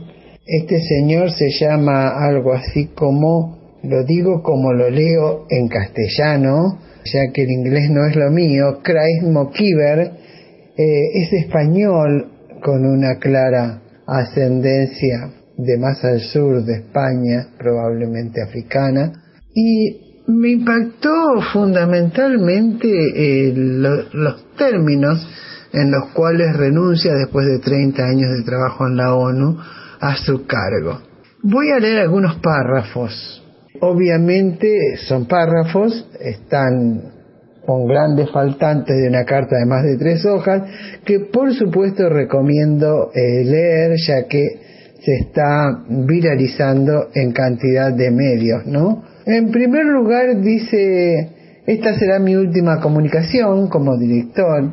Escribo en un momento de gran angustia para el mundo, incluidos muchos de nuestros colegas. Está hablando de la ONU. Una vez más estamos viendo cómo se desarrolla ante nuestros ojos un genocidio y la organización a la que servimos parece incapaz de detenerlo. Otro párrafo. También trabajé, porque estaba contando que trabajó en Palestina, en estas salas durante los genocidios contra los Tutsis, los musulmanes bosnios, los yazidíes y los rohingya. En cada caso, cuando el polvo se asentó sobre los horrores perpetrados contra poblaciones civiles indefensas, quedó dolorosamente claro que habíamos fallado en nuestro deber de cumplir con los imperativos de prevención de atrocidades masivas, de protección de los vulnerables y de rendición de cuentas para los perpetradores. Y así ha sido con las sucesivas oleadas de asesinatos y persecución contra los palestinos a lo largo de toda la vida de la ONU. Alto comisionado, hemos fracasado de nuevo, o estamos fracasando de nuevo. Otro párrafo. En Gaza, hogares civiles, escuelas, iglesias, mezquitas instituciones médicas son atacadas sin sentido mientras miles de civiles son masacrados. En Cisjordania, incluida la Jerusalén ocupada, las viviendas son confinadas y reasignadas basándose exclusivamente en la raza y los violentos pogrom de los colonos van acompañados de unidades militares israelíes. En todo el país reina el apartheid. Este es un caso de genocidio clásico. El proyecto colonial europeo, etnonacionalista y de colonos en Palestina, ha entrado en su fase final hacia la destrucción acelerada de los últimos restos de la vida indígena palestina en Palestina. Es más, los gobiernos de Estados Unidos, el Reino Unido y gran parte de Europa son totalmente cómplices del horrible ataque. Estos gobiernos no solo se niegan a cumplir las obligaciones que les imponen los tratados para garantizar el respeto, entre comillas, de los convenios de Ginebra, sino que de hecho están armando activamente el ataque, proporcionando apoyo económico y de inteligencia y dando cobertura política y diplomática a las atrocidades de Israel. Y se dirige a Volker Turk, alto comisionado para los derechos humanos que reside en el Palacio Wilson en Ginebra. Y le dice, paralelamente a esto, los medios corporativos occidentales, cada vez más controlados y adyacentes a los estados, violan artículos, deshumanizan continuamente a los palestinos para facilitar el genocidio y difunden propaganda a favor de la guerra y la defensa del odio nacional, racial o religioso que constituye incitación a la discriminación, la hostilidad y la violencia. Las empresas de redes sociales con sede en Estados Unidos están suprimiendo las voces de los defensores de los derechos humanos al tiempo que amplifican la propaganda pro-israelí. En tales circunstancias, dice otro párrafo que continúa las exigencias a nuestra organización de una acción eficaz y basada en principios son mayores que nunca, pero no hemos afrontado el desafío. El poder protector del Consejo de Seguridad ha sido nuevamente bloqueado por la intransigencia de los Estados Unidos. El secretario general está siendo atacado por la más leve de las protestas y nuestros mecanismos de derechos humanos están bajo ataques difamatorios sostenidos por parte de una red organizada de impunidad en línea. Miren, esto me causó un impacto tremendo. Uno habla muchas veces de la impunidad, pero esto de la impunidad en línea utilizada para defender el guerrerismo israelí me pareció una cosa realmente novedosa. Continúa la carta, por supuesto, en este tono, pero también tiene alguna queja como que llegó en la década del 80 y se encontró con una institución basada en principios y normas donde todavía tenían espacio para que pudiesen de alguna manera, más allá del poderío de todos los medios como Estados Unidos, Reino Unido y Europa, que estaban realmente intentaban de alguna manera, todavía apoyaban y justificaban el apartheid sudafricano, la opresión israelí, los escuadrones de la muerte centroamericanos, dice, pero la ONU intentaba defender a los pueblos oprimidos de esas tierras. Teníamos, dice, el derecho internacional de nuestro lado, teníamos los derechos humanos de nuestro lado, teníamos los principios de nuestro lado, nuestra autoridad estaba arraigada en nuestra integridad, pero no había más. Porque, bueno, en las últimas décadas, partes clave de la ONU se han rendido ante el poder de Estados Unidos y el miedo al lobby de Israel, han abandonado esos principios con los que trataban de defender décadas atrás a los pueblos inocentes y se han apartado del propio derecho internacional. Dice, hemos perdido mucho en este abandono, entre ellos nuestra propia credibilidad global. Continúa la carta en términos muy duros, pero hay una parte donde me gusta también eh, que él rescata profundamente, dice, eh, bueno, tenemos mucho que espiar y entonces cuenta la historia de cómo se llevó al pueblo judío después del holocausto a ponerlo en Palestina y a decirle que era su tierra, etcétera, etcétera, esto que todos sabemos, pero dice en otra parte eh, de la carta, tenemos mucho que espiar, porque en realidad dice también, recordemos que la propia ONU carga con el pecado original de ayudar a facilitar el despojo del pueblo palestino al ratificar el proyecto colonial de colonos europeos que se apoderó de tierras palestinas y las entregó a los colonos. Repito, tenemos mucho que espiar, pero el camino hacia la expiación es claro. Tenemos mucho que aprender de la postura de principios adoptada en ciudades de todo el mundo en los últimos días, mientras masas de personas se levantan contra el genocidio, incluso a riesgo de sufrir golpizas y arrestos. Los palestinos y sus aliados, los defensores de los derechos humanos de todo tipo, las organizaciones cristianas y musulmanas y las voces judías progresistas que dicen no en nuestro nombre, están todos liderando el camino. Todo lo que tenemos que hacer es seguirlos. Ayer, a solo unas cuadras de aquí, la estación Gran Central de Nueva York fue completamente tomada por miles de defensores judíos de los derechos humanos que se solidarizaban con el pueblo palestino y exigían el fin de la tiranía israelí. Muchos de ellos corrían el riesgo de ser arrestados en el proceso. Al hacerlo, eliminaron en un instante el argumento de la propaganda israelí albara y el viejo tropo antisemita de que Israel representa de alguna manera al pueblo judío. No es así. Y como tal, Israel es el único responsable de sus crímenes. En este punto vale la pena repetir, a pesar de las calumnias del lobby israelí en sentido contrario, que las críticas a las violaciones de los derechos humanos de Israel no son antisemitas, como tampoco las críticas a las violaciones saudíes son islamófobas, ni las críticas a las violaciones de Myanmar son antibudistas, de las violaciones indias es antindú. Cuando buscan silenciarnos con calumnia, debemos alzar la voz, no bajarla.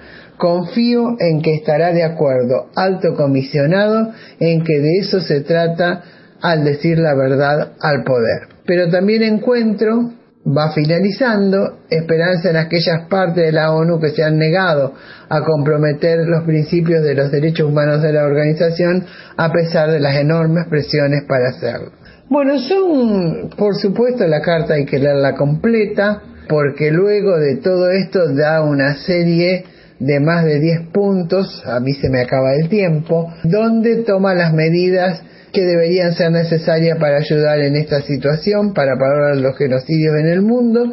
Y en definitiva lo que estoy intentando hacer es criar la inquietud para que lleguemos hasta la carta, la leamos e intentemos cada día hacer de este mundo un lugar menos doloroso que el que vemos cuando hay un genocidio ejecutándose y lo estamos mirando por televisión, sin poder hacer nada o creyendo no poder hacer nada. Hasta la semana que viene. Estás escuchando el Club de la Pluma.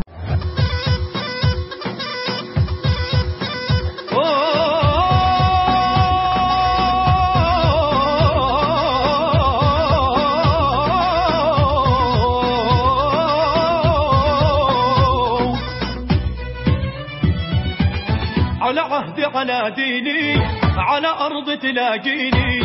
أنا لأهلي أنا فديهم. أنا دمي فلسطيني فلسطيني فلسطيني. أنا دمي فلسطيني.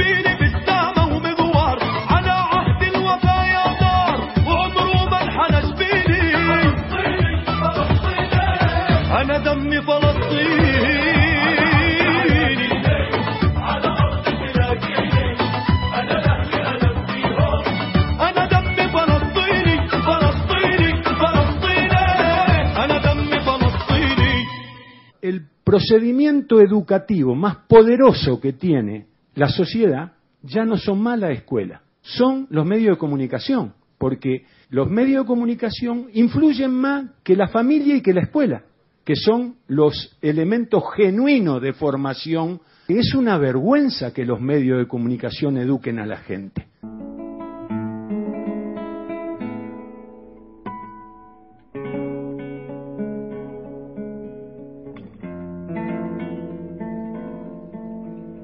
Soy Adrián Costa, músico, vivo en Villa Giardino. Quiero mandarles un saludo enorme a mis queridísimos amigos del Club de la Pluma. Río abajo voy llevando la jangada. Río abajo por el alto Paraná. Es el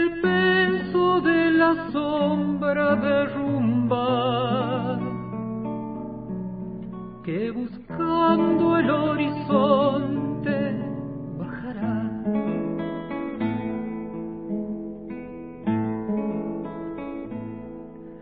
Estamos compartiendo el bloque nacional del Club de la Pluma. Llegó el momento de la economía. Columna a cargo del amigo compañero, el profesor, el humanista, el economista, Eduardo González Holguín. En 40 años de democracia no ha habido una distinción tan nítida entre los dos modelos económicos, el oligopólico y cartelizado o una economía regulada por estados fuertes. El subidón del dólar ilegal y la escasez de combustibles fluidos recientes fueron botones de muestra de lo que los concentradores de riqueza son capaces de hacer.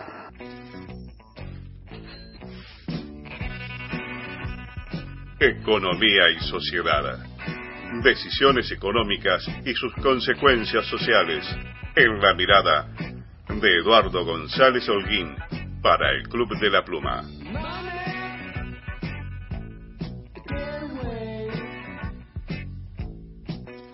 Hola, les habla Eduardo González Holguín, economista, humanista, profesor de la Universidad Nacional de Córdoba para un nuevo informe para el Club de la Pluma. Estamos en un proceso electoral donde con muchísima claridad confrontan dos modelos económicos expresados de una forma prístina. Posiblemente en toda la historia de la democracia reciente no ha habido tanta claridad. Se presenta un modelo donde el Estado intenta regular la economía y donde se propone un Estado mínimo sin prácticamente ningún tipo de regulación. Pensemos que nunca existe en la realidad lo que es ideal. Siempre le vamos a encontrar defectos a cualquier tipo de modelo porque en la concreción no se logra el 100% del ideal. Pero es importante ver cuál es la sustancia de los modelos. Entonces no existe la economía sin regulación. Nosotros vivimos en una economía donde hay pocos grupos económicos que son los que abastecen el mercado y a su vez se ponen de acuerdo. Es lo que se llama una economía oligopólica y cartelizada. Entonces la opción es o regula el Estado o regulan estos grupos económicos. Y recientemente hemos tenido dos muestras de lo que puede pasar si regulan los grupos económicos y regulan los privados. Primero tuvimos una muestra muy interesante con el alza, digamos, insólita del dólar ilegal, del dólar blue, y donde quedó clarito, quedó clarito que son siete empresas las que regulan ese precio. Entonces, apase de nuevo la pregunta, ¿qué hubiera pasado o qué seguiría pasando si no hay un Estado que impone justamente en evidencia eso y a su vez toma medidas por las cuales, digamos, ese dólar ilegal comenzó a bajar? Porque es un dólar que se manipula, un precio que se manipula, a eso voy. Los grupos económicos cartelizados pueden manipular los precios. Y más recientemente quedó también clarito cómo cinco refinerías decidieron, digamos, retasear la nafta y la nafta aumentó. Y cuando el gobierno les hace la amenaza de que no pueden exportar la nafta, en horas, en horas, tomen nota, aparece la nafta. Es decir, no había faltante de nafta, había especulación. Entonces ustedes imagínense qué pasaría entonces si no existe un Estado y los distintos grupos en, en los distintos lugares, en los distintos sectores de la economía, se van poniendo de acuerdo para manipular precios. Entonces es obvio que cuando alguien dice quiere un estado mínimo, está diciendo también en forma escondida quiero que la economía sea regulada por los grupos económicos, porque no existe una economía de competencia perfecta con un montón de pequeños oferentes y un montón de pequeños compradores, como es, digamos, el ideal de la competencia perfecta. Eso es muy importante que veamos. Estamos en una economía concentrada, donde esos grupos son los que pueden decidir. Y si no tienen un contrapeso, directamente pueden hacer lo que quieran, como quedó perfectamente demostrado, por eso me gustó esta experiencia concreta, ¿no es cierto?, de el dólar blue, el dólar ilegal y las naftas, que rápidamente se mostró que era una manipulación del precio. Imagínense entonces si vamos a una economía sin banco central, porque el banco central no solamente emite moneda, el banco central es el que regula toda la actividad financiera. Ni siquiera, digamos, en la época de la patria financiera, como se llamaba en la época de la historia militar, donde estaba Martínez de Oz como la cabeza pensante del modelo económico, pasó eso. Prácticamente, digamos, esa economía sin banco central es la economía en la parte, digamos, financiera, monetaria, controlada por los bancos. Sería casi una especie de paraíso para los bancos.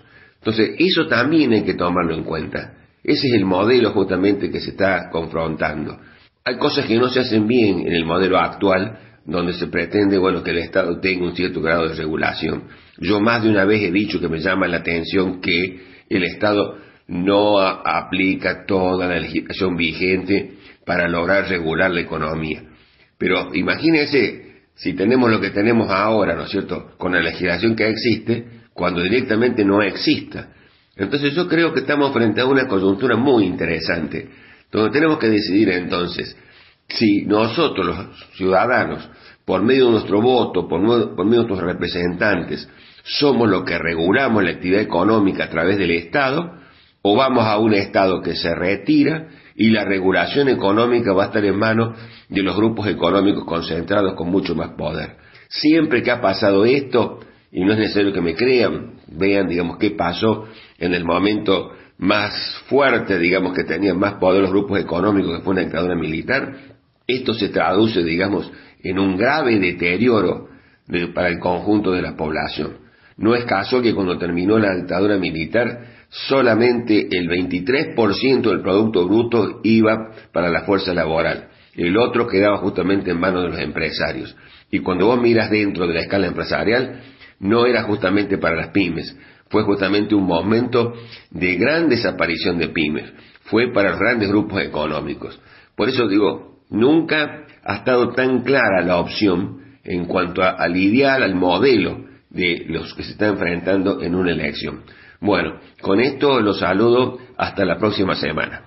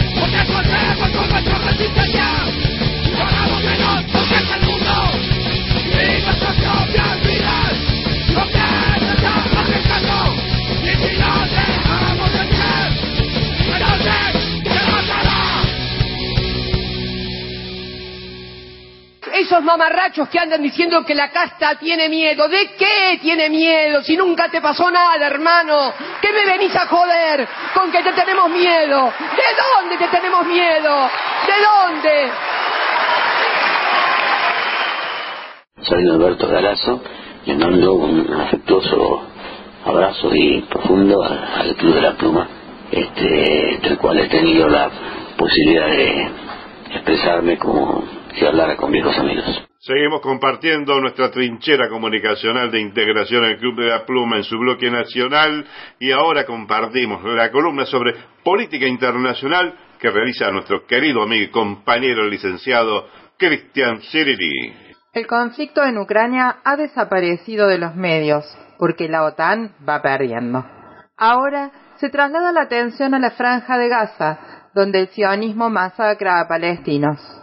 Mientras tanto, el sur global hace otras apuestas por la diversidad, por la cooperación hacia la prosperidad de los pueblos.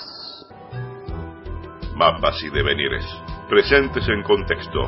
El análisis de política internacional de Cristian Cirilli para el Club de la Pluma.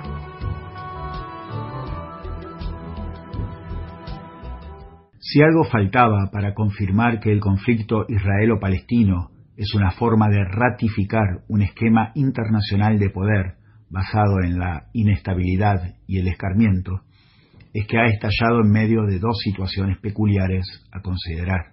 Primero, el agotamiento total del esfuerzo de guerra ucraniano, conflicto que ha ingresado en una especie de túnel de silencio en los foros mediáticos, pero que continúa con una tendencia a favor de Rusia, que quedó evidenciada ya en el fracaso de la contraofensiva de verano. Tal es así que los rusos han tomado la iniciativa en ciertas ofensivas limitadas, tanto en el Donbass, en los frentes de Marinka y Abdevka, frentes que están casi unificados, así como en Kupiansk, un poco más al norte. Mientras, en el frente de Zaporozhye, los paracaidistas rusos asolaron fuertemente las ciudades de Orekhovsky y Piantijapki.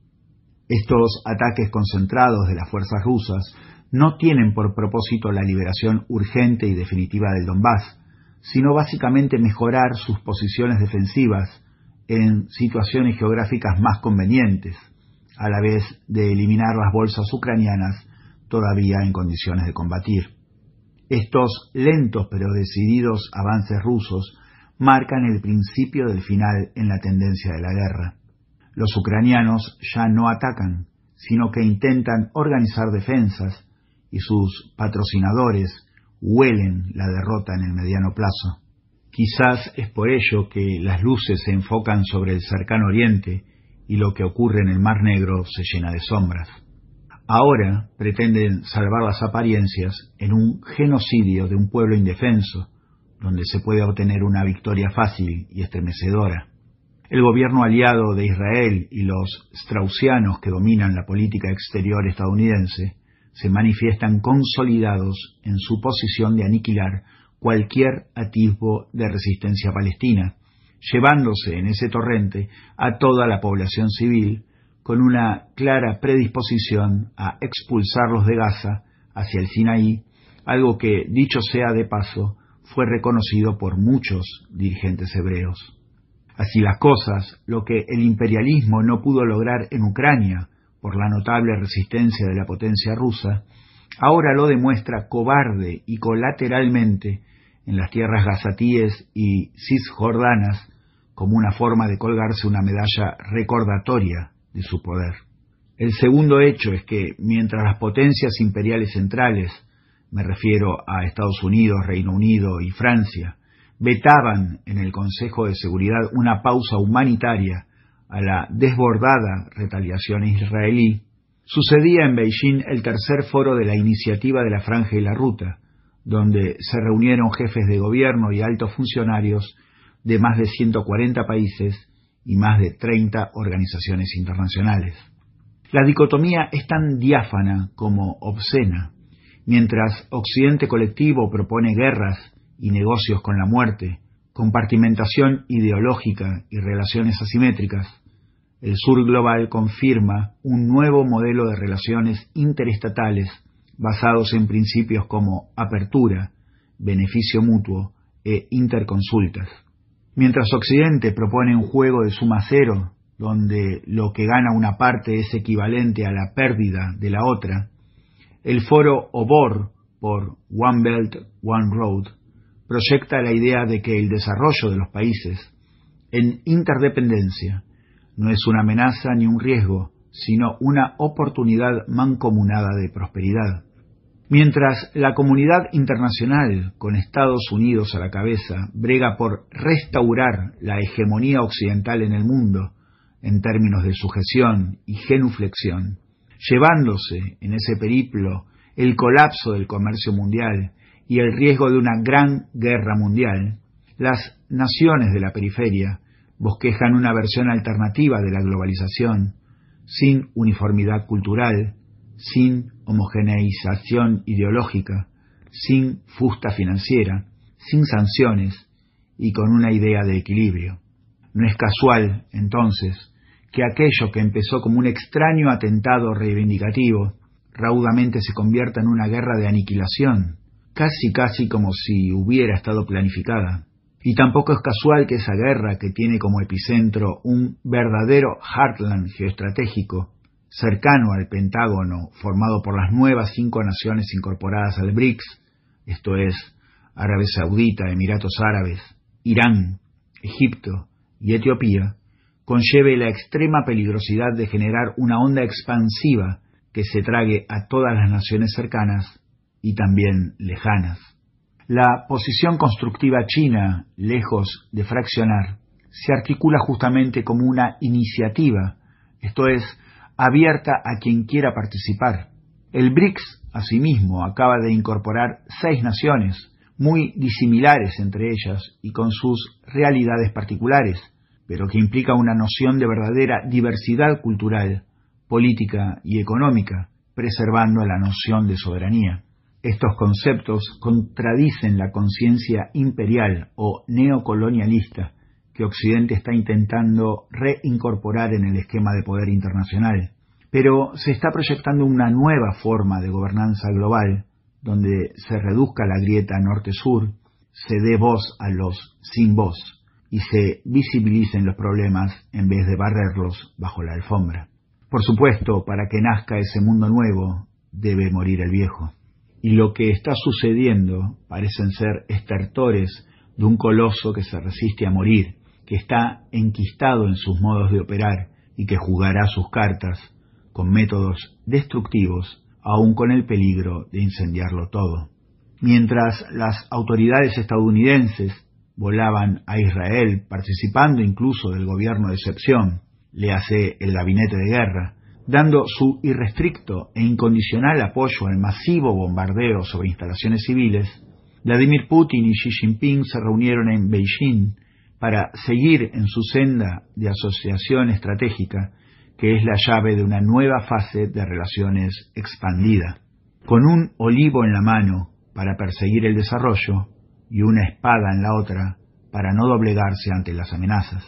Washington, de hecho, ya está hablando para contrarrestar esa asociación en una guerra simultánea en dos frentes. No hace falta ser muy perspicaz para saber de qué frentes habla.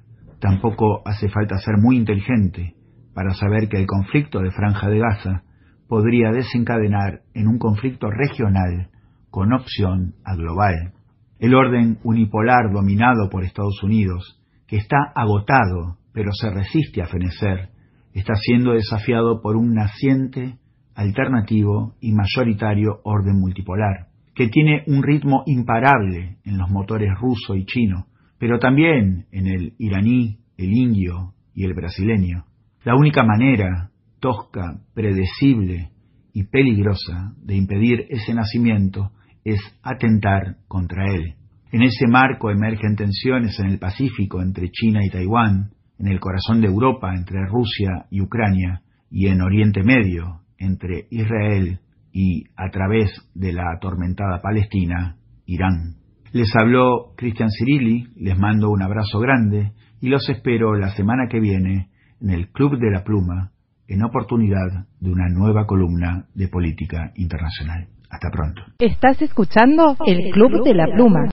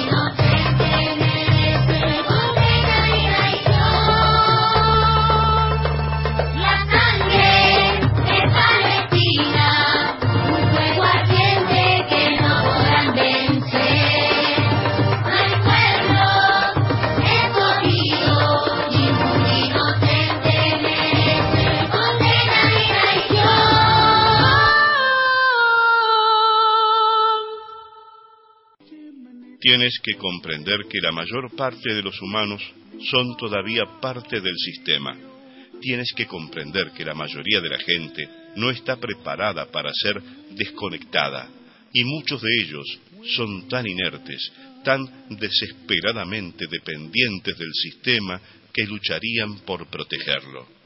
Hola compañeros, les en este momento que estamos compartiendo acá Club de la Pluma desde Radio Monteaguila Online en la octava región de Chile, les quiero mandar un fuerte abrazo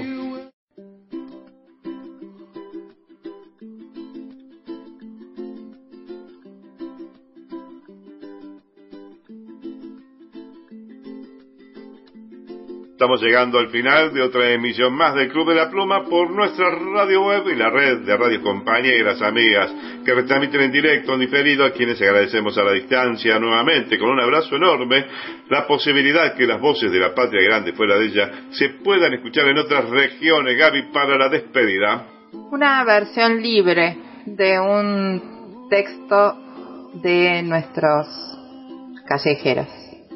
Hay hombres que se atreven hombres que se quejan y está el dueño de la pelota de hoy, ese que maneja los riesgos de mi tierra, mis vueltos y mi producción. Pero en la punta del árbol más alto haremos nidos y buscaremos otro viento mejor, uno que nos devuelva la voz. Y habrá estrellas como huellas del destino, del camino, de los que siempre gritaron y nadie escuchó, de los que siempre buscaron un viento mejor. Y no habrá que pagar después las deudas de no sé quién. ¿Es locura pensar a un árbol gigante como mi lugar? Más loco voy a andar si cambio ilusiones por la cuenta del bienestar. Siempre resistiremos y buscaremos otro viento mejor. Sabes que podés volver a escuchar este programa a partir de mañana lunes hasta el sábado todos los días, desde las 10 de la mañana, por nuestra radio web. Y si no, de lo contrario, el próximo domingo. Volvemos con otra emisión más del Club de la Pluma. Fuerte abrazo revolucionario. Hasta la victoria siempre.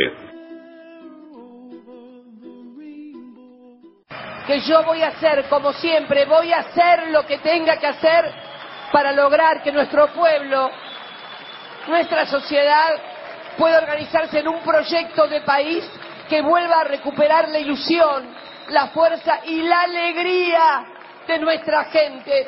Éramos un pueblo alegre. Los recuerdo aquel 9 de diciembre del 2015 en la Plaza de Mayo y éramos alegres. Volvamos a recuperar esa alegría que tuvimos alguna vez, la alegría de que el sueldo alcanzaba, la alegría de ir al trabajo, la alegría de saber que había futuro, esa alegría nos la merecemos los argentinos y las argentinas. Muchísimas gracias, los quiero mucho a todos y a todas.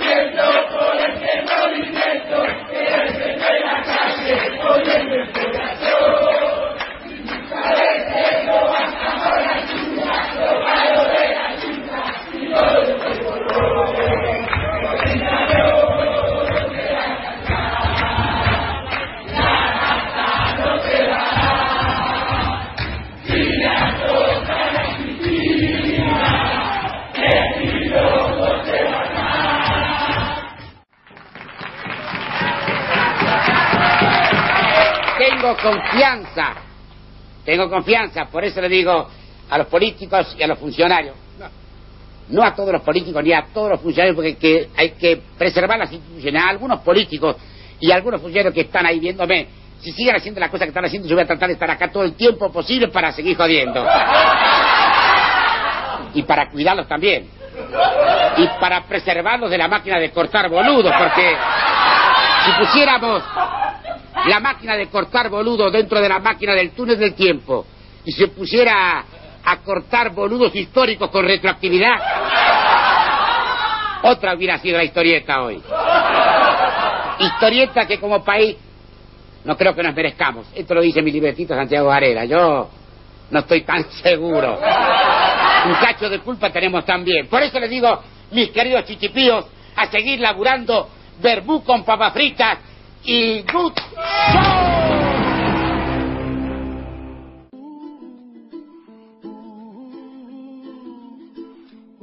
El Club de la Pluma es auspiciado por la Cooperativa Integral de Servicios de Villa Carlos Paz, la COOPI, Unión de Educadores de la Provincia de Córdoba, UEPC Regional Punilla.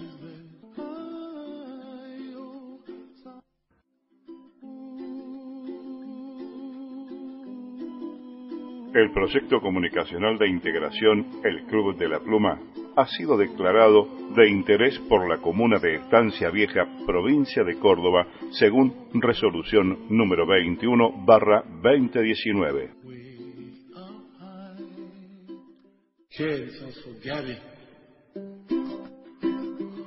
Esta ha sido una realización de NIG Producciones. Idea y conducción Norberto Gansi.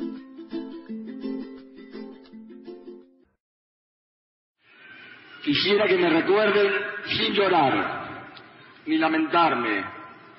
Quisieran que me recuerden por haber hecho caminos, por haber marcado un rumbo, porque emocioné su alma, porque se sintieron queridos, protegidos y ayudados, porque interpreté sus ansias, porque canalicé su amor. Quisiera que me recuerden junto a la risa de los felices, la seguridad de los justos, el sufrimiento de los humildes. Quisiera que me recuerden con piedad por mis errores, con comprensión por mis debilidades, con cariño por mis virtudes.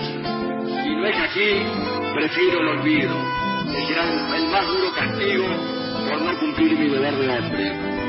Joaquín Areta.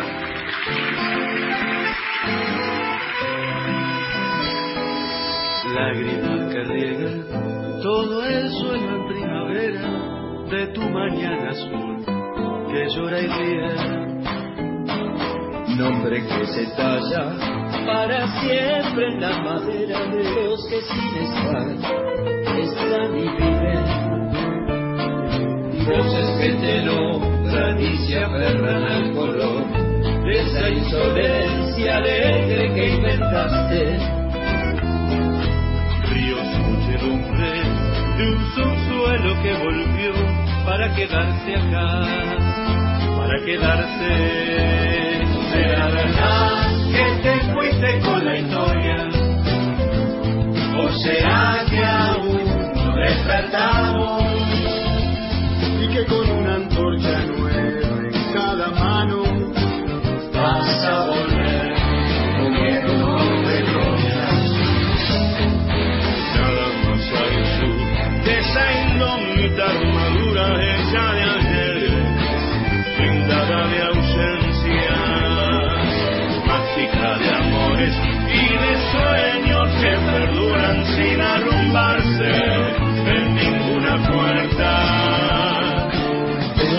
Risas que me viniste a restaurar.